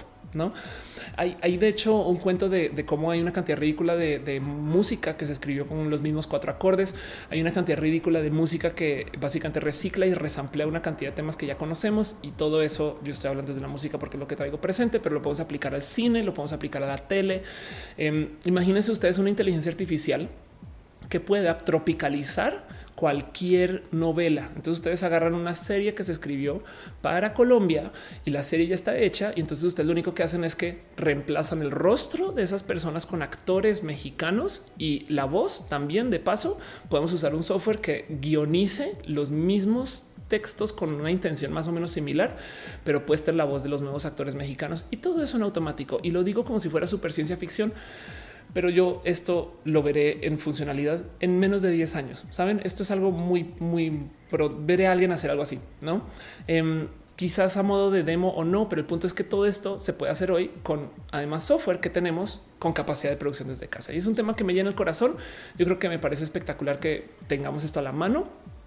No veo en lo más mínimo por qué asustarnos de esto, porque bien que nos podemos llenar de miedo y susto con estas cosas, pero, pero me gustaría ver cuáles son las propuestas creativas que van a hacer las computadoras también de paso, ¿eh? porque bien que acá eh, pues estamos dando como ingreso de mira, si se vería un gatito y él trata de dibujar el gatito. ¿Y qué tal si dejamos que la compu dibuje libre? No, quién sabe qué saldrá, porque aún así todo lo que aprenden estas compus viene de nosotros. Entonces hay algo de humano detrás de eso y eso me parece espectacular. Entonces les dejo a ustedes la pregunta, leo lo que han estado escribiendo ahorita y, y más bien les pido ustedes su opinión. Dice Dale Caro, las progresiones de acordes no tienen copyright. Eso también es un tema, tienes toda la razón. Dice Trent Moreno, ya Adobe los tiene, ese software. Que chingón. Angelic dice como un episodio de Phineas and Ferb donde hacen un hit musical basado en los algoritmos de canciones populares. Exacto. José Edo García dice Her de 2003 es un ejemplo de inteligencia artificial. Sí. Dice Mildred que no sería eso plagio. Pues sí, pero eso igual a fin de cuentas eh, existe la tecnología, no? Entonces vamos a ver qué pasa. Galaxia dice: Ay, de paso, eso que dije yo sucede. O sea, existe la gaviota la gaviota que se conoce en México como la ex, la, ex esposa del expresidente. Este, la gaviota en México es la adaptación mexicana de una serie colombiana donde también hay otra gaviota colombiana. Me explico y, eso pasa mucho. Es Betty la fea se ha hecho, o sea, eh, las, divinas, este eh, no hay tantas. Pues, saben que hay adaptaciones latinoamericanas hechas porque por algún motivo la gente en México no entiende el español que se habla en Argentina o en Colombia o viceversa. No las recetas de Rosy. Qué bonito verte acá. Gracias. Gracias por pasar por aquí. Qué bonito verte. Dice de hecho, eso ya pasa en Assessing la versión de Roma. Dicen historiadores y arquitectos que es muy parecido y puedes andar ahí como si nada. Qué chingón. Elisa Sonrisas dice: Me choca perderme parte del show saliendo la OFI. Ve a la OFI, perdón, ve a casa. adiós. Dice Marcus Betomaya, lo hicieron en Ray Player One, no? Cuando se meten al resplandor, pues sí, pero en este caso sería hecho en vivo y así las cosas. Dice Dale Caro Café, tequila con aroma de mujer. Sí, dice Dale Caro. Si la compu es libre, haría videos de gatitos como el bot de YouTube. Eso es verdad. Melini no dice ya no un experimento o algo así de que una inteligencia artificial hacía dibujos por sí misma comparándose con imágenes de Internet. Sí, justo fue esto que te estaba mostrando, pero, pero la idea es que estaba tratando de, replicar seres humanos. No división de Arice dice eso. Las máquinas dibujando solas no es Deep Dream. Los resultados parecen un viaje ácido. Tienes toda la razón. Se me había olvidado el total existencia de Deep Dream. ¿Qué es Deep Dream? Este básicamente, bueno, en este caso en particular, em, Deep Dream eh, es un intento de, es Google dándole rienda suelta a sus eh, inteligencias artificiales. Y el cuento es que básicamente tomas una imagen que la dibuja libre y luego la vuelve a redibujar. Em, el tema aquí es que la computadora de cierto modo no sabe cuándo parar, no? Entonces esto es una computadora dibujando encima de su propio dibujo y entonces es como más bien como un pequeño como dibujo fractal del mismo algoritmo eh, haciendo propuestas únicas sobre lo que venía del dibujo anterior. No es como es como un GAN que no que siempre gana. Me explico o, que nunca gana. Simplemente sigue dibujando y sigue dibujando y sigue dibujando y sigue dibujando y sigue dibujando y siguen saliendo estas cosas. Y sí, es verdad. Y esto es muy bonito de ver. Tienes toda la razón. Se me había olvidado la existencia de Deep Dream y esto yo podría decir que eh, sí es una propuesta artística de una compu. Ahora esta compu aprendió desde lo que viene de dibujos humanos, pero pues como sea, me parece espectacular que esto suceda. Y está muy cabrón con mi cerebro, de cierto modo intenta llenar patrones. Entonces alcanzas a distinguir rostros y alcanzas a distinguir formas este, en todo esto, ¿no? También eso me, parece muy interesante de ver, pero bueno, si tienes toda la razón, se me había olvidado. Dice Carelli que se tiene que ir, eh, verá el show en recalentado, no pasa nada, chingón. Y cerrar Morato, em, eh, curarse un marrón y chingarse la chamba no parecen equivalentes. Eh, sí, que no entendí bien de qué hablas, pero va a decir que sí. Oscar de Jesús dice es como el videojuego que ahora van a rehacer Notre Dame. Ah, exacto, claro, sí es verdad. el, resulta que mejor render de Notre Dame para reconstruir la catedral este es un videojuego, no? Pero así las cosas. En fin, y dice Ana Noriega, Margarita Rosa de Francisco, la gaviota colombiana. Exacto, la niña mencha. Robenites dice: Recomiendo el libro Sálvese quien pueda. Justo habla de la automatización del trabajo en los próximos 20 años. Sí, miren, hay algo que hay que hablar también acerca del tema de la pérdida de trabajo y es que hay gente que habla del post trabajo. ¿Qué es el post trabajo? Es esta situación donde ya nadie tiene que trabajar por obligación, sino que todo es optativo. Vamos a tener robots e inteligencia artificiales que van a hacer todo nuestro trabajo por nosotros. Entonces ya no tienes que poseer nada y ya básicamente recibimos todo lo que se haga de su creación de capital desde los robots y nosotros vivimos con eso y sobre eso. Eso no le quita que el humano vaya a dejar de trabajar. Me explico solamente que no es obligatorio, sino que tenemos computadoras para eso. Y hay muchas personas que tratan de diseñar cómo llegaremos allá y qué significa y qué vamos a hacer como seres humanos cuando no tengamos que hacer. Em, es un tema bien profundo y bien bonito y divertido de analizar que no es para este roja, pero, pero eso también es parte de, de nuevo, esto ahorita nos asusta porque nuestra creatividad está atada a los paradigmas que ya conocemos. Pero se los prometo que, y por eso es que los cambios generacionales son tan divertidos, va a venir un artista que va a crear, otra vez el manotazo, va a venir un artista que va a crear tantas cosas a base de esta generación sintética y luego sobre eso nos va a parecer útil y necesario. Es como ahora nos parece muy normal que los artistas usen autotune y uy, qué bueno que suena la música de Cher. Cher no está cantando, está usando un software que le está modificando la voz y entonces lo admitió y nos gusta mucho y, tiene sus modos de, presentarse y ahora todo el mundo usa autotune, ¿no? Pero pues eso es, como así, así, así son los cambios de tecnología. Em, no es la primera vez que sucede cuando, cuando llegó la primera como gran era de la industrialización. Este pues también mucha gente saltó con que nos estamos este, automatizando y se va a acabar el ser humano y enos aquí otra vez completamente olvidados de cómo eran las cosas antes. Ariel Rosas dice: ¿Hay alguna analogía de esto que esté sucediendo con algo de Star Trek? Es una buena pregunta.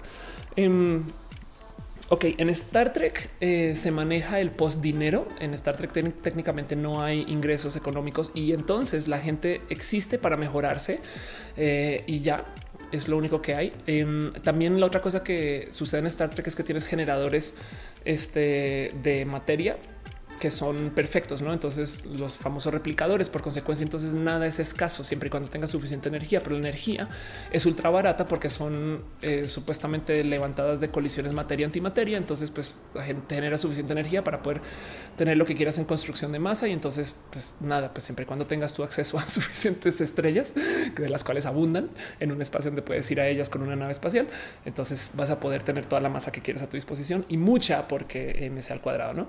Em, entonces en Star Trek manejas justo esa tecnología, pero, pero acerca de, la creatividad, hay una escena muy bonita eh, en Star Trek donde eh, Jordi, que es, es más, lo voy a buscar. Jordi, que es el ingeniero. Eh, aquí está. Jordi, que es el ingeniero. es que es el ingeniero ciego. Perdón, es que estoy ya no pude. Ah, caray, Star Trek. No puedo creer que no encuentre cosas de Star Trek solo con escribir Jordi. bueno, el cuento es Jordi, que es el ingeniero que no ve. Este aquí está, porque es el que tiene sus ojos así tapaditos. En algún momento le está enseñando a Data, que es el androide, a pintar. Eh, y entonces eh, investigan un poquito lo que es la creatividad y cuándo sí es arte y cuándo no es arte, porque técnicamente eso es un robot que está dibujando. ¿no? Y, de nuevo, justo es, la escena de un hombre ciego enseñándole a un robot acerca del arte desde lo visual. Una bonita analogía, pero, pero de resto acerca de la pérdida de creatividad, no. ¿eh? Em, Suele ser que en Star Trek hay muy bonita interacción con los robots en general y se permite que los robots diseñen todo, pero en últimas el humano crea. Ahora Star Trek, sobre todo esa época, también tenía tanta visión del futuro y, pues, o sea, está en los ochentas, ¿no? Y, yo creo que esto que estamos viendo ahorita es bien nuevo. Pues bueno, dice las recetas de Rosy, pues tal cual el salto de metate a la licuadora. Este Dan Ro dice van a tener robots que trabajen por el sol, por el solo quien tenga los recursos para tenerlos, pero las clases rezagadas se verán muy afectadas. Sí. Y, bien que podemos meternos al cuento de que igual y las clases que, o sea, porque tenemos robots, entonces vamos a tener comida hiper barata, no? Entonces, eh, no sé, en fin. Monserrat Morato dice en México le están proponiendo para vivienda bajo costo y reusar plásticos el del año pasado. Lo curioso es que los albañiles no quieren que las casas se impriman. Si ha habido intentos, ándale. Bueno, de por sí en Estados Unidos, no se supone que en México también hay muchas casas que se hacen en un lugar y las transportan y las dejan a otro lado, ¿no? Aiko Shotani dice: Imagino que los implantes robóticos en las personas transespecies. Yo pagaría por implantes en forma de gato. Sí, no lo dudes. Em, dice Marcos, su explicación del postdinero de Star Trek hizo estallar mi mente. Star Trek es una serie muy bonita, sobre todo en Next Generation, porque hace propuestas filosóficas bien profundas que luego se han analizado mucho en muchas películas, em, pero tiene cosas espectaculares de vivir y ver si tienes la mente paciente. No hay un episodio en particular que es de mis favoritos donde investigan acerca del trasfondo del lenguaje, donde se topan con una especie que solo puede hablar por medio de em, analogía, metáfora e historia pero entonces básicamente construye el lenguaje desde el no tener la base que lo construyó, pero sí las palabras. Es como imagínate jugar póker y saber las reglas del póker, pero no qué significan. Y entonces es muy bonito cómo te proponen el cómo negociar con alguien eh, así y es una rara construcción del lenguaje, porque normalmente los lenguajes se aprenden al revés. Los tratas de hablar y entonces tú aprendes sobre la marcha qué significan las cosas y luego si acaso habrán ejemplos. Pero si las cosas no tienen ningún significado para ti porque tú no tienes el trasfondo cultural, entonces no vas a entender. Y eso me parece tan bonito de investigar. Pero bueno, es, un yo puedo hablar de Star Trek mucho tiempo. Perdón. It's Lavanda Cream dices como las máquinas de impresión 3D que ahora hacen tatuajes. ¿En qué punto la creatividad es realmente, realmente el único trabajo necesario para la originalidad? Voy a hablar súper feo de mis amigos y amigas Dos segundos. Es más, hablar de tatuadores. No tienen que ser mis amigos y amigas, pero he visto tantos tatuajes que son literal. Descargas del Internet una imagen, luego la pones sobre el transfer, la pones en la piel y luego básicamente tienes que calcar. Que si te queda claro que eso puede ser algo que puede ser automatizado. Ahora, cada tatuador es un artista, entonces estarán haciendo su propuesta sobre lo que calcan. Igual y dicen, no, esto no se te va a ver bien acá, entonces cambian el color, la tinta, la forma, eh, te tratan a ti, el mero trato del tatuador contigo también es parte del arte. Em, y sobre todo, eh, por eso es que yo en mi cabeza divido a mis amigos tatuadores entre los que son para ejecutar y los que son artistas. Y los que son artistas yo no les digo qué tatuar, no, yo voy con ellos, me toma mi brazo, no, y ese corazón, por ejemplo, esto es el gato. ¿Qué pedo, Matú? Volviendo a mis tatuajes, este, este tatuaje justo ese corazoncito me lo hizo Ferbal y este le tengo mucho ánimo a ese corazoncito, pero fue hecho por ella ahí, no? Y tengo algunos que son hechos a mano alzada. Bueno, ¿cuánto del arte podría ser eso? No replicar algo ya hecho. qué pedo. me, hizo un, un gatification, güey. Y me estoy dando cuenta hasta ahora. Dice Ann García, ¿en qué se diferencia la creatividad de algunos animales a la de los humanos? Uy, eso es bien complejo de responder. Pensaría que rápidamente la creatividad de los animales se convierte en supervivencia, pero te pasa similar a los humanos. Puede ser, puede ser. Este dice Relca, las personas que tenemos gatos entendemos esas marcas y yo me estoy enterando que esa marca está ahí. Em, dice este Afer Marcos, ¿te molesta que las personas del chat se, contesten sus propias preguntas? No, obvio, no. El chat es una conversación. Yo estoy siendo parte de esa conversación y es lo más chido de todo. Pero bueno, en fin, con eso yo creo que entonces cierro este tema. Dejo con ustedes el cómo se sienten, cómo opinan, qué les gusta, no les gusta, em, cómo ven ustedes el futuro. Si ustedes hacen trabajo de diseño, eh, alguna vez han tomado diseño de alguien y trabajan sobre eso. Eh, lo mismo con eh, la escritura. Alguna vez han tomado literal frases de otras personas y lo ingresan en lo que ustedes escriben. Es más, frases de ustedes mismos o ustedes mismos han hecho eso. Em, como que eso, eso yo creo que también es muy bonito de, este, de, considerar que bien que nos asusta que una computadora haga estas cosas, pero nosotros también en última somos bien algorítmicos a la hora de hacer muchas, muchas, muchas de nuestras tareas diarias. Y yo creo que eso vale la pena nomás observar. Entonces, con eso cierro el tema. Dejo con usted la pregunta, cómo, cómo se sienten. Cuéntenme, voy leyendo de lo que tengan en el chat. Y vámonos ahora sí formalmente con nuestra primera sección, una sección que yo llamo así de plano roja. Perdón, no se llama roja, se llama abrazos. Vamos a ver un poquito las cosas que pasaron esta semana. Lo tengo literal bajo calidad abrazos. O sea, cosas que pasaron esta semana que vale la pena platicar, pero que no necesariamente, no necesariamente me quiero clavar mucho en el tema.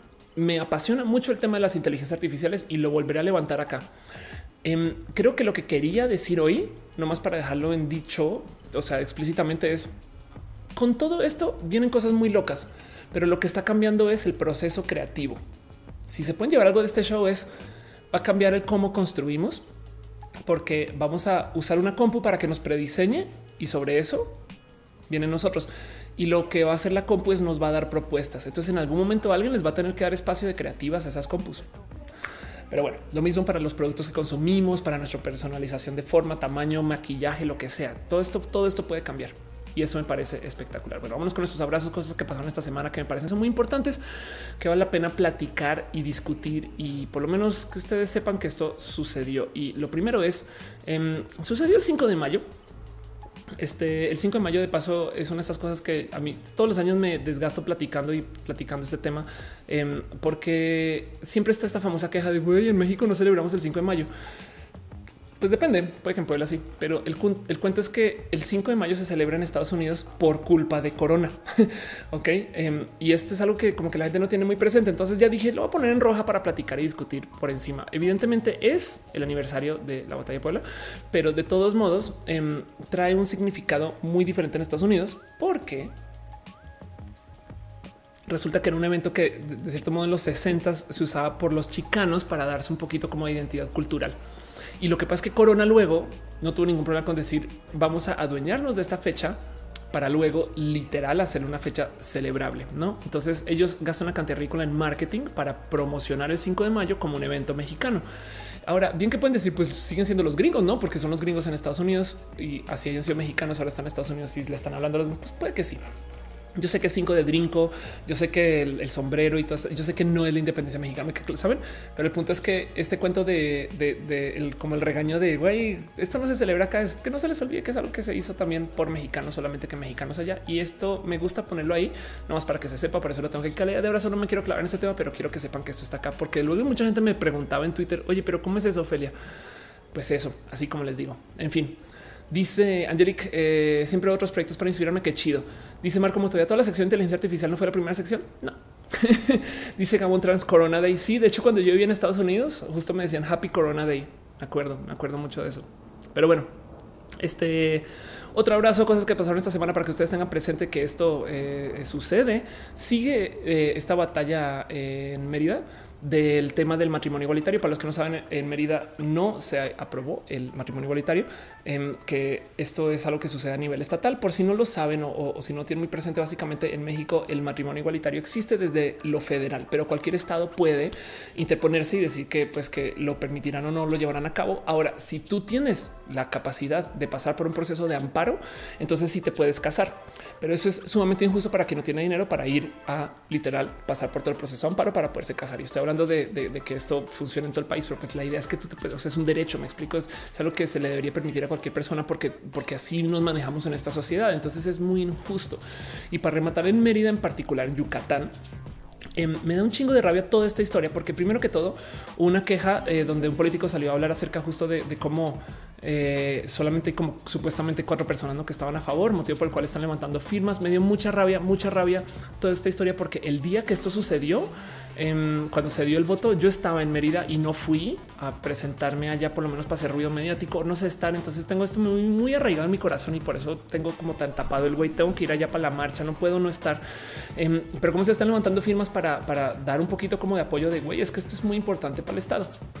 Em, la otra cosa es que justo eh, que también del por qué esto es como tan injusto lo he presentado varias veces, los legisladores que pusieron su voto lo hicieron de modo anónimo, que parece que no es eh, eh, muy válido y ojalá eso se pueda llevar a contesta y prueba y, sea la clave que haga que se desarme su, voto. Pero como sea, el punto es que ellos salieron a decir no es que estamos poniendo el voto anónimo porque es que ustedes violentos de la comunidad LGBT es de wow, wow, wow, un momento, ve las estadísticas, los violentos son otros. Entonces hay tanto ahí que me traigo al corazón y lo dejo ahí a calidad de abrazo, cosas que pasaron esta semana que yo creo que es importante que ustedes sepan. No es más, en Mérida están levantando firmas para el matrimonio igualitario. Sépanlo, sépanlo. Ciencias naturales dice es caro un amparo, depende. Em, yo me acuerdo de que alguien un día me dijo que un amparo puede ser un chiste como de 30, 40 mil pesos. Me estoy inventando esa cifra, pesos mexicanos, eh, eso que serán eh, de dos mil dólares. Em, pero me estoy inventando esa cifra, la verdad no sé, pero, pero es caro, me explico. O sea, tampoco es algo como de 100 pesitos, o sea, no, no, es, no son unos tazos, güey. Y ya, yo no sé cuánto son los tazos, pero me entienden. Fernanda Calderón dice que a gusto... Blanca Gray. Ah, están hablando de temperaturas. Ok. H. Carlos dice: El peor es que si la inteligencia artificial puede tomar automáticamente toda la historia y la expresión artística para generar una nueva propuesta, será imposible competir como humano ante esa expresión. Sí, no, ¿eh? porque igual y parte de la humanidad puede ser ignorar todo eso. No es, acuérdate que nosotros también podemos destruir. Este, entonces, eh, yo creo que va a ser una conversación interesante, pero, pero sí, la verdad es que em, desde lo creativo, ver a las computadoras despertar como eh, objetos de creatividad me parece, me parece bonito, me parece bonito observar, no? Porque, porque pues, siguen siendo formas de procreación humana. Me explico. Le estamos enseñando nosotros eh, el cómo ser y cómo vivir, no? Pero bueno, otro abrazo de paso, temas LGBT, cosas que pasaron esta semana que yo creo que son muy importantes que ustedes sepan. Este me llega también un tantito al corazón eh, y es una historia que me compartió justo Scarlett Pixel que está ahí en el chat, em, que es la historia de Aileen. De hecho, me lo compartieron por varias fuentes y me lo compartió alguien cercano a la familia. El cuento es que para los que no saben, existen estos cuentos de las terapias de conversión, que básicamente son espacios donde te llevan para que ah, veo que ya están tapando cara y nombre y estas cosas, no? Pero bueno, eh, esos espacios te ayudan para quitarte lo gay, ¿no?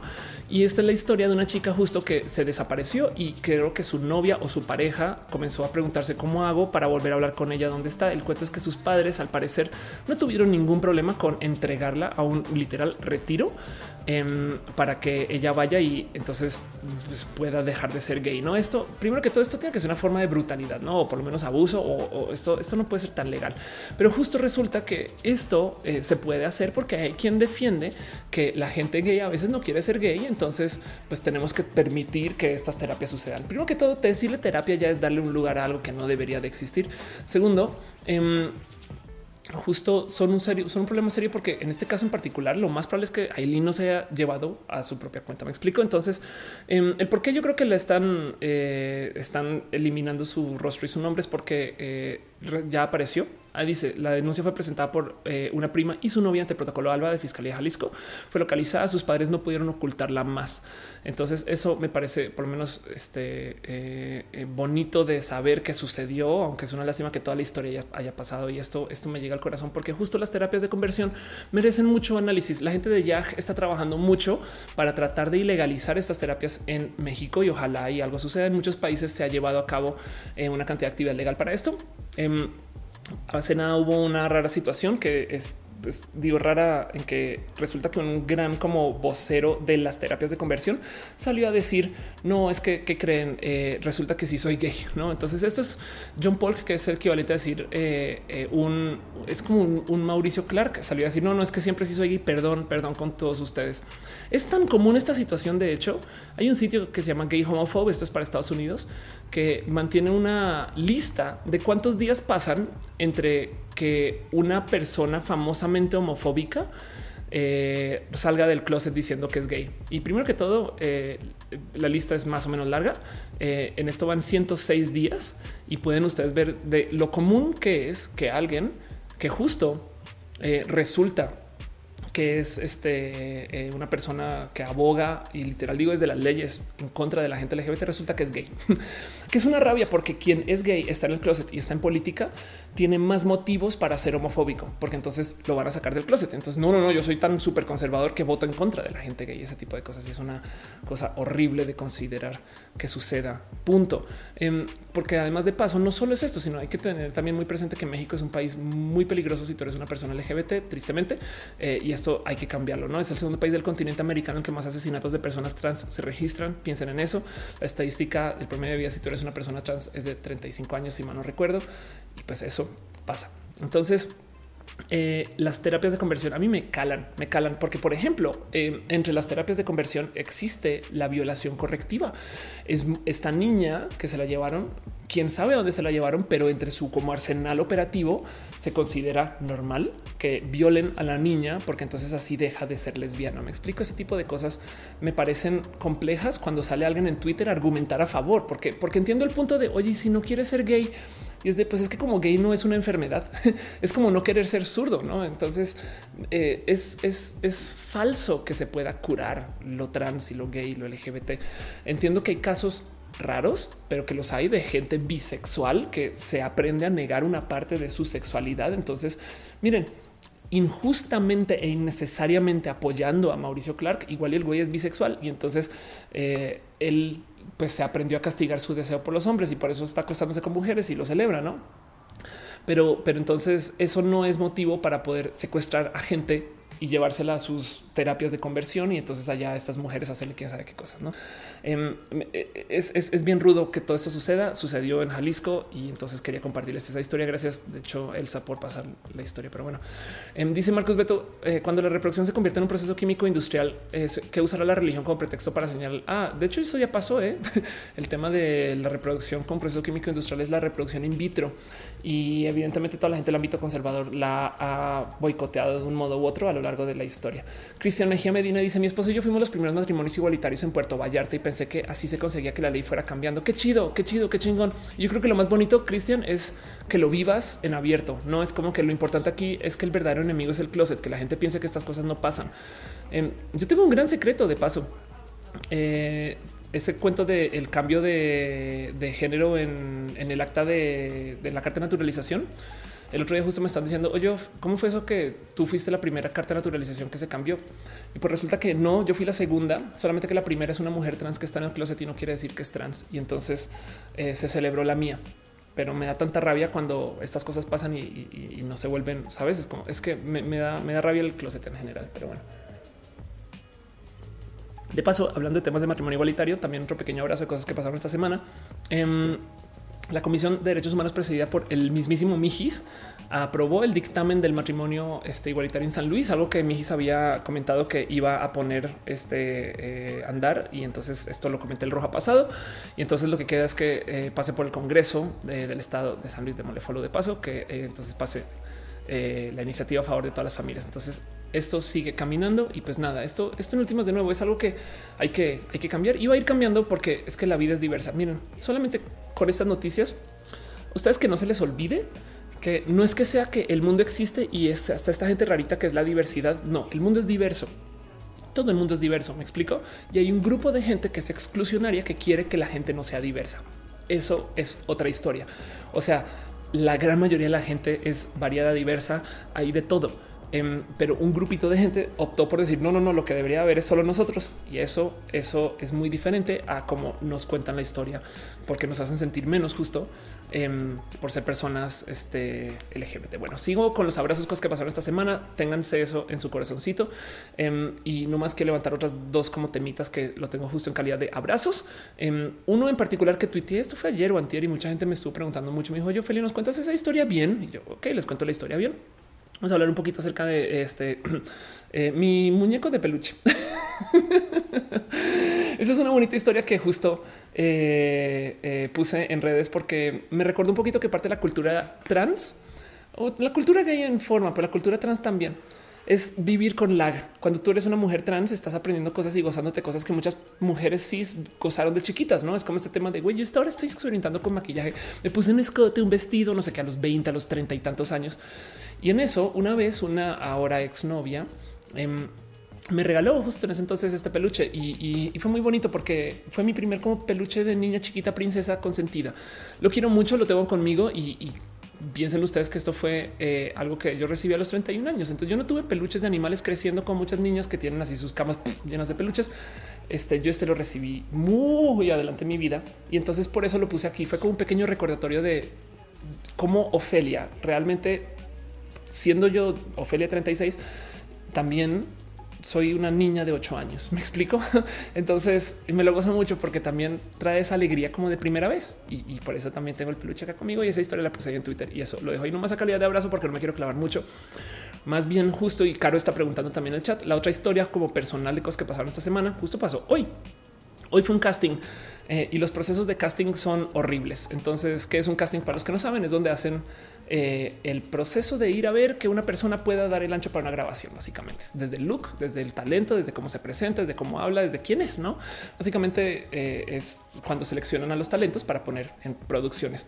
Yo tengo a muchas personas, amigos y amigas cercanas y lejanas que me avientan todo tipo de propuestas para ir a casting y por lo general no voy porque suele ser que cuando llego se sorprenden en la castinera, que son estas como casas productoras que filtran gente este, que yo sea trans y me da un chingo de desespero porque, o sea, no es que estén en contra, pero me queda claro que yo no lleno un chingo de papeles solo porque soy una vieja alta y mayor. Me explico, porque cuando buscan mujeres trans para producciones quieren a una chica eso está muy loco. Que casi siempre quieren mujeres o chicas trans de 22 o 23 años max que lleven 10 años de actuación encima de a ver. Primero que todo, quien sea trans de 22 años con 10 años de actuación implica que transiciona a los 12. Ubicas el unicornio que estás pidiendo. Ok, eso es una, pero luego del otro lado y que además tenga talento y que sea buena y que esté guapísima. En fin, no este como que es muy raro eso, pero del otro lado también porque yo de por sí soy un sabor muy único. O sea, yo soy muy Ofelia. Me explico. Es como Em, eh, si ustedes me ven en un comercial de Audi, Dios quiera que me lleven y me paguen estas cosas,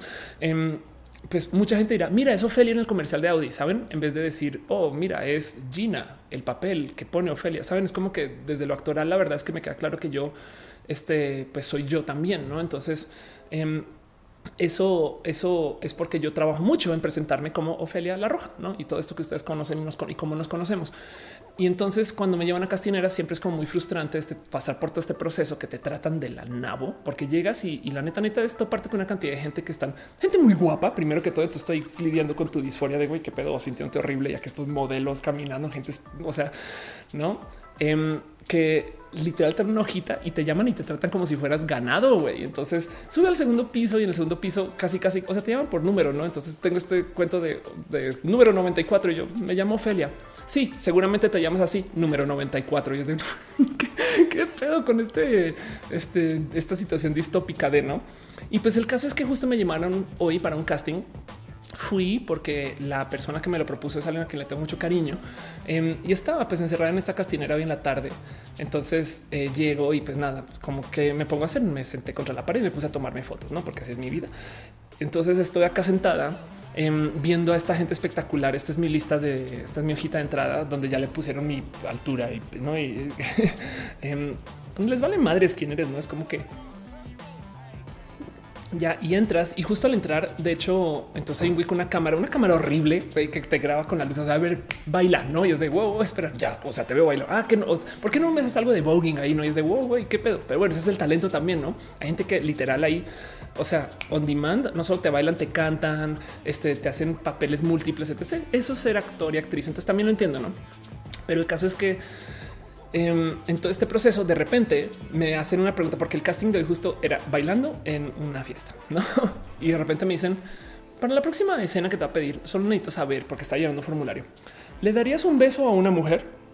No, y así de, sí, ok, y le darías, y después, ¿le darías un beso a un hombre? Y yo, sí, ok, qué chido.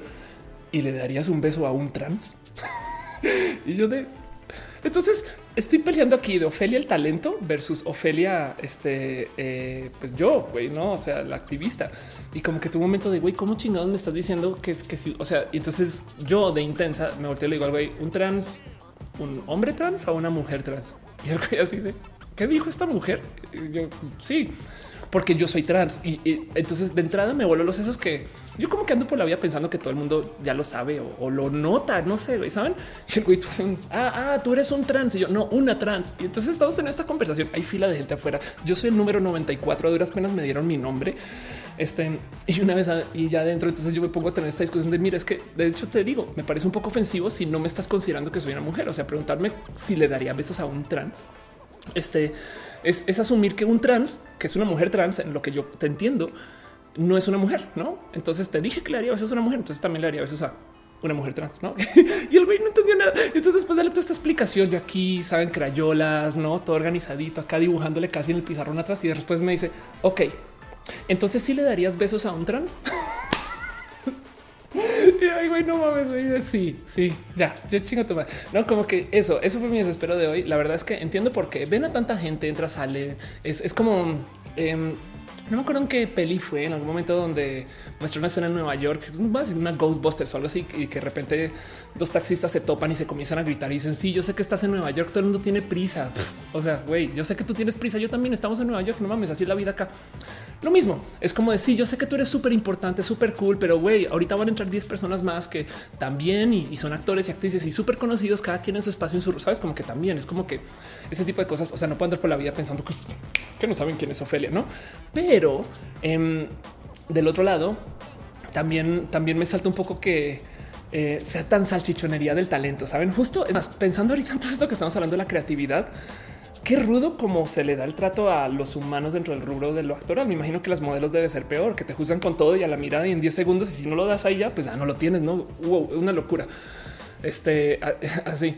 Este dice Aldo Alfreda, lo más Alfredo, lo más lo más sencillo es decir, trátame como una mujer. No, pues sí, justo es, como, es como, pues sí, por supuesto, pero, pero el tema aquí es, es como que eh, el, mero que el güey no estaba dispuesto a tener una conversación, solo estaba llenando un formulario. Me explico. Yo estaba hablando con un bot. Ahí sí. O sea, bien que bien que si me hubieran puesto un Google Docs enfrente, lo hubiera llenado y ya no hubiera hecho preguntas de absolutamente nada. Pero bueno, eso fue la historia de lo que pasó hoy con mi casting. De hecho, subí más fotitos a mi Instagram por si me quieren dar follow allá y los quieren ver. para seguir como stories hoy un ratito y eso fue como lo que pasó. Pero pues eso fue. La verdad es que no me causa estrés ni me siento discriminada. Simplemente me da un poco de rabia que como artista se le dé tan poquita importancia al quién eres. Eh, y entiendo que estas megaproducciones o producciones literal tienen que, o sea, si tú estás haciendo una novela, pues tienes que filtrar, digamos que tienes 15 papeles, que es poco para una gran novela, pero digamos que son 15 de los cuales cuatro son protagonistas, ¿no?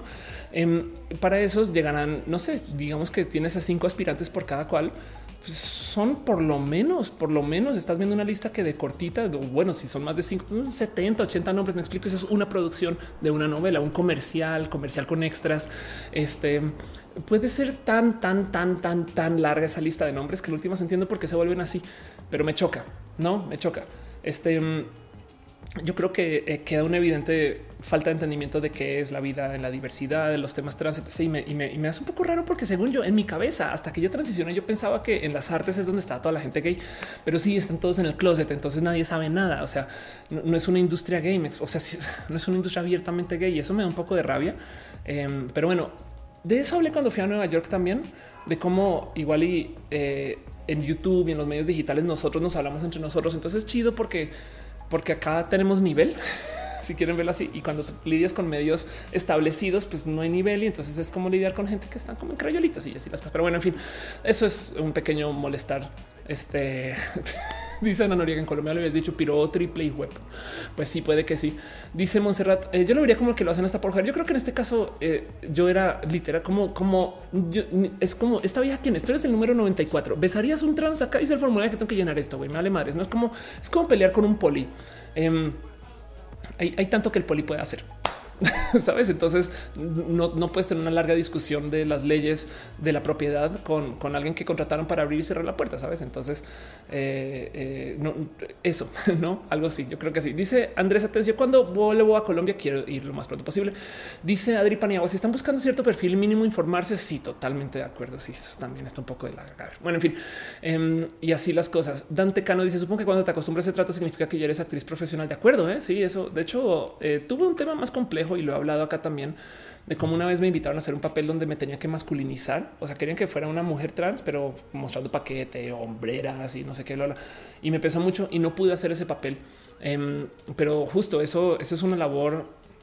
Cuando yo un día le contesto a un actor profesional y él me dice, güey, ¿tú crees que no sé, que era Chupitos este está siendo menos profesional por hacerse un personaje para Televisa. Pues no, güey, sabes? O, que este Chabelo en su alta edad sigue disfrazándose de niño. Pues no, güey, pero es que eso ya es desde lo profesional saber que güey es un papel y la no, pero yo, yo no soy esa persona, no? Entonces también me da aquí muchas cosas de que pensar en todo este cuento de que yo soy improvisadora y no sé qué, no, que igual y quizás no tanto. Pero bueno, en fin, en fin. Eso pasó, esa es la historia del casting. Este no, no es mucho más que eso, ¿no? Entonces, este la puse ahí porque la quería compartir con ustedes. Y sigamos con los otros temas. Vamos a hablar un poquito eh, acerca de vamos a vamos a nuestra primera, ahora sí, gran sección formal, cerrando con eso todos los abrazos. Pasar muchas cosas también en tema de Venezuela, pasar muchas cosas en tema de las noticias internacionales, pero yo creo que ahorita mm, eh, quiero avanzar un poco más y luego después Estoy pensando en hacer un stream solo de noticias, pero eso lo solucionaré después porque va a tener poco tiempo acá hasta junio. Si la había, pero bueno, vamos a hablar un poquito acerca de ciencia y tecnología. Este tengo dos temas en particular eh, muy rapidines y uno es un pequeño follow up, un tema ya existente y otro eh, de plano es un tema totalmente nuevo. Pero bueno, em, el primero es una lista eh, de datos y cosas interesantes que se puso en Twitter por, eh, por Krypton. Perdón, es que, en fin, es que por un Twitter que básicamente es quien lleva eh, Six y es una persona bien chida con quien he hablado antes y nos hemos conocido en este como raro mundo del mundo del desarrollo de los videojuegos. Pero él pasa este, los eh, insights del desarrollo del mercado latinoamericano de videojuegos y los comparte y los analiza uno por uno. Hay muchas cosas que yo creo que vale la pena que ustedes tengan presentes, porque luego y cuando él iba tuiteando, yo que mucha gente se estaba de hecho sorprendiendo mucho de esto. El cuento de eh, el por qué le está publicando esto es porque suele ser que a México como que se le ningunea un poquito su mercado de desarrollo de videojuegos, em, porque está esta cultura como en México las cosas son peores e inferiores. No es como, no, güey, si quieres emprender, ve a Chile. Esto le pasó a la gente que está en el mundo de los videojuegos en particular. Em, pero, pero creo que para estadísticas acá que vale la pena recuperar. Y así yo creo que por encima la más importante de todas em, es que en México hay 55 millones de personas que se reportan como gamer, o sea, que compraron consolas o que juegan en consolas eh, de parte de, eh, como la historicidad del desarrollo de México. México siempre ha sido como un país Xbox cero, pero encima de eso em, que también están jugando en PC y eso es muy importante para considerar porque de nuevo piensen ustedes que eso es un argumento que yo uso mucho para hablar del Internet y el desarrollo del Internet, como si tú eres una persona que navega el Internet en México, em, pues de cierto modo tienes mucho más poder porque hay muchos mexicanos navegando. Porque hay más gente navegando el Internet en México que lo que hay españoles. Pues resulta que para los videojuegos también, como le ven. Em, y esto me pareció hasta bonito y se los dije a ellos en su momento, ¿no? Este eh, dice la locomotora LGBT avanzado eh, que se título para eso. Ayer estábamos hablando de, eso, no? Este con Elisa. Sí, total. Em, dice ahorita Topics. ¿Quién es el enemigo de la semana? El enemigo de la semana eh, es un color horrible que se llama rosa moribundo y rosa moribundo. De hecho, em, es el color de la colita de muchas personas. Entonces, bueno, yo creo que ojalá sea, o sea, que raro sería que solo una persona tenga su colita ese color, no? Pero bueno, em, entonces Tengan ustedes cerca su corazón que México es, eh, de hecho creo que por acá hay una lista, si mal no recuerdo, México es el país, bueno, ahí lo muestran como el doceavo país en una lista de los países con mayor consumo de videojuegos, eso es el tamaño de mercado y creo que el número 11 es Rusia. Em, es un mercado de 1.600 millones de dólares en eh, estos revenues, em, así es flujo de dinero. Eh, y encima de eso em, es un país que consume mucho mucho eh, el, consumo desde eh, consolas, tanto como en PC. Entonces, como lo pone Krypton, lo que dice acá es eh, cómo se ve México con Chile. Como había comentado, México está en lugar 12 detrás de Rusia. Gracias. Ok. Chile se encuentra en lugar 42 de la lista detrás de Finlandia y por encima de Sudáfrica. Ok. O Sudáfrica. Esto demuestra la oportunidad del mercado como base para el desarrollo de negocio de gaming. Obviamente, una de sus ramas estarían los deportes electrónicos. Qué divertido que deportes electrónicos. Ok. Varios factores que han permitido este crecimiento de Brasil. Brasil de paso nunca me ha dejado impresionar que exista con mercado porque es solito e insular, pero bueno. Em, y, luego, eh, evidentemente, la otra cosa que pasa y el por qué lo, lo, está mencionando es como México tiene como su vecino norte a Estados Unidos, que es el este gran mercado de consumo de videojuegos, que de paso no sé si sabían, no es donde más se consumen videojuegos, pero pues es que Estados Unidos este, pues es un país pequeño a comparación de los monstruos del consumo, como lo podría ser China, no? Em, entonces, eso se los quería compartir y quería hablar nomás por encima el lo importante que es el consumo en digital para México, porque hay muchas cosas que nos crecieron eh, y nos inculcaron de cómo debería de ser el consumo del entretenimiento. De entrada, hay mucha gente que no vive en, los, las digamos industrias del entretenimiento por mera como lección de sus padres de güey. Es que es que si vas a estar en las artes de un modo u otro, vas a ser un gran fail y eso es horrible porque Em, habrá quien pudo haber sido un gran jugador de videojuegos, habrá quien pudo haber sido un gran artista y básicamente sus padres no se lo fomentaron y es complejo. Muchos artistas que existen hoy existen porque sus padres fueron artistas también, ellos también. Y en los videojuegos pasa algo similar. Em, lo vemos como este mercado por allá de lado, pero con 1600 millones de dólares en revenues, o sea, 1.6 billones, lo pone al tamaño del mercado casi casi del tamaño del cine. Em, y, no es sorpresa si tú ves que los lanzamientos de muchos videojuegos son igual de caros o más de lo que vale hacer una peli, ¿no? Em, y, como no, los videojuegos de hecho viven más tiempo que las pelis. Las pelis existen por dos horas y se acabó. Amamos Endgame, creo ustedes, yo sí, pero Endgame dura tres horitas y ya. Eh, Final Fantasy VII, que es un juego que tiene décadas ya, dura mucho más que tres horas y la música la música, la escuchas por aún más tiempo, hace sentido. Entonces los videojuegos tienen un modo muy diferente de conectar y yo creo que México debería celebrar un poquito más el ser este gran espacio de consumo de digital. Nos quejamos durísimo los youtubers y los odiamos porque nos parece rudo que alguien se llene la boca de malvaviscos para ganar dinero. Pero del otro lado, em, los youtubers en español se forman en México. Y eso es muy importante de observar. Yo creo que nos deberíamos de enorgullecer un poquito más de que esto se pueda dar acá y quizás ojalá eso pueda llevar a que se profesionalice aún más el rubro. No, si no les gustan esos youtubers, de todos modos, ese consumo existe porque la neta, neta, algo necesitamos del entretenimiento que tiene que existir ellos así. En Estados Unidos pasó igual, de todos modos, pero bien que, bien que si viéramos desde lo bonito eh, nuestra capacidad como mercado, Em, otra mentalidad sería, ¿no? Entonces por eso, por eso lo pongo aquí como este, ahí donde está. Dice Andrés, atención, Ophelia, no sé cómo salir del closet, no sé qué hacer. Todo lo que tienes que hacer, Andrés, es hablar a tu familia de cómo eres de heterosexual todo el día, todo el día. Cristian Quintero dice maquinitas power. Qué cagado. Eh, o chispas dirían acá en México. Scarlett Cat dice también veo esa diferencia cuando una, un buga se, sorprende y dice que solo le gustan las mujeres 100% y le pregunto si asegura lo que dice porque pensando en la inclusión anda. Eh, sí, sí, dice en Argentina se utiliza el término transvesticidio cuando se habla de asesinatos por su condición de género y femicidio también. Qué chido, aunque bueno, pues por lo menos sí, total. Saturn ah, le dice cuánto tiempo he perdido roja, como dos horas. Andrés Atencio dice con mucho respeto, pero eh, dice que me va muy bien. Gracias, gracias por decirlo. Uriel Torres dice manda indirecta acerca de su sexualidad. sí, es, medio en broma y no. La guía Ofelia estándar de cómo salir del closet es ten a un aliado, usa ese aliado como alguien en quien te puedas apoyar. Y luego le dices a tus padres y que ese aliado te abogue tras bambalinas por ti funciona muy bien. Puede ser un tío, un primo, puede ser alguien cercano, pero el punto es que cuando tú salgas del closet con tu familia, tu familia, si no apoya, van a pensar que estás loco o loca. Entonces tú necesitas que alguien les diga no, no estás loco o loca. Y entonces ahí posible y te creen. Esto de paso no tiene nada que ver con las salidas del closet. Es la teoría básica de la negociación, donde necesitas una persona que de lado valide la idea. Y si esa persona este, actúa a tu favor porque tú la precontrataste, entonces seguramente vas a vender más fácilmente o vas a cerrar esa negociación. Llévense eso al corazón el día que tengan que negociar algo. Pero bueno, en fin, en fin, otra cosa que tengo aquí en la sección de ciencias también para mencionar medio por encima es una locura total, una cosa que también me, rebasa que exista em, y es que resulta esto es un logro científico desde la impresión 3D. La impresión 3D, para los que no saben, básicamente es el proceso de agarrar un objeto y crearlo desde ceros por el uso de un robot que lo va construyendo. Hay muchos métodos de imprimir cosas desde lo 3D. El que ya conocemos es un proceso literal aditivo donde tú arrancas con una placa base y le vas poniendo dibujitos. ¿no? Entonces, pues pintas la primera capa, luego la segunda, luego la tercera, luego la cuarta y cuando acabas, pues ya tienes la pieza. No, em, eso tiene varias complicaciones, depende del tipo de material que uses, como cuándo y por qué, pero pues asimismo tú puedes crear comida, no por un pastel lo creas así, por ejemplo, no?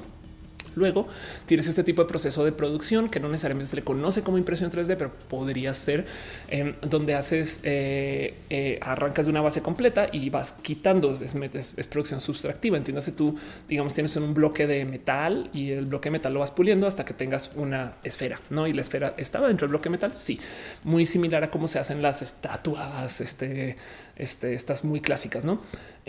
Y el cuento es que hay muchas complicaciones desde la logística y desde la mera ciencia del cómo hacer para que la impresión ataque y funcione y demás. Sobre todo si tú necesitas que al imprimir la pieza mecánica funcione, porque si tú estás haciendo un carburador, por ejemplo, igual y necesitas ensamblar el carburador y lo diseñas de tal modo que puedas hacer las piezas por aparte y luego lo juntas.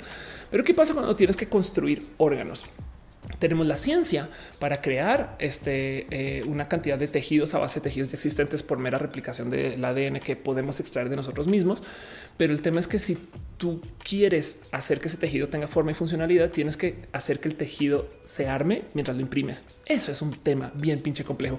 Y pues bueno, crearon a base de un proceso de hacer impresión en esto, no creo que es hidrogel, este, pero de hacer eh, impresión de tejido con luz que funciona como si fuera un proceso este, aditivo, pero que además a medida que lo va haciendo, de paso va dejando las piezas organizadas para que sean, y escúchenme aquí, mecánicas y orgánicamente capaces. Entonces, eso en particular es una impresión 3D de este un Es, que es, un órgano, sí, es, un mini órgano, pero, la idea aquí es poder hacer eventualmente un proceso que pueda ser un, digamos, un potencial pulmón externo hecho impreso en 3D para que vean el tamaño de, la pieza que es, porque justo em, esto es eh, una pieza funcional hecha sobre eh, eh, un gel que puede oxigenar lo que ya es un flujo de sangre que está pasando por medio de ese órgano. Ok, esto es espectacular porque no solo es la ciencia de estamos imprimiendo lo que podría ser el día de mañana un sistema de, saben, de alveolos y, entonces también todo un sistema de pulmón y, un sistema de procesar y filtrar aire o oxígeno o líquidos o fluidos, porque lo importante aquí es que se inventaron un esquema para hacer impresión en 3D que permite hacer esos como raros y complicados canales que luego también cuando crece y se mueve los canales se mantienen porque es flexible. Eso es una locura y eso se presta para que hagas muchas cosas con el cómo puedes desarrollar piezas mecánicas que se impriman en 3D.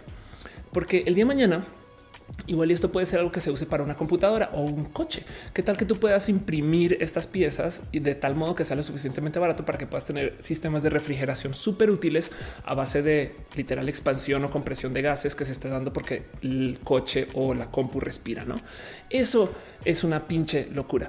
Em, y lo bonito de acá es que quien hizo esta ciencia no solo publicó su investigación, sino que luego no tuvo ningún problema con entregar todo esto a código abierto. De nuevo, bajo esta filosofía de es que si no lo tenemos así, la gente no lo va a replicar. Así que para rematar, si ustedes son fans de la, impresión 3D, pues sabrán que esto está disponible para uso de código abierto. Eso me parece espectacular de saber. Pero bueno, en fin, esto sucedió y lo quería reportar acá nomás.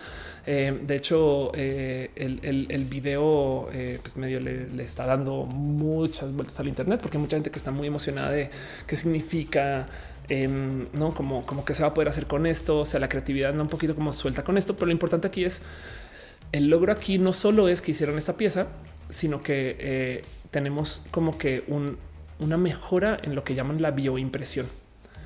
Y pues eso me parece espectacular de considerar. Pregunta Monserrat que si se podrá con neuronas, pues te lo prometo que alguien no va a intentar. eh, de poderse, ¿no? Caro dice, ahí es donde entramos quien tenga las posibilidades económicas. Déjame reemplazo partes y video 150 años, sí, pero por supuesto. De hecho ya sucede. Em, hay mucha gente que, o sea, la mera compra de órganos, pero también hay mucha gente que, no sé, mira, pero así. En la dentistería, este, el proceso de, de ir con un dentista es te reemplazo tus dientes con dientes que no son tuyos, güey, te pongo una corona o, de plano te pongo, sabes? Este, y entonces eso ya es reemplazar tus piezas con algo más, ¿no? Dibujante dice el miedo radica en que las gigantes corporativas o lo que harán las gigantes corporativas para impulsar el consumo de esas tecnologías médicas, que si con los medicamentos son atroces con esto, sí, totalmente de acuerdo. Cristian Quintero dice eso es una Ghost in the Shell, sí, un poquito, ¿eh? eh Daniel Tamirano dice la cámara está en espejo, veo algo que no está bien si la cámara está en espejo. De hecho, lo que pasa es que el testigo de la cámara está en espejo. Eh, ¿Qué ves que no está bien? Seguro hay texto atrás o algo así. Eh, o es este señorito. Eh, y, para lo más divertido todo es que YouTube y Twitch eh, creo que tienen espejo diferentes. En fin, en fin. José Alejandro Granados dice: No sé si esto es algo que Tesla llegó a hacer, el hecho de dejar patentes para que más compañías usen su implementación de tecnologías. Eso es un tema de bondad, de bondad científica, si lo quieres ver. Porque la idea es, si tú quieres que mucha gente use tu tecnología y te desarrolle más, entonces pues lo mejor que puedes hacer es liberarla, pero si la liberas, entonces ya no puedes capitalizar en ella. ¿Cómo ves? y así las cosas. Pero bueno, en fin, dice Monserrat Muertos, una dulcería, ciclo cerrado un poco. Eh, Enrique dice, llegaremos a, ser, llegaremos a ser esa generación que verá disparada su esperanza de vida. Sí, créelo o no, nos es muy normal, muy normal. Em, considerar que como seres humanos vivimos hasta los 80, 90, eh, hay casos de gente que vive más cuando realmente nuestros bisabuelos no vivían eso. Entonces, de hecho, la generación que disparó su crecimiento de vida fueron nuestros abuelos. Y parte del por qué esto le impactó al planeta es el hecho que existen estas familias de 6, 7, 11 personas que les tocó a nuestros abuelos. Si ustedes tienen de a siete tíos para arriba, van a saber de qué hablo, porque resulta que el motivo por el cual se daban tantos bebés es porque no se esperaba que todos vivieran y resulta que todos vivieron. Entonces, por eso una explosión de bebés, este, como que entrando a esta como época de la generación de nuestros abuelos y luego los baby boomers, no? Pero bueno, Eso pasó y con eso cierro este tema y dejo con ustedes el qué opinan, cómo lo sienten. Es algo yo creo que para mí espectacular de considerar que esté sucediendo. Eh, la verdad es que eh, nada, pues es como es como a mí lo que me interesa acá es ver qué va a pasar con la bioimpresión. Caro dice yo veo en el mismo sentido en el video chingón. Martín dice que le recomendaré es un próximo estudiante de física. Enfócate en todo lo que sea eh, este, el desarrollo de, eh, eh, de, lo simulado.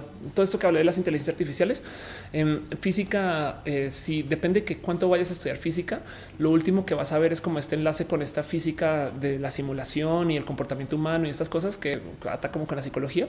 Hay muchas cosas hay que estar atadas con el sentir. Bien que puedes trabajar materiales, bien que puedes trabajar altas energías, em, pero, pero yo creo que esta revolución de inteligencia artificial también puede funcionar desde, desde la física con todo el trabajo que hay en eh, meras observaciones de cómo funciona la naturaleza este, y cómo esto igual y se puede replicar desde la computacional. Pero bueno, eso es mi opinión. En fin, Rubén pregunta que si todavía trabaja en Platzi. Obviamente no. Este dice eh, Uriel Torres: 10 tíos vivos, uno falleció. Ándale.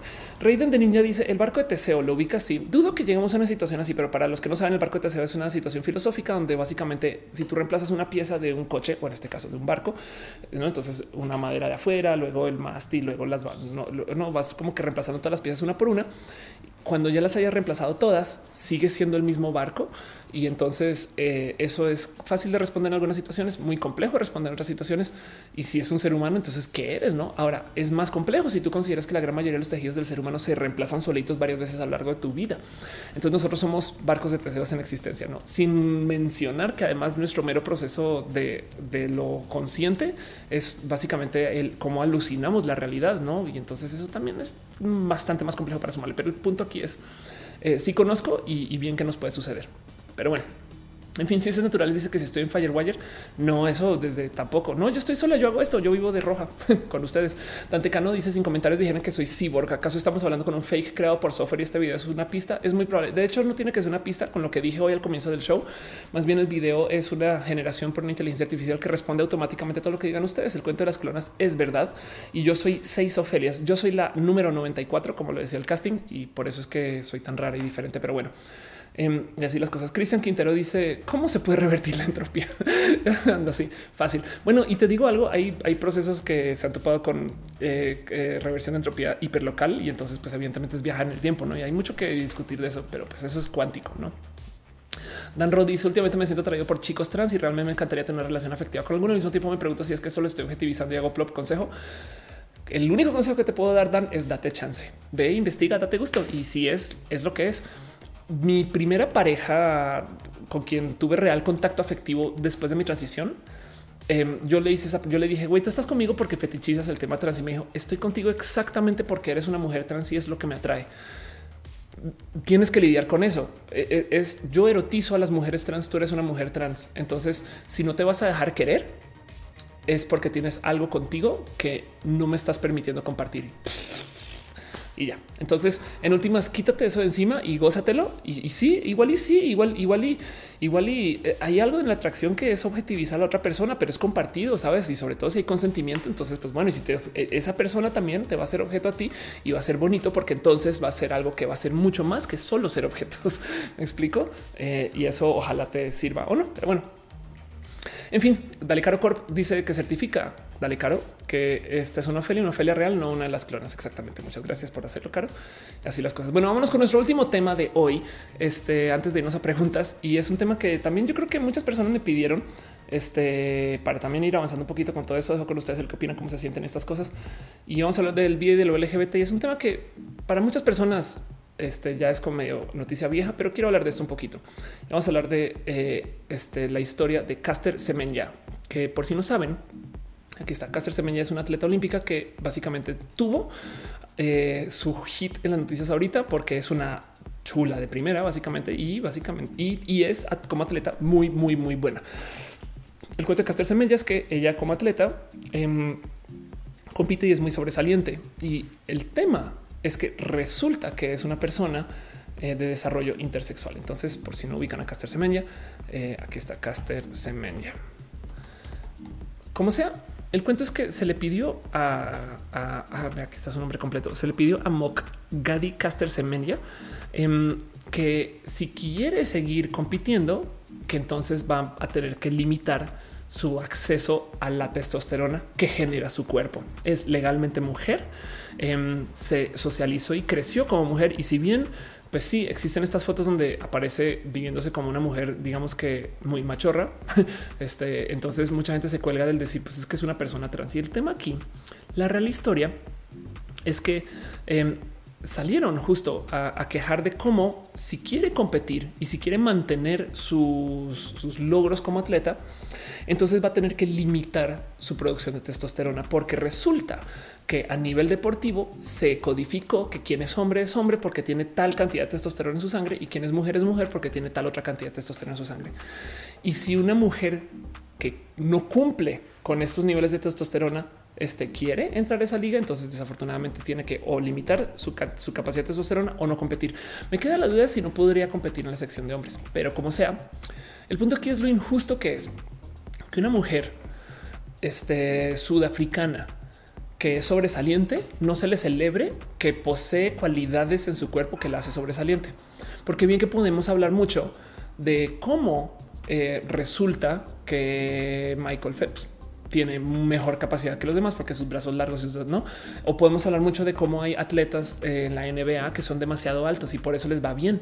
Pero resulta que en este caso en particular la tratan de frenar para proteger a la clase de lo femenil. Y entonces eso despertó una cantidad ridícula de misoginia en redes porque la gente está diciendo, pues sí, es injusto con las pobres mujeres que son inferiores que les pongan a una persona superior y es de, a ver, pero entiende que esta persona también está al rubro de mujer. Es injusto en general que se le diga a alguien eres muy sobresaliente, entonces frénale, no? Y del otro lado tienes a muchas personas que también añadiéndole al tema de la discusión de su generación de testosterona, eh, muchas personas que salieron a quejarse que resulta que son mujeres, este, digamos que primermundistas, este, caucásicas, que se están quejando de que no, sí es muy injusto estas cosas, ¿no? Em, dice Ana G, justo el, el, eh, el, IAF decidió que una cantidad de testosterona normal para una mujer, que eso ya de por sí está bien complejo de considerar. Y ahora resulta que si tu cuerpo sobrepasa ciertos límites impuestos por presumiblemente señores blancos, tienes que hormonarte para poderte cumplir con los estándares ridículos. Y sí, justo. Cabe mencionar que además de todo, Caster es uno negra lesbiana, además de vestirse masculina, acá hay elementos para asegurar que esto es lesbofóbico y transfóbico.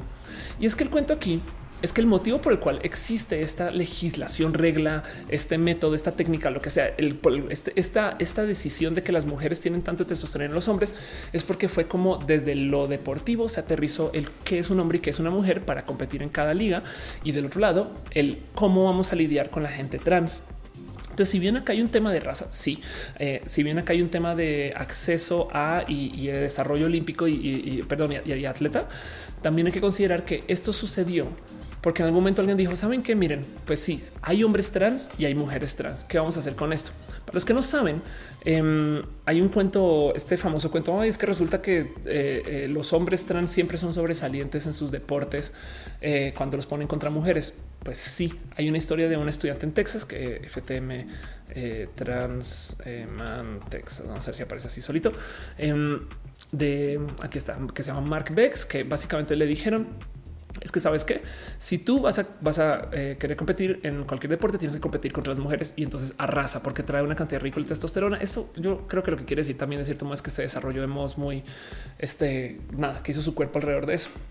Eso no le quita que hay muchas mujeres que se estarán desarrollando testosteronizadas ahora. Lo vemos, por ejemplo, en CrossFit, que es un ejemplo que he usado mucho cuando hablo de este tema acá, de cómo las mujeres campeonas de CrossFit, perdón, pero son mujeres muy formadas que evidentemente se estarán testosteronizando de un modo u otro, sea natural o no. Y entonces se están dando chance de vivir con un cuerpo que no habíamos visto formar antes, porque antes las niñas tenían que tener una cierta forma y modos, ¿no? Y entonces hasta como el 2009 se comenzaron a dar esos permisos en CrossFit y viene una nueva generación de mujeres que se han testosteronizado, sea de modos de que se lo permitieron o sea de que este, lo están haciendo este externo a lo largo de su formación. Em, y, eso son mujeres cis de las que estoy hablando, no? Pero de nuevo, también justo eso es como lo que lo que tú estás haciendo cuando estás formando tu cuerpo alrededor de este ingreso de testosterona. Entonces es súper, súper complejo pensar qué vamos a hacer para dividir bien el tema del género en el deporte.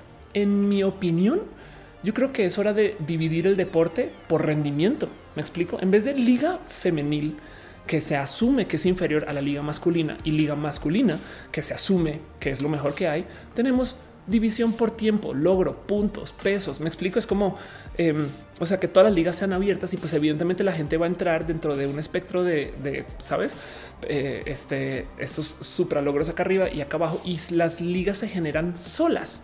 No como que más bien tú como comité olímpico básicamente haces una, si quieres ver una comitiva A y una comitiva C.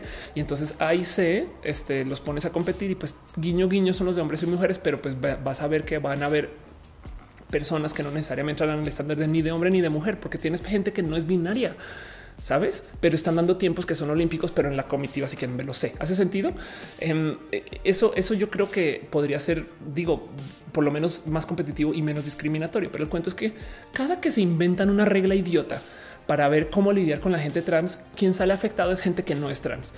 Porque el caso aquí es que si bien el y yo en muchos lugares está hablando de Caster como una mujer cis, em, porque, porque así, así es como se le debería de tratar. Me explico, no es una persona que se este, socializó como hombre y luego transicionó, simplemente es toda su vida creció este, y vivió así, ¿no? Em, y, su, y su, su, concepto desde su, de su intersexualidad tampoco es que esté muy presente en este caso, porque literal es una mujer que trae ese desarrollo de, testosterona. Perdón. Em, y entonces... Eh, me recuerda mucho a cómo cada vez que se inventan reglas bien idiotas para lidiar con gente trans, caen personas que no son trans. Esto es una eh, nota de entre muchas, muchas, de cómo en los estados en Estados Unidos cuando los hicieron, em, eh, que tuvieron, que, que hicieron estas reglas para prohibir que la gente trans entre a los baños, resulta que comenzaron a sacar a mujeres cis de los baños de hombres, pero de los baños de mujeres porque se ven muy masculinas. Tengo una amiga que justo es una mujer cis que ni siquiera lesbiana es, ¿no? Y, bueno, como si, bueno, me explico, saben que no es como que ya una vida que digas, wow, no manches, no quiere romper el género. No, simplemente tiene una apariencia que podría ser considerada muy estereotípicamente masculina. Y me dice, cuando puse esto en Twitter, me decía, es impresionante la cantidad de baños de los que me han sacado porque todo el mundo piensa que yo soy hombre y entonces, ¿qué? ¿Qué? ¿No? Y, es una mujer cisgénero. Y justo esto sucede por la paranoia y la locura de la vida este, de la gente que está como en pánico de las transiciones, no? Porque de nuevo, en un mundo donde tú puedes nacer casi que de cualquier modo y llegar digo, es guiño guiño, pero me entienden, ¿no? Que existe la tecnología y la ciencia para acabar en mis universo.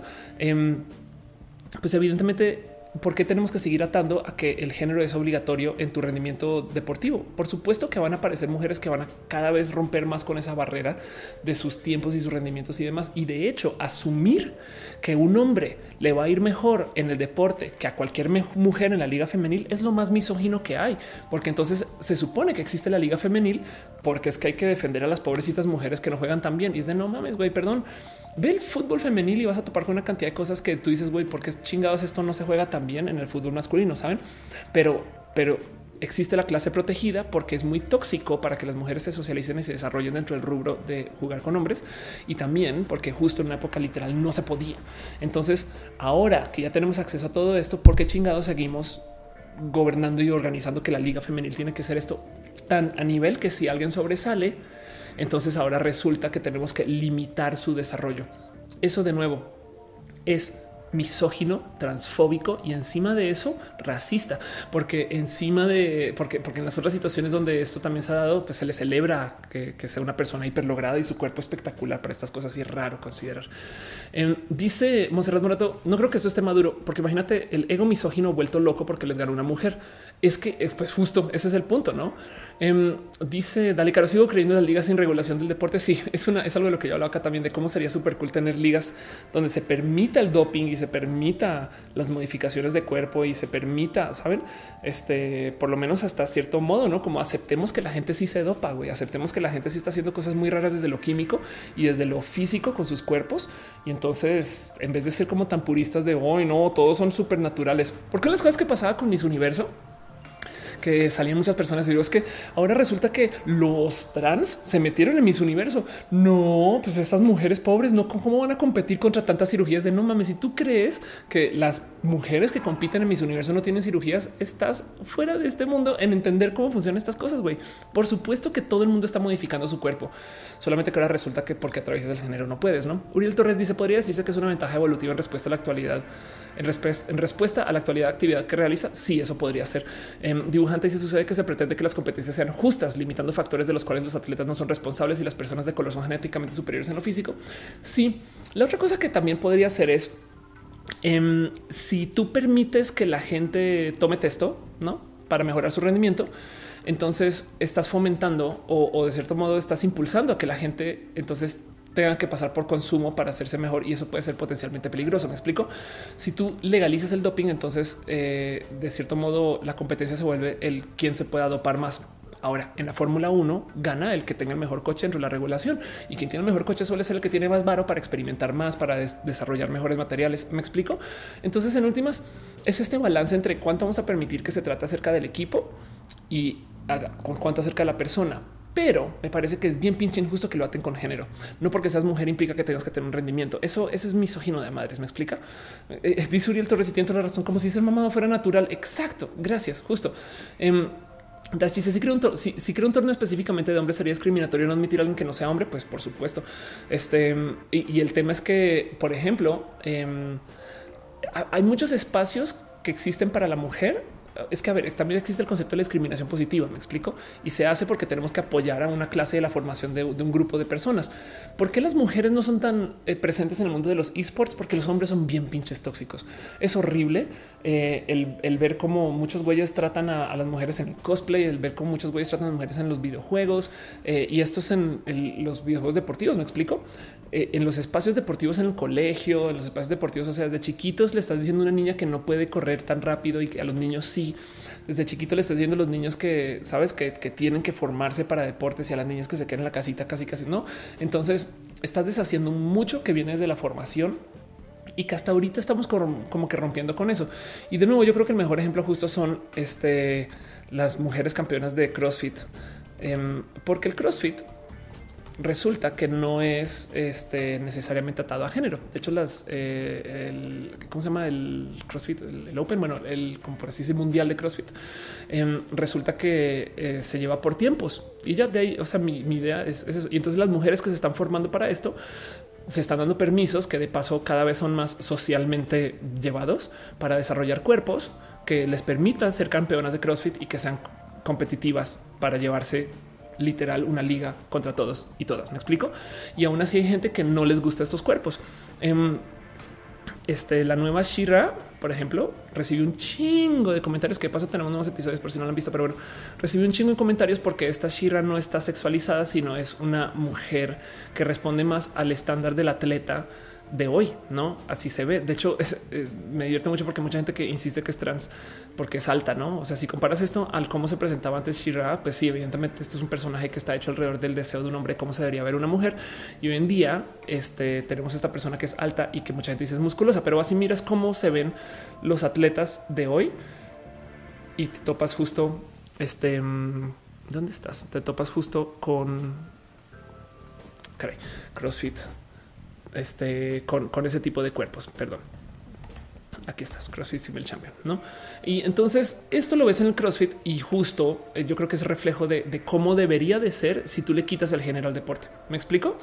Em, porque, porque si todo el mundo está con el mismo tren, entonces casi casi que encuentras que hombres y mujeres van a desarrollar sus cuerpos de modos muy similares yo sorpresa se puede. Au. Ni Uva dice: desde momento en que las niñas les ponen una falda de uniforme escolar, les limita su desarrollo motriz. Gracias, Uva, además por opinar de esto que estás en esa línea de trabajo. Andrea Serimar dice: Te vi en Talentland. Me gustó mucho tu conferencia. Gracias por comentarlo. Marcos Beto Maya dice que inventen algo para inhibir la menstruación mientras no se quiera embarazar a una mujer sin ninguna consecuencia hormonal. Ay, ya sé. Bueno, em, José Alejandro Granados dice que se hagan dos ligas generales para cada deporte. Una de personas que se modifiquen, no se deben penetrar los que no. Bueno, te digo algo.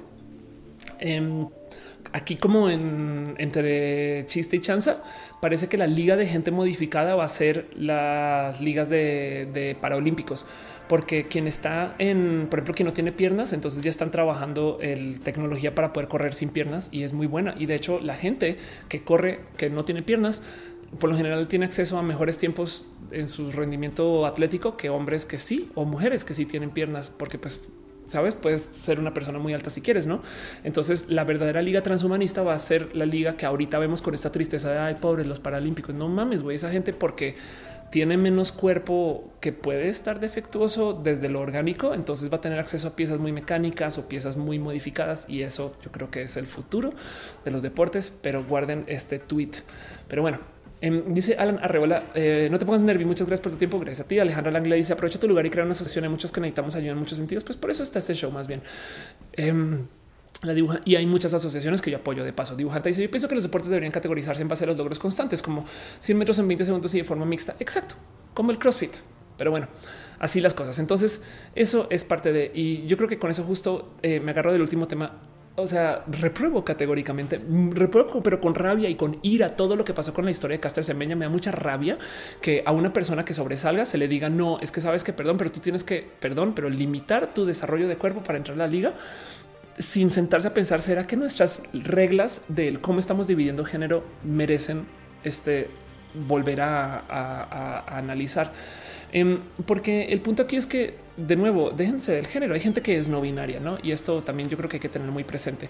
Em, es como considerar que en últimas está literal llevando a cabalidad esa regla que los hombres tienen que tener tanta testosterona en su sangre y las mujeres tanta otra. Y eso me parece que es eh, hasta injusto, no? Porque, porque de paso también hay hombres que tienen testo baja y entonces que por eso me queda la duda de si Caster Semen ya no podría competir en liga masculina, no? Pero bueno, mi suba dice las personas que corren que no tienen piernas tienen ventaja porque su cuerpo no genera tanto lactato como el de alguien completo y por ende no tiene esa fatiga extra. Además, además, pero además su mera fisiología, me explico. La gente que, corre sin piernas, pues tiene blades, no tienen este son parte robot. Güey. Riel Rosas dice, pero es que hasta el ajedrez se paran por género.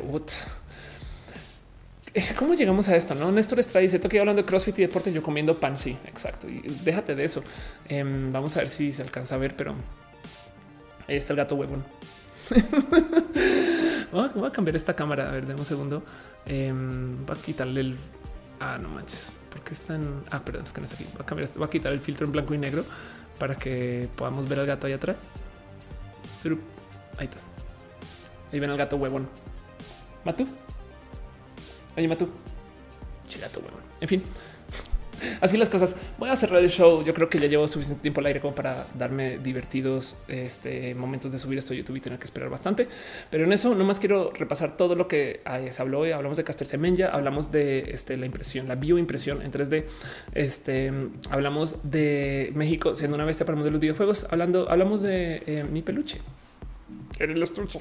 Hablamos de eh, el casting y esa historia y sobre todo lo más importante, hablamos de la vida LGBT, la gente que está en Mérida, Aileen, este y también que me lo llevo muy al corazoncito de cómo la creatividad va a cambiar, los procesos creativos van a cambiar porque vamos a tener acceso a máquinas que van a darnos tantito de avance creativo en muchas cosas. El gato durmió a lo largo de todo esto. Aparentemente, este ya no me gustó que fuera. Em, ya no me gustó que fuera color. Vamos a volver a poner el filtro. Lo siento.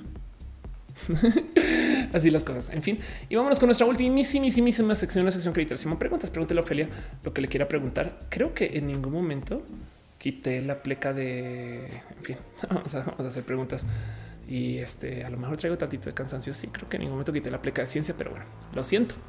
La producción es lo que la producción quiera que sea.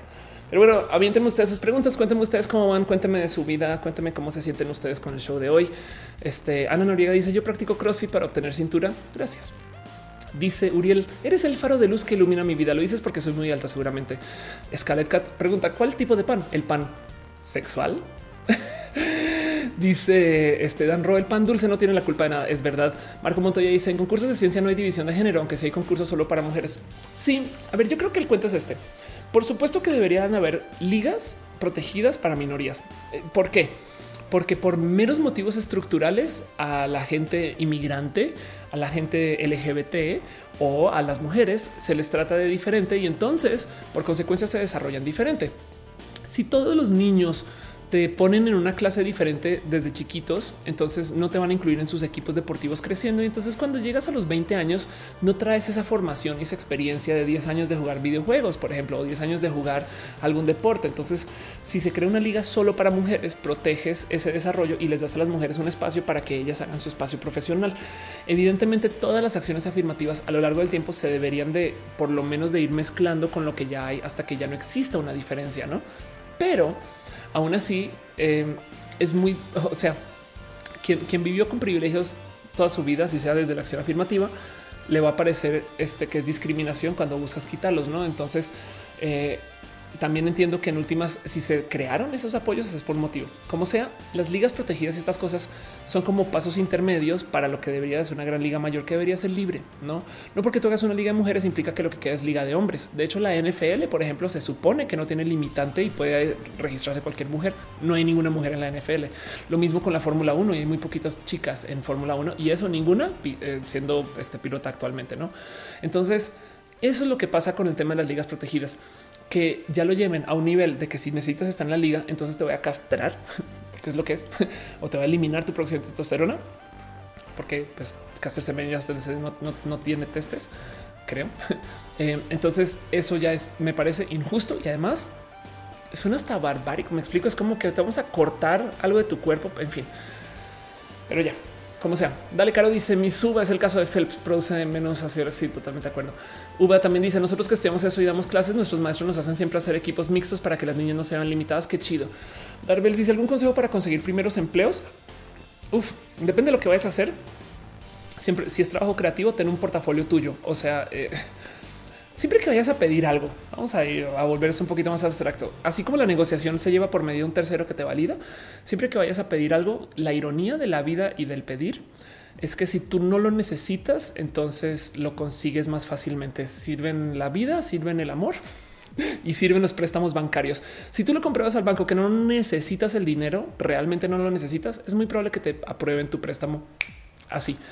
Em, si tú del otro lado requieres de mucho dinero para salir adelante, entonces pues vamos a tener que investigar tu situación, a ver si no algo similar pidiendo trabajo. Si tú de cierto modo no diré, o sea, no te sientes en la reunión laboral y dices yo hice todo lo que ustedes pendejos, no? No, pero si tú como que traes un sabes, yo ya, yo ya trabajé esto este eh, o estoy investigando esto, aquello, o, lo estoy trabajando en casa sol y ahora lo quiero llevar, no como al próximo paso, ese tipo de cosas, como si comunicas desde lo implícito que no, no necesitas, pero que sería chido, que es opcional y ese tipo de cosas eh, suelen ser muy buenas para quien sobre todo trabaja con lo creativo. No es obligatorio, pero bueno, también es el como yo me he llevado para muchas cosas, desde el cómo yo busco mis propios trabajos. Y fíjate que yo trabajo muy raro a fin de cuentas, pero bueno, eso puede ser. Ojalá te sirva ese consejo. Y si no, de todos modos, trata de considerar que no solo se trata de hacer, sino de promocionar. Ok, entonces ten bonitas redes sociales, ten bonita presentación. Acuérdate que la presentación digital puede ser tan importante con la presentación. En fin, todo eso para pedir trabajo. Yo, de paso, soy proponente de que mejor hagas tu propio trabajo si tienes cómo y hay cómo emprender o si tienes un amigo que está emprendiendo o algo así. También a lo mejor por ahí puede ir. Dani Troll me pregunta cómo voy con la música. Estoy súper frustrada porque traigo lo que puede ser potencialmente un pequeño como micro concierto acústico que yo creo que lo va a dar en redes. Em, pero es que son ocho o nueve rolas de las cuales cuatro son escritas por mí, unas que he ido publicando. Em, y, primero que todo, el síndrome del impostor las odio, las odio con todo mi corazón, porque entonces las toco, me suenan bien, pero después están bien pendejas porque son tus primeras rolas, Ophelia. Y del otro lado, este em, eh, luego me, suenan como allá. Ay, no sé, traigo muchas dudas de mí, pero entonces tengo que romper con eso eventualmente y lo haré. Eh, yo creo que puede que este jueves lo haga porque me prometí que eh, antes de, mayo iba a publicar y entonces pues ya llegó mayo. Bueno, en fin, este dice Cristian Quintero, ¿alguna sugerencia para un negocio propio para poder independizarme? Off, em, sí. El consejo de cajón para los negocios eh, para independizarte estas cosas es tratar de solucionarle pequeños problemas a, a grupos muy de nicho y de ahí crecer. O sea, en vez de en vez de crear una panadería, que panaderías hay muchas, trata de crear los mejores baguettes, sabes, o, el mejor croissant y lo vendes enfrente de la panadería chingona. Y entonces no compites porque ellos no van a sentir que es competencia, pero tú no manches, estás haciendo algo tan de nicho, tan único y para algunas poquitas personas. Y con eso arrancas en chiquito. Em, y, eso puede ser más manejable que hacer algo muy grande. En el mundo de los emprendedores le llaman el MVP, el Minimum Valuable Product, pero bueno. Este dice a que si estoy emocionado con Detective Pikachu como fan de, de, Pokémon. Sí. Este dice dibujante. ¿Algún día es un taller o plática de autoestima o motivación para las personas trans? Ay, wow, te cae que pues aquí en roja, no? ok. Este mm, Cristina Muñoz dice: Yo estoy muy orgullosa a mí porque le enseñé a mi sobrina a jugar básquetbol y todos sus juguetes son de niña. Adivinen qué le gusta jugar más. Apenas un año y medio chingón a huevo. Eso es que justo eso Diego dice que si Apple con pantallas que se doblan, pues es como el futuro, ¿no? A ver cómo lo aterriza Apple. Dice Filomeno Smith, voy a presentar mi tesis de feminismo a dos de las mujeres más poderosas que conozco. Soy hombre, estoy nervioso de decir algún, algún consejo. Wow, mis qué, qué huevos, Filo. Ok, vas a, estás haciendo una tesis de feminismo y se lo vas a presentar. ¿A qué, nivel es, esto, es, esto es escolar o universitario o maestría? Eh, Ok, em, nada, pues este yo haría una prueba con alguna mujer feminista furiosa, rabiosa, bien fundamentada, quizás. Pero bueno, si es una tesis, hay mucho la habrás investigado. No sé qué, qué buena. Ok, cagado. Depende, depende. Bueno, sabes que conoce, conoce bien a las mujeres a quien, a quien les presentas. En mis ejercicios de, de teatro, estas cosas, eh, me gusta enfocarme mucho en a quién le hablas, aunque en la impro le debería poder hablar a cualquiera, no? Pero bueno, Aún así, Eduardo Vivian dice eso es como la cuota de género, contratar las empresas. Una vez le dije a mi jefe que yo no iba a contratar a una mujer solo por serlo.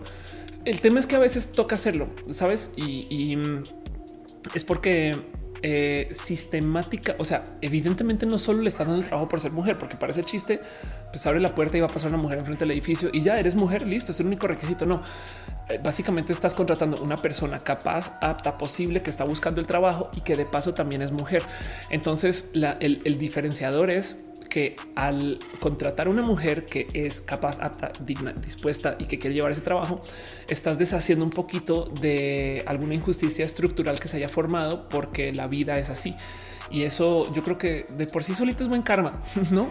Em, o sea, claramente no estás contratando solo a una mujer por ser mujer. O sea, estás contratando a una persona talentosa para, el trabajo que de paso también es mujer. Y entonces estás apoyando algo. Y eso yo creo que es muy diferente a cómo lo propones desde cómo lo dices. Elisa dice muchos pilotos de Fórmula 1 o jockeys de carreras de caballos tienen deficiencia de crecimiento. Eso lo hacen su fortaleza. Claro, es verdad. Martín dice cómo es el campo laboral de un físico. Súper bien. Eh, de hecho, yo estudié física y luego hice mi maestría en econometría porque yo iba a ser broker, yo iba a estar en banca, yo iba a estar comprimiendo acciones y vivir de lo que en ese entonces era el boom de los, este, eh, como de la inversión privada de estos como hippies, perdón, no hippies, yuppies neoyorquinos Em, que, se la pasan como llevando clientes privados y hacen sus pequeñas inversiones, estas cosas y que luego como que explotó es un poquito como el 2008. Pero bueno, el caso es hay mucho que hacer porque hay muchos campos bonitos de desarrollo, no necesariamente atados a la física. Ahora, la física también, por supuesto, física de alta energía, lo que quieras ahorita em, y física, este, observacional espacial, estas cosas también. Wow, entonces te puedes ir mucho con eso, pero como sea, los físicos eh, suelen ser personas, bueno, primero que todo están físicos y que es un físico teórico o sí que es ser un físico experimental muy diferente, pero hay mucha investigación que funciona desde la física que es muy aplicable en muchos lugares que solamente eh, lo verás desde la física como clavado, si quieres verlo. Este pero, pero, pero que funcione en muchos campos por afuera, no hace sentido.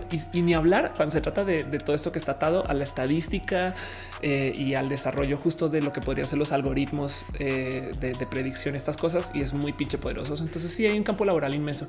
Y si no, como en todas las ciencias, eh, pues siempre podrás enseñar. De hecho, el Lumara, la bióloga, está haciendo un stand up de solo científicos y, eso también es muy chido de ver, porque creo que ahora es alguien que está en física. En comunicación de ciencias, no mames la cantidad de oportunidades que hay. Yo debería estar haciendo más de eso, pero bueno. Dice Scarlett Cat, el pan que se corta solo es el pan filo. pues eh, como se cortaría solo. Sí, creo que sí. María Montijo dice: ¿Cuál crees que sea la carrera del futuro? define futuro. Eh, yo creo que a los próximos 5 o 10 años los emprendimientos, más no necesariamente la carrera, que más se van a mover o que van a ser un boom y van a ser súper necesarios son los emprendimientos. Y esto lo he hecho mil veces, yo sé, pero que lidian con el verificar la verdad. Entonces, así como tenemos inteligencia artificial para hacer deepfakes, ¿qué tal una inteligencia artificial policía que nos diga si algo es deepfake o verdadero? No, eso solito ya es una, industria, una empresa. Em, ¿Qué tal eh, alguien que se dedique a validar noticias, fake news, alguien que se dedique automáticamente? No todo ese tipo de trabajo de, la, validación de la verdad. eso solito ya es, ya es algo en lo que se puede investigar ya hoy. O sea, hoy, hoy yo veo a un inversionista poner dinero sobre eso. Em, mira, validar recipientes de premios, este, eh, validar pagos contra Hacienda para ver si son fraude o no. Sabes, es como eh, la validación de la verdad me parece un campo inmenso. Pero a futuro, em, al real futuro, las carreras que yo creo que más se van a desarrollar, donde hay más como digamos que practicidad de que se mantenga esa carrera por mucho tiempo, pues evidentemente en computación hay mucho que ver. Eh, todo lo que tenga que ver con pensamiento profundo filosófico, el desarrollo de la especie humana, eh, eticistas, estas cosas, em, chingón, política ni hablar. Eh, evidentemente el futuro de la política lo vemos como algo muy corrupto y roto y demás, pero pues en últimas, si existiera real, real transgresión e innovación en la política, esto tiene potencial de desarrollo, sabes, amplio, no? No sé, un chingo de ideas, muchas cosas que hacer a fin de cuentas. El mundo está roto y eso implica que hay mucho que hacer, no? Ciencia les dice cómo es desarrollo web, pues los websites acá siguen, ¿no? dice Turcar, soy economista, estudio ingeniería física. Por cierto, como dice la categoría del del 2009 son los empleos más o menos pagados. Por cierto, yo me voy inclinando al machine learning. Sí, el machine learning yo creo que es, un, el rubro que yo hubiera tomado si hubiera seguido en esto. Cuando yo comencé a trabajar en, eh, redes sociales, lo primero que yo pensé es quiero estadísticas de estas redes sociales y qué chido estar en esto con mi visión. Y entonces lo que yo le daba a mis clientes era eh, muchas cifras. Eh, que en ese entonces gustaba. Estoy hablando de esto ya tiene 10 años, em, pero, pero sí, justo el tema, todo lo que mostré hoy es machine learning a fin de cuentas. Entonces hay mucho, mucho, mucho que hay ahí. Dice Alfredo eh, Tierra Fría, valía la verdad de la comunicación suena como para un capítulo de Black Mirror. Sí. Fernanda Calderón dice que te atraen una chica. Eh, eso es muy complejo. Ok. Em, de toda la vida he dicho que soy este sapio sexual, entiéndase, me atrae a la, gente inteligente y eso es un decir, porque la verdad es que si lo piensan, ¿quién, quién no va a decir que es sapio sexual? Me explico, pues obviamente todo, claro, me gusta que sea inteligente. Es como que, este, no sé, como que me parece que, que eh, la yo creo que hay que dar un espacio porque la diversidad existe, pero, pero es como mucha gente se va a autorreportar. Entonces yo creo que eh, hay mucho por ahí que rascarle. Em, he descubierto que soy, soy muy, este, em, eh, eh, soy, soy, muy, soy muy ginefílica, o sea, me gusta mucho lo femenino. Entonces, eh, los, detalles y, desarrollos desde la presentación de lo femenino me atrae mucho y lo erotizo también. Eh, ojo que no estoy diciendo que las mujeres, porque también muchos hombres que traen rasgos muy femeninos, entonces también me atrae, ¿no? Eso también, y lo aprendí hace muy poquito. Y hace nada tuve una gran lección de vida, porque conocí a alguien que traía una altísima, pero, o sea, un, una Einstein de la inteligencia emocional. Em, y nunca había lidiado con alguien así en la vida. Eh, entonces es una persona que en su genialidad emocional podía, puede, la verdad es que hacer mucho como uso de, del ponerse y disponerse de la mera interacción social, em, de tal modo que causa o no causa daño. Y entonces resultó ser una persona muy cortés desde lo emocional, muy bonita, muy cool. Em, y pues eh, eh, como que me movió mucho el piso. Entonces ahora también estoy considerando lo importante que es lidiar con gente que traiga esa como inteligencia sobre todo del cómo conectar con la gente. Y eso, eso para mí ha sido un nuevo investigar. He conocido a muchas personas ahorita que son muy altamente eh, inteligentes desde su inteligencia emocional y como a mí me gusta observar la diversidad y me la paso maravillada con todo el mundo que voy conociendo. Entonces he estado como permanentemente enamorada todavía. Pero bueno, eso yo creo que es mi investigación. Em, pero pues, ¿qué te digo? Es, es, como que cada quien tendrá algo diferente que presentar y seguramente el día de mañana te digo, es que me gustan chuchonas. y ya. En fin, en fin. Este dice Karel Briseño, me gustó la portada de hoy porque off mis mexicas. Y te digo algo, em, hay mucha gente que piensa que que esa foto de Jenny soy yo. Entonces me lo gocé mucho porque si vamos a hablar de los deepfakes, ¿qué tal que Jenny sea una deepfake o yo? Al, no, en fin. Dice Kevin Franco, ¿cómo es la carrera de química o entrar apenas chido? En química también hay un chingo de cosas muy bonitas porque todo esto que está desarrollando en biología este también implica un chingo de procesos que van a atarse de la química y los materiales. Eso es algo que nunca se, eh, o sea, que, todavía requiere mucho trabajo. Me explico. Es que viene una ola de desarrollo de computación más orgánica. Me explico así como vimos este, este como pulmón. Eso no necesariamente tiene que acabar en humano. Me explico. Igual y se desarrolla alguna batería. La verdad es que me sorprende que no existan aplicaciones pequeñas, ese tamaño celular de, por ejemplo, alguna suerte de energía que podría ser nuclear, no? Em, quizás es un tema de mera radiación y, entonces tienes que sabes que llevar un celular súper pesado porque está cubierto en plomos, no? Pero eh, el tema es imagínate cuánto queda por desarrollar si todavía estamos usando refris de compresor no en las casas.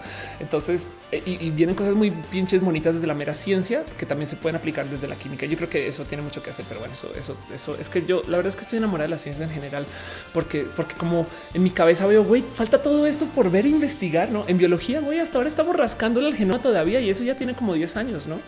Pero bueno, en fin, Maga Maga dice que como voy con la música, leo ahorita tantito la música, voy bien, estoy frustrada, pero en esta semana o la próxima tengo que publicar algo sí o sí o si no me muero. Porque tengo que progresar, ¿no? Pero bueno, Gabón Trance dice la biotecnología es lo de hoy. Eso es verdad. En Asa Luna dice el iniciar un juicio acerca de la orientación sexual de Mauricio Clark y señalarlo como un gay de closet no sería asumir su orientación. Lo mismo que sí, esto sí, la verdad es que sí. El problema es que como Clark está tirando piedrazos, entonces le respondemos con piedrazos. Si él fuera tantito más amable, eh, yo creo que sería obvio lo que pasa con Mauricio Clark. Mauricio Clark es una persona que abusa de los excesos. Cuando le entró a su consumo, fue muy, muy, muy consumidor de drogas. Este, bueno, famosamente dicen cuando, cuando le entró a la religión, entonces es, muy, muy, me explico. Entonces su problema es un problema de abusos y, ahora justo se refleja en esto. De nuevo, cuando yo hablo de Clark, yo lo que digo, yo le doy su lugar como una persona, digamos que bisexual. Yo estoy dispuesta a entender que él es un güey bisexual que una vez y tuvo y se erotizó y acostó con hombres y le gustó y luego ahora se está acostando con mujeres, pero no por eso tiene que andar por la vida diciendo soy ex gay. Chinga tu madre ustedes que siguen siendo gay porque, porque ahora él se está negando un trozo de su sexualidad, digamos si fuera bisexual. Em, no, tiene que ser que, o sea, no, no, tiene que estar haciendo tanta campaña en contra. Y entonces sí, estoy totalmente de acuerdo. Estamos asumiendo su sexualidad. Sí, pero como él está siendo tremendo agresor mediático, entonces le estamos respondiendo igual. Eso es lo que pasa. Pero bueno, pequeño Rich dice que tal la contaduría, las ciencias sociales no nos dan tanta visibilidad. Ay, bueno, justo eh, con, la, con la globalización también una cantidad ridícula de trabajo que hacer en rubro la contaduría. Fin, se han sacado, fin. y así las cosas. Abex dice qué opinas del vaso de Starbucks en Game of Thrones. Me gozó mucho que eso que haya sucedido. Me, no me deja de sorprender que eso se hizo en el último. O sea, me explico que se volvió tan viral.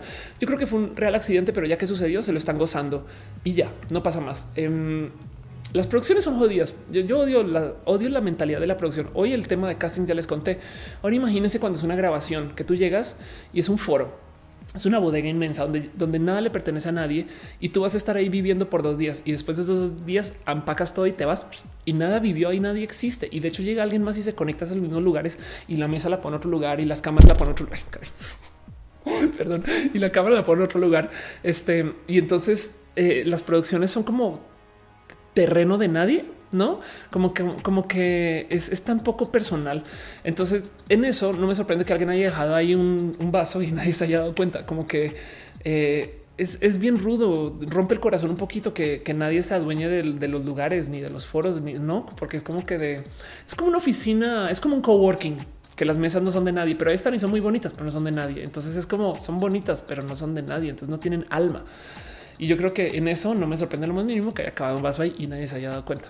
Pero bueno, pequeño Rich dice cómo me bateas. Es que no puedo hablar mucho de la contaduría. no sé, pero se me ocurren mil cosas de las cuales se puede hablar bonito en contaduría, solamente que no es un rubro que me apasione hasta el fondo de mi corazón. No quiere decir que sea un rubro apasionante o, o desapasionante, pero es solamente que, topo con muy poquito. Tengo, tengo poquita plastilina para hablar este, de qué sería el futuro de la contaduría. Lo único es que creo yo que en estas ciencias, por ejemplo, en leyes también, el tema del aprendizaje, el machine learning y las inteligencias artificiales va a ser espectacular, porque la neta, neta, el otro me, bueno, Ángel, este, su mano, quien me ayudó a hacer mis documentos de, legalización, estas cosas, tiene un emprendimiento para hacer prellenado de formas y formularios con inteligencias artificiales.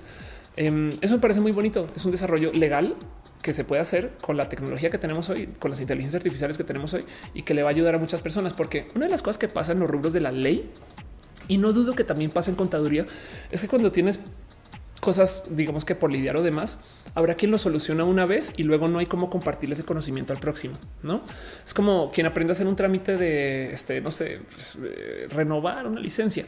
Em, entonces, esa persona justo luego de pasar por de arriba abajo para ir chayotes y pelearse con todo el mundo, luego que lo soluciona, no le pasa ese conocimiento al que viene. Gracias a las inteligencias artificiales sí se puede. No dudo que en contaduría hay situaciones similares. Entonces eh, tendrías tú bonitos como modos de lidiar con, complicaciones, si quieres verlo, este por medio de los inteligencias artificiales. Eso puede ser un desarrollo bonito. Pero bueno, en fin, Dice Kevin Franco, pásalo con los roja viejos, aparece en privado. ¿Cuáles? No, ¿qué te pasa? ¿Cómo así? No, ¿qué? ¿Cómo que aparece en privado? ¿Me los, me los qué? No, no, voy a eso me da un chingo de pánico. Ya no a YouTube ya. qué locura. No, no debería pasar nada, absolutamente nada con los roja viejos. No pasa nada con los roja viejo. Voy a investigar ya mismo. Qué locura. Em, bueno, en fin, eso. Vamos a roja en vivo. Ok. Dice Scarlett Cat. Eh, ah, sabes qué puede ser? Es que como puede que en el playlist aparezcan algunos privados. No, están todos. ¿eh? No, vamos a ir a ver si están todos en el en el YouTube Studio. El cuento es que dice Thor que hace un contador aquí. Contar cuentos. Jesus Christ dice: ¿Viste las noticias de que estamos vamos matando especies como nunca? Sí, eso sí, me queda súper claro. Este mm, dice Caro, ahí están todos los roja viejos checando navegador incógnito y en dos navegadores. Gracias, Caro. Gracias, Caro, por checar. Sí, de hecho, me pasó que como la semana pasada arranqué roja y no pude y me tocó moverlo. Igual y quedaron unos que me tocó borrar eh, y ya. Pero bueno, Así las cosas dicen naturales de hackeo puede ser. Scarlett Cat dice qué perspectiva tiene acerca de los temas sobrenaturales, paranormales, teológicos, ufología, etcétera. Em, acerca de todas estas cosas, hay, la pseudociencia es lo único que me molesta todo este rubro. El cuento es que la pseudociencia, la ciencia como, como método, si quieres verlo, básicamente pide que tú investigues las cosas y, entonces propones una hipótesis y haces pruebas contra esa hipótesis y, sobre eso eventualmente algún día podrás desarrollar una teoría. El cuento es que em, si los datos dicen una cosa, tú sigues los datos. En la pseudociencia, tú ya sabes qué, vas, qué va a pasar y entonces agarras los datos que justifican tu historia. Por eso es que los tierraplanistas ahí siguen, sin importar cuánto les digas que la Tierra no es como ellos se lo imaginan y cuánto ellos mismos lo investiguen y todavía vean los datos enfrente como no valida su posición que ya decidieron, entonces desechan esos datos con otra explicación que les es lógica. Por la gente que está en contra de las vacunas, por ejemplo, cuando les das como estudios sólidos diciendo oye, es una bobada lo que estás pensando, lo primero que dicen eso es lo que quieren que pienses. Entonces la pseudociencia es muy peligrosa porque es muy difícil de desmontar, porque le estás hablando a gente que ya está viviendo una forma de ser escéptica o investigadora, pero ya tomó la decisión y no se le enseñó a que los datos se tienen que llevar. Así que acerca de eh, eh, lo sobrenatural, los paranormales, la ufología, estas cosas, hay muchas cosas que pueden suceder por cosas nada que ver con lo que nos dicen que es. Pero como es tan difícil de investigar porque la gente quiere creer, entonces eh, es una lástima que se vuelva tan tóxico el investigar los UFOs de verdad como son, desde el oye, igual y son eventos que se dan por X, Y, algo sensorial, cosas así, no? O, igual y si son UFOs, me explico. Pero el tema es que eh, no se puede investigar chido porque hay gente que está decidida que ya es una cosa y eso es una lástima. Porque la neta, los UFOs serían súper cool que existan. A mí, me, a mí me encantaría que eso, que esto esté ahí. Pero bueno, en fin, este mm, dice Seraf, nunca has usado, nunca has hablado de tu gusto por los juegos de mesa. No, eh, y eso es una larga historia, pero por ahora todo lo que tengo que decir, los juegos de mesa son muy chidos porque me encantan los juegos en general. El concepto del juego es muy chido. Eh, fin, tú también pienso eso de las pseudociencias, pero eh, vi por ahí, eh, vi un por así decirlo ovni. ¿Cómo me lo explico? Pues bueno, puede haber mil modos. Por ejemplo, acuérdate que tu cerebro de por sí, o sea, tus sentidos son inconfiables. ¿Hace sentido? Tus ojos ven hasta donde pueden ver, tu nariz, tu, boca, tu cerebro procesa hasta donde puede procesar. Hay lo que quieras en ilusiones ópticas, hay lo que quieras en cosas que están tan lejos o tan cerca que, podemos medir o ver o interpretar de ciertos modos y entonces estamos predispuestos a creer que las cosas son así. O sea, por Dios, hay gente que ve las estrellas y entonces ve una cantidad de puntos random, pero como nuestro cerebro está hecho para buscar patrones, porque eso es el desarrollo del cerebro, entonces en una cantidad de puntos que están puestos al azar y además si lo piensas, es que una de las cosas que, no calan bien del proceso del zodiaco, estas cosas es que las estrellas están en 3D, no como que mucha gente las ve y pues piensa que son puntos dibujados contra una pared de no mames, güey. O sea, una estrella está acá y la otra está a otra media galaxia distancia, casi no. Bueno, quizás no media galaxia, pero bueno, entonces eso le añade una dimensión al dibujo que no tiene por qué estar ahí, porque si la luz toma tanto tiempo en llegar, entonces es posible que hasta la estrella que estás viendo, que es la cabeza de Orión, lo que sea, puede que ya no exista o no es una estrella, son muchas estrellas en un clúster o un grupo de estrellas inmenso, este que tú estás viendo como solo un punto. Pero como nuestro cerebro está hecho para ver patrones, entonces, ah, no manches, es un pez. no, es más, a mí me rebasa que de todos los pinches, o sea, imagínate que agarres una hoja en el piso y le pintas un polo que encima de puntos y se lo das a mil personas y que te digan, ah, sí, hay 13 dibujos. Es de no mames, güey. Yo creo que verían mil dibujos, no? Sobre todo si se lo das a mil personas, por lo menos alguien va a ver un dibujo y me rebasa que la gente vea solo 13 constelaciones en el arco zodiacal y, bien que ve las demás, pero me explico, es como, es como, es como que vean tan poquitas. O sea, igual y si las ven todas son setenta y tantas, me explico. Entonces, em, eso no me deja de sorprender. Yo creo que este eh, dice eh, fuimos muchos los que vimos a plena luz del día, eran muchos se movían. De verdad me caga porque cada vez que digo algo así es como me toman por lo que no sé. No, o igual hiciera. Acuérdate que UFO es un objeto volador, un ovni es un objeto volador no identificado. Bien que pudo haber sido literal un desarrollo de algo que se está volando, sabes? Este y, entonces eh, hay muchas cosas que pueden ser que la pregunta es, ¿eran aliens? no, también. y, hay muchas cosas que, que, sí son validadas por otros entonces habrá cómo investigar el problema con este tipo de observaciones que son muy difíciles de reproducir. Em, pero como sea, eh, hay gente que está muy digamos que indispuesta a dejar pensar que no sea otra. O sea, que la explicación realmente es que se llegaron los aliens y que Área 51, no? Y ya. puede ser algo muy diferente, no? Muy, muy diferente. Dice Pedro y ¿dónde están tus tatuajes LGBT? Aquí están todos está mi bandera de mis banderas múltiples. Dice seguirá creyendo en nada. Puedes creer en todo. No te preocupes. Igual hiciera un ovni. Qué chido. Ojalá, ojalá sea un ovni. Sabes? es como que me encantaría. No sé, güey. Eso, en fin.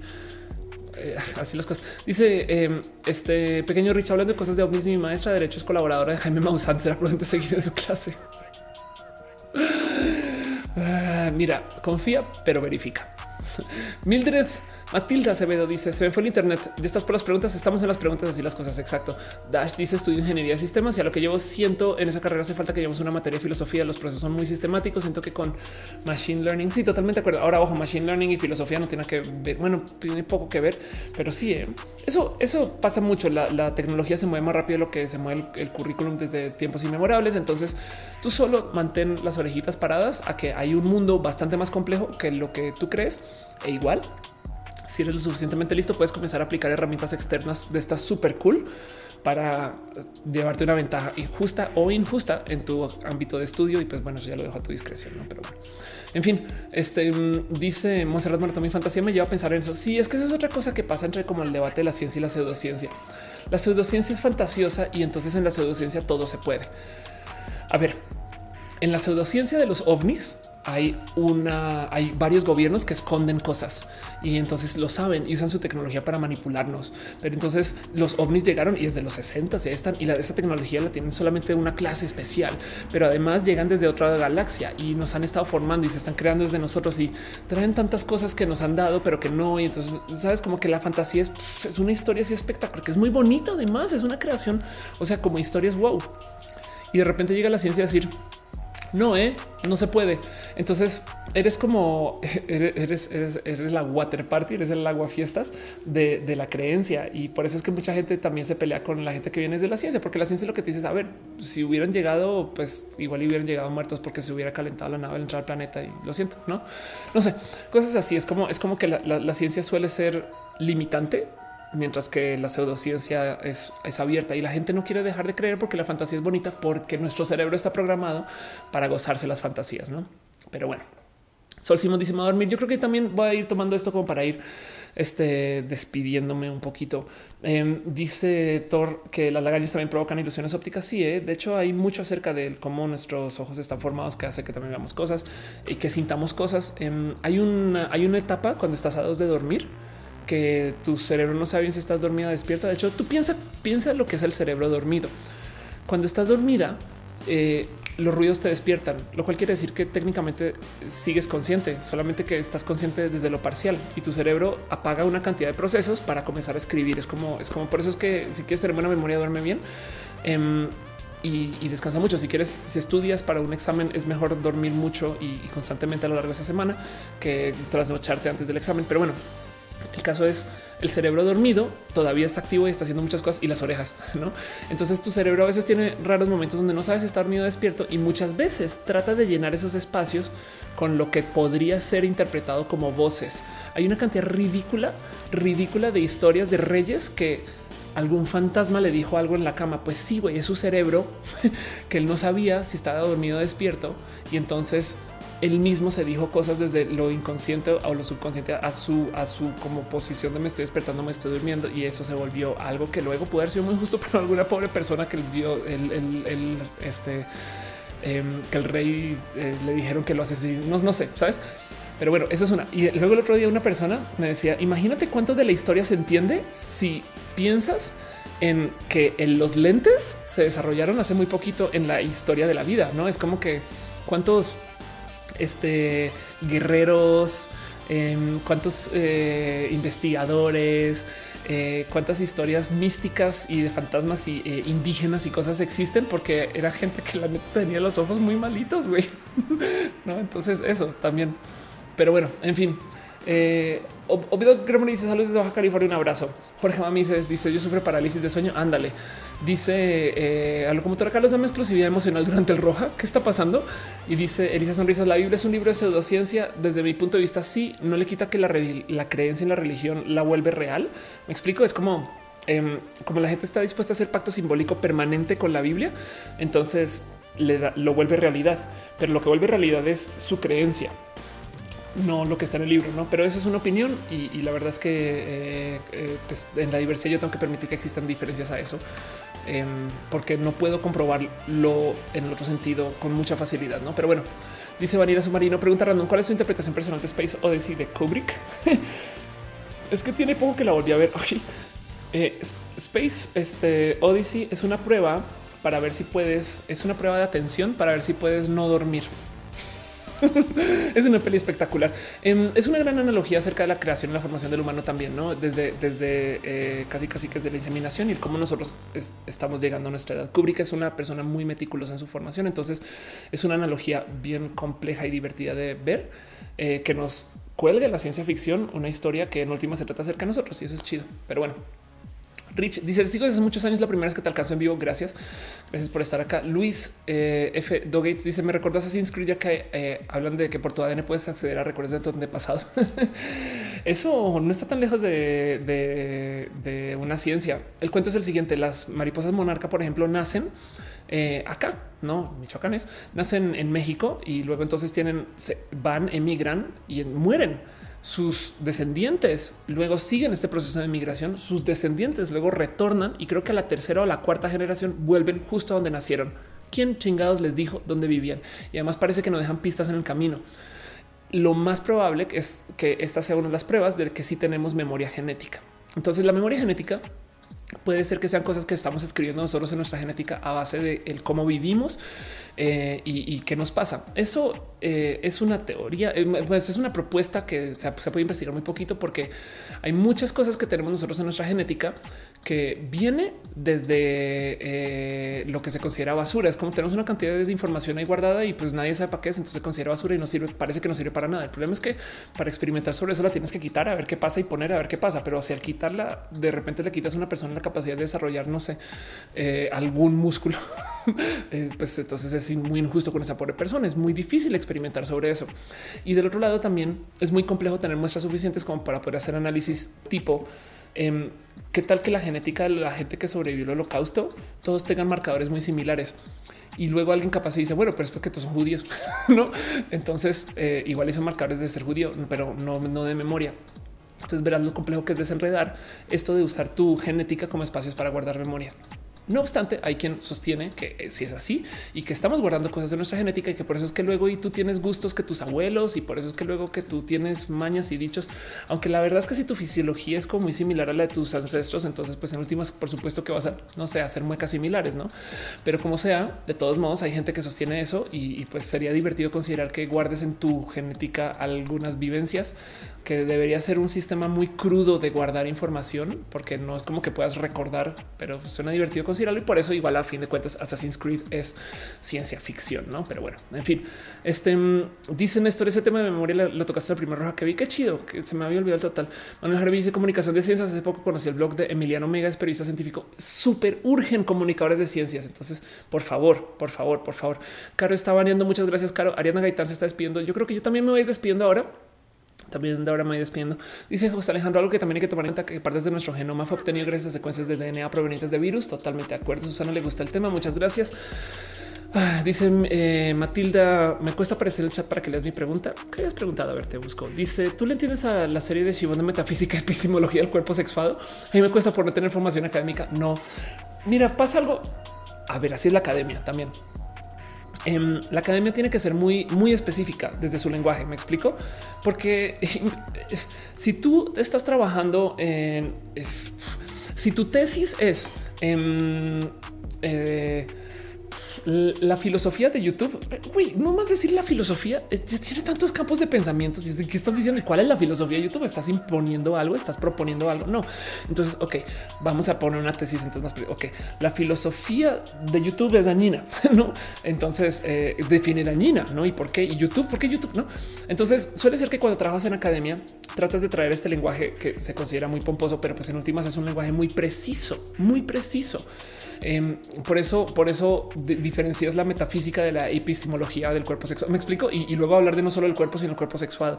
Y entonces eso ya solito también se puede hasta volver más preciso porque bien que podemos hablar del cuerpo sexuado moderno, posmoderno, actual, del año pasado, ahorita, de la imagen en, fantasía, en, ficción, en sabes, no sé, hay tantas cosas este, que pueden ser casos aún más precisos de eso.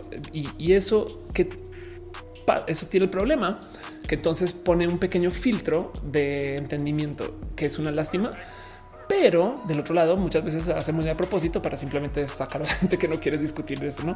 Em, y por eso es que, por eso es que eso es parte de lo que yo trabajo mucho con el tema de la explicatriz. A mí me gusta agarrar temas muy complejos y aprender a, digerirlos y volverlos simples y fáciles y accesibles y de cierto modo democratizarlos. Desafortunadamente eso también implica que tengo que asesinar este, eh, una cantidad de, cosas en el proceso, pero pues es que así es, ¿no?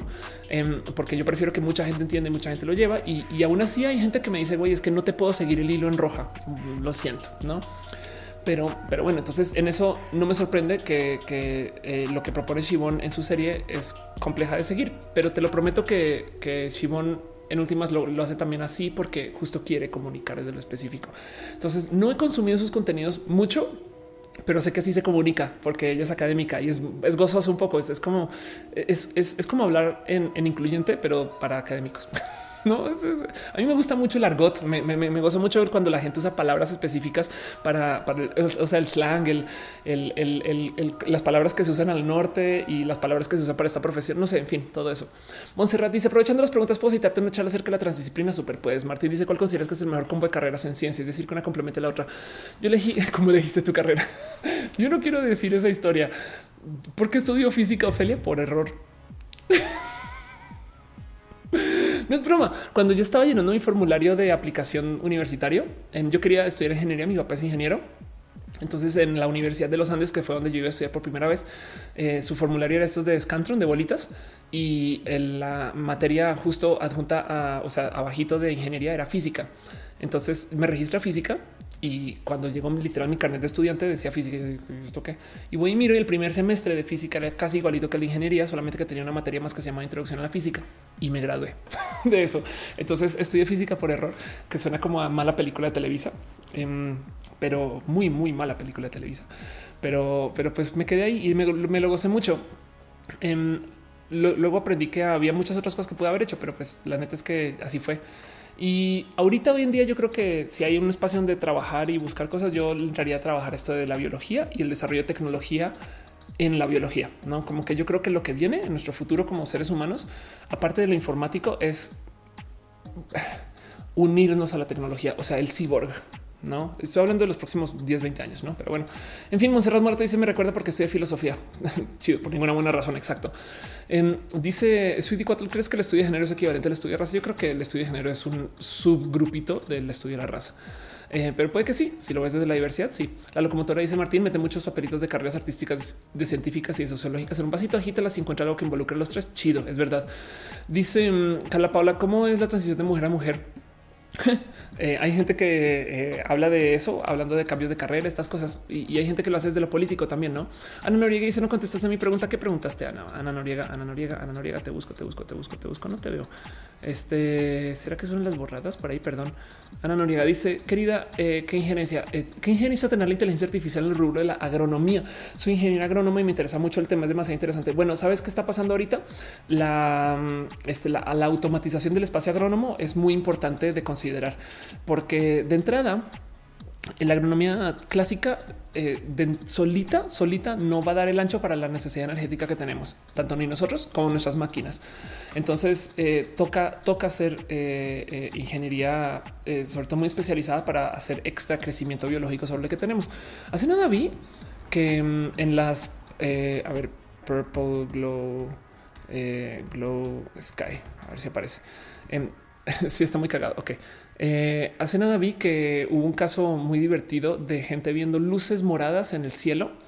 Em, y entonces eh, fue como esta como crisis de qué está, qué está pasando, porque, porque resulta que eso se veían así como brillos morados, este no ahí y acá aparecían y se, apagaban. Pues resulta que esto es eh, la luz que tú usas para fomentar el mayor crecimiento de la mota, la mota. Entonces la plata de la mota se da mejor sobre este justo este tipo de luz y estaban construyendo em, espacios legales para crecer mota industriales que no estaban techados cuando estaban haciendo su construcción y pues literal prendieron las luces porque tenían que seguir produciendo y se veían estas, estos brillos, ¿no? Y, y mucha gente entró en pánico güey, ¿qué está pasando? Pues nada, pues que algún eh, eh, ingeniero está plantando mota este, de modos muy avanzados, ¿no? Em, entonces, ¿cómo me divirtió esa historia? Porque, porque justo es ese cuento de, cómo tenemos poco presente la ciencia y la tecnología que hay detrás de los crecimientos de la comida que tenemos hoy y dentro del sistema del agrónomo. Otra cosa que está pasando es la eliminación de la carne y el consumo de la carne. Ahorita tú tienes a esta gente que está desarrollando carne post animal entonces la creces en un laboratorio em, y eso yo creo que eso solito es un tema inmenso y ni hablar de la carne vegetal. eso también me, parece muy divertido y todo eso sin meterse al cuento de la mera automatización. Em, entonces lo que hay es mucho, mucho trabajo para que las eh, inteligencias artificiales entren y, revolucionen, porque, porque si tú, si tú tienes una inteligencia artificial que te ayuda a planear dónde se va a consumir un producto, entonces lo vas a poder producir desde meses antes eh, planeando para ese consumo. Y, o puedes también usar inteligencia artificial para el trabajo de desarrollo este, de eh, predicción de clima o, qué, tipo de, presencia puede tener el clima sobre lo agrónomo en tu desarrollo a lo largo de los próximos años. Todo eso, no? Pero bueno, en fin, en fin, dice Amelini, no, el fin del mundo. Ah, no, solo es mota. Exacto. Eh, Carlos Gutiérrez dice se ve muy darks, pero va a ver más sobre ello. Ah, qué chido. Ok. Y Pequeño Rich dice hay un canal que se llama Date, Date un blog y difunde ciencia. Está muy bueno. Chingón. Chingón, chido. Pues bueno, siendo eso todo lo que es, quiero dar un agradecimiento especial a ustedes. Gracias por estar acá. Eh, oficialmente llevo un chingo de tiempo, ya va la medianoche. Eh, va a ser un roja largo otra vez, pero que les digo, me lo gozo mucho y ya estoy cansado otra vez. Em, es chido cansarse con ustedes y así las cosas. Pero bueno, voy a nomás repasar rápido. Hoy hablamos larguísimo, larguísimo acerca de las inteligencias artificiales en el tema del desarrollo de lo creativo. Yo creo que eso es ojalá, ojalá lo que más se puedan llevar al corazón. Em, le quiero dar un abrazo especial a la gente bonita que me acompaña desde las redes sociales. La neta, la neta, muchas gracias a todos ustedes. Ya saben que este también YouTube suele luego no em, listar a todo el mundo bien. Entonces, si no leo su nombre, solamente avísenme hay muy poquitos marcados en YouTube, de hecho, justo. Pero bueno, un abrazo especial a la gente que vino en Mixer y Free Toxic, a Drizzy Drake 6, que bueno, que fuiste baneado a los 130 Moreno, a Airborne Sky High 89 también. Este eh, y a la gente bonita y a Tremor, que también llega siempre desde el Mixer. Evidentemente, la gente bonita de Channel One. Agradezco mucho que me den su apoyo e impulso. Muchas gracias, gente bonita del Mixer. A la gente que está en el Twitch también un abrazo especial. Monserrat Morato, a Abeb01, a Aldair 24XDT, a Another, TV, Another TV Viewer, Apricot Dupfruit, a Arctic One, a Charlie-B, a C. Jones Andrea, a Coffee 101, Commander Root, Danny Troll 3, DevNout, a Ditson Pecha, Duxatron, ¿Eres Dux? Ok. Electrical Longboard, que no sé dónde está Electrical Skateboard, a Gabon Trans, Gamer 01, GDDR 5, a Ghost of Perdition 45, a Jorge Arellano 0, Just Friendly Neighbor, a la Tutix. Un abrazo Tutix. Es posible que vaya a Chile, pero no me ha confirmado todavía. A Lolet, Luna, a Lurks, a Lico Signeo, a Lilith 73, a Miss Okada, a Miss Uva. Qué bonito ahorita que hay gracias, sobre todo en el tema de hoy que levantamos hoy. Eh, siempre es chingón leerte a Pablo Ayla, a Relka a Rubén Las, a Selva del Trueno y a Ciso Diego.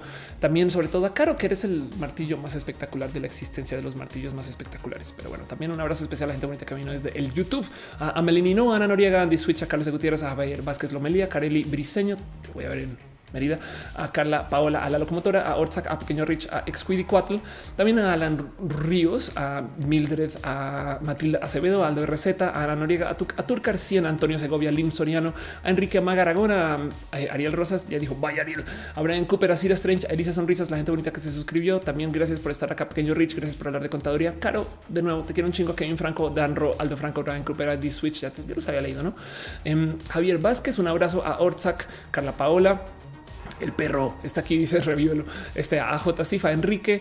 Eh, un abrazo también a José Alejandro Granados, a Néstor Estrada, a Manuel Jaramillo, a Carlos de Gutiérrez, a Ita Soul y Rami, Iván Gómez Ortiz, a Carlos de Gutiérrez. Y también de paso un abrazo especial a gente bonita que me dejó sus abrazos financieros. Dani Vázquez, Oscar Lema, er, Lerma, Fernández, Eric Subiriponce, a Kimi L, a Gabriel Mesa, a Enrique y también a la gente bonita que me acompaña desde el Patreon, que siempre se aprecia pinches mucho que dejen sus abrazos financieros en el Patreon, a David Álvarez Ponce, a Ana, analógicamente Gabriel o a Daniel Bundonis de Trinidad Patacoins, Carlos Adrián, el artista formalmente conocido como Camurales. Vean como ya no puede hablar, pero también un abrazo a Maritza Bernabé, Alex Melo, alias Alex, a que Rubia Alejandro Alcántara y a Luigi Forestieri. Es aquí en este show se puede hacer esas cosas. Pero bueno, en fin, todo eso es lo que es. Si no leí su nombre, eh, solamente avísenme en chinga loca.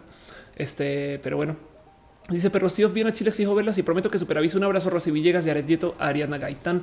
Eh, un abrazo a Te lo vendo en Senada. Como que tiene cuenta que yo te lo vendo en Senada. Bueno, este un abrazo a Gabón Trans también. Ya te había, no te había leído a Carlos de Gutiérrez, a Alfredo, este Tierra Fría, a Scarlet Cat. Ay, de paso también a Elsa que pasó por ahí, a Luna. Este y así las cosas. Bueno, los quiero mucho, los quiero un chingo. Ya saben, este show se hace para ustedes, para ustedes. Y, eh, si cualquier cosa, denme una manita diciendo a los amigos, amigas que esto sucede. Hay gente que todavía me escribe diciendo de qué se trata eso de qué haces. Y yo, es un largo show para vernos. y así les quiero mucho, gente bonita. Em, yo creo que eso es lo que es. Y saben que pues justo la rola que no era porque estoy bien, güey. Entonces vamos a hacer algo. Vamos a ir quitando esta rola con nadie se dio cuenta. Nadie se dio cuenta. Absolutamente nadie se dio cuenta de nada. Y yo, este acá en lo que menos se dan cuenta todos, vamos a cambiar de rola a la que es la real rola de cierre. Pero bueno, piñas para ustedes. Los quiero mucho. Dani, Dani Troll, no te había leído tampoco. ¿Qué pasa con las listas de nombres? Los quiero mucho, gente bonita. Nos vemos en redes y así.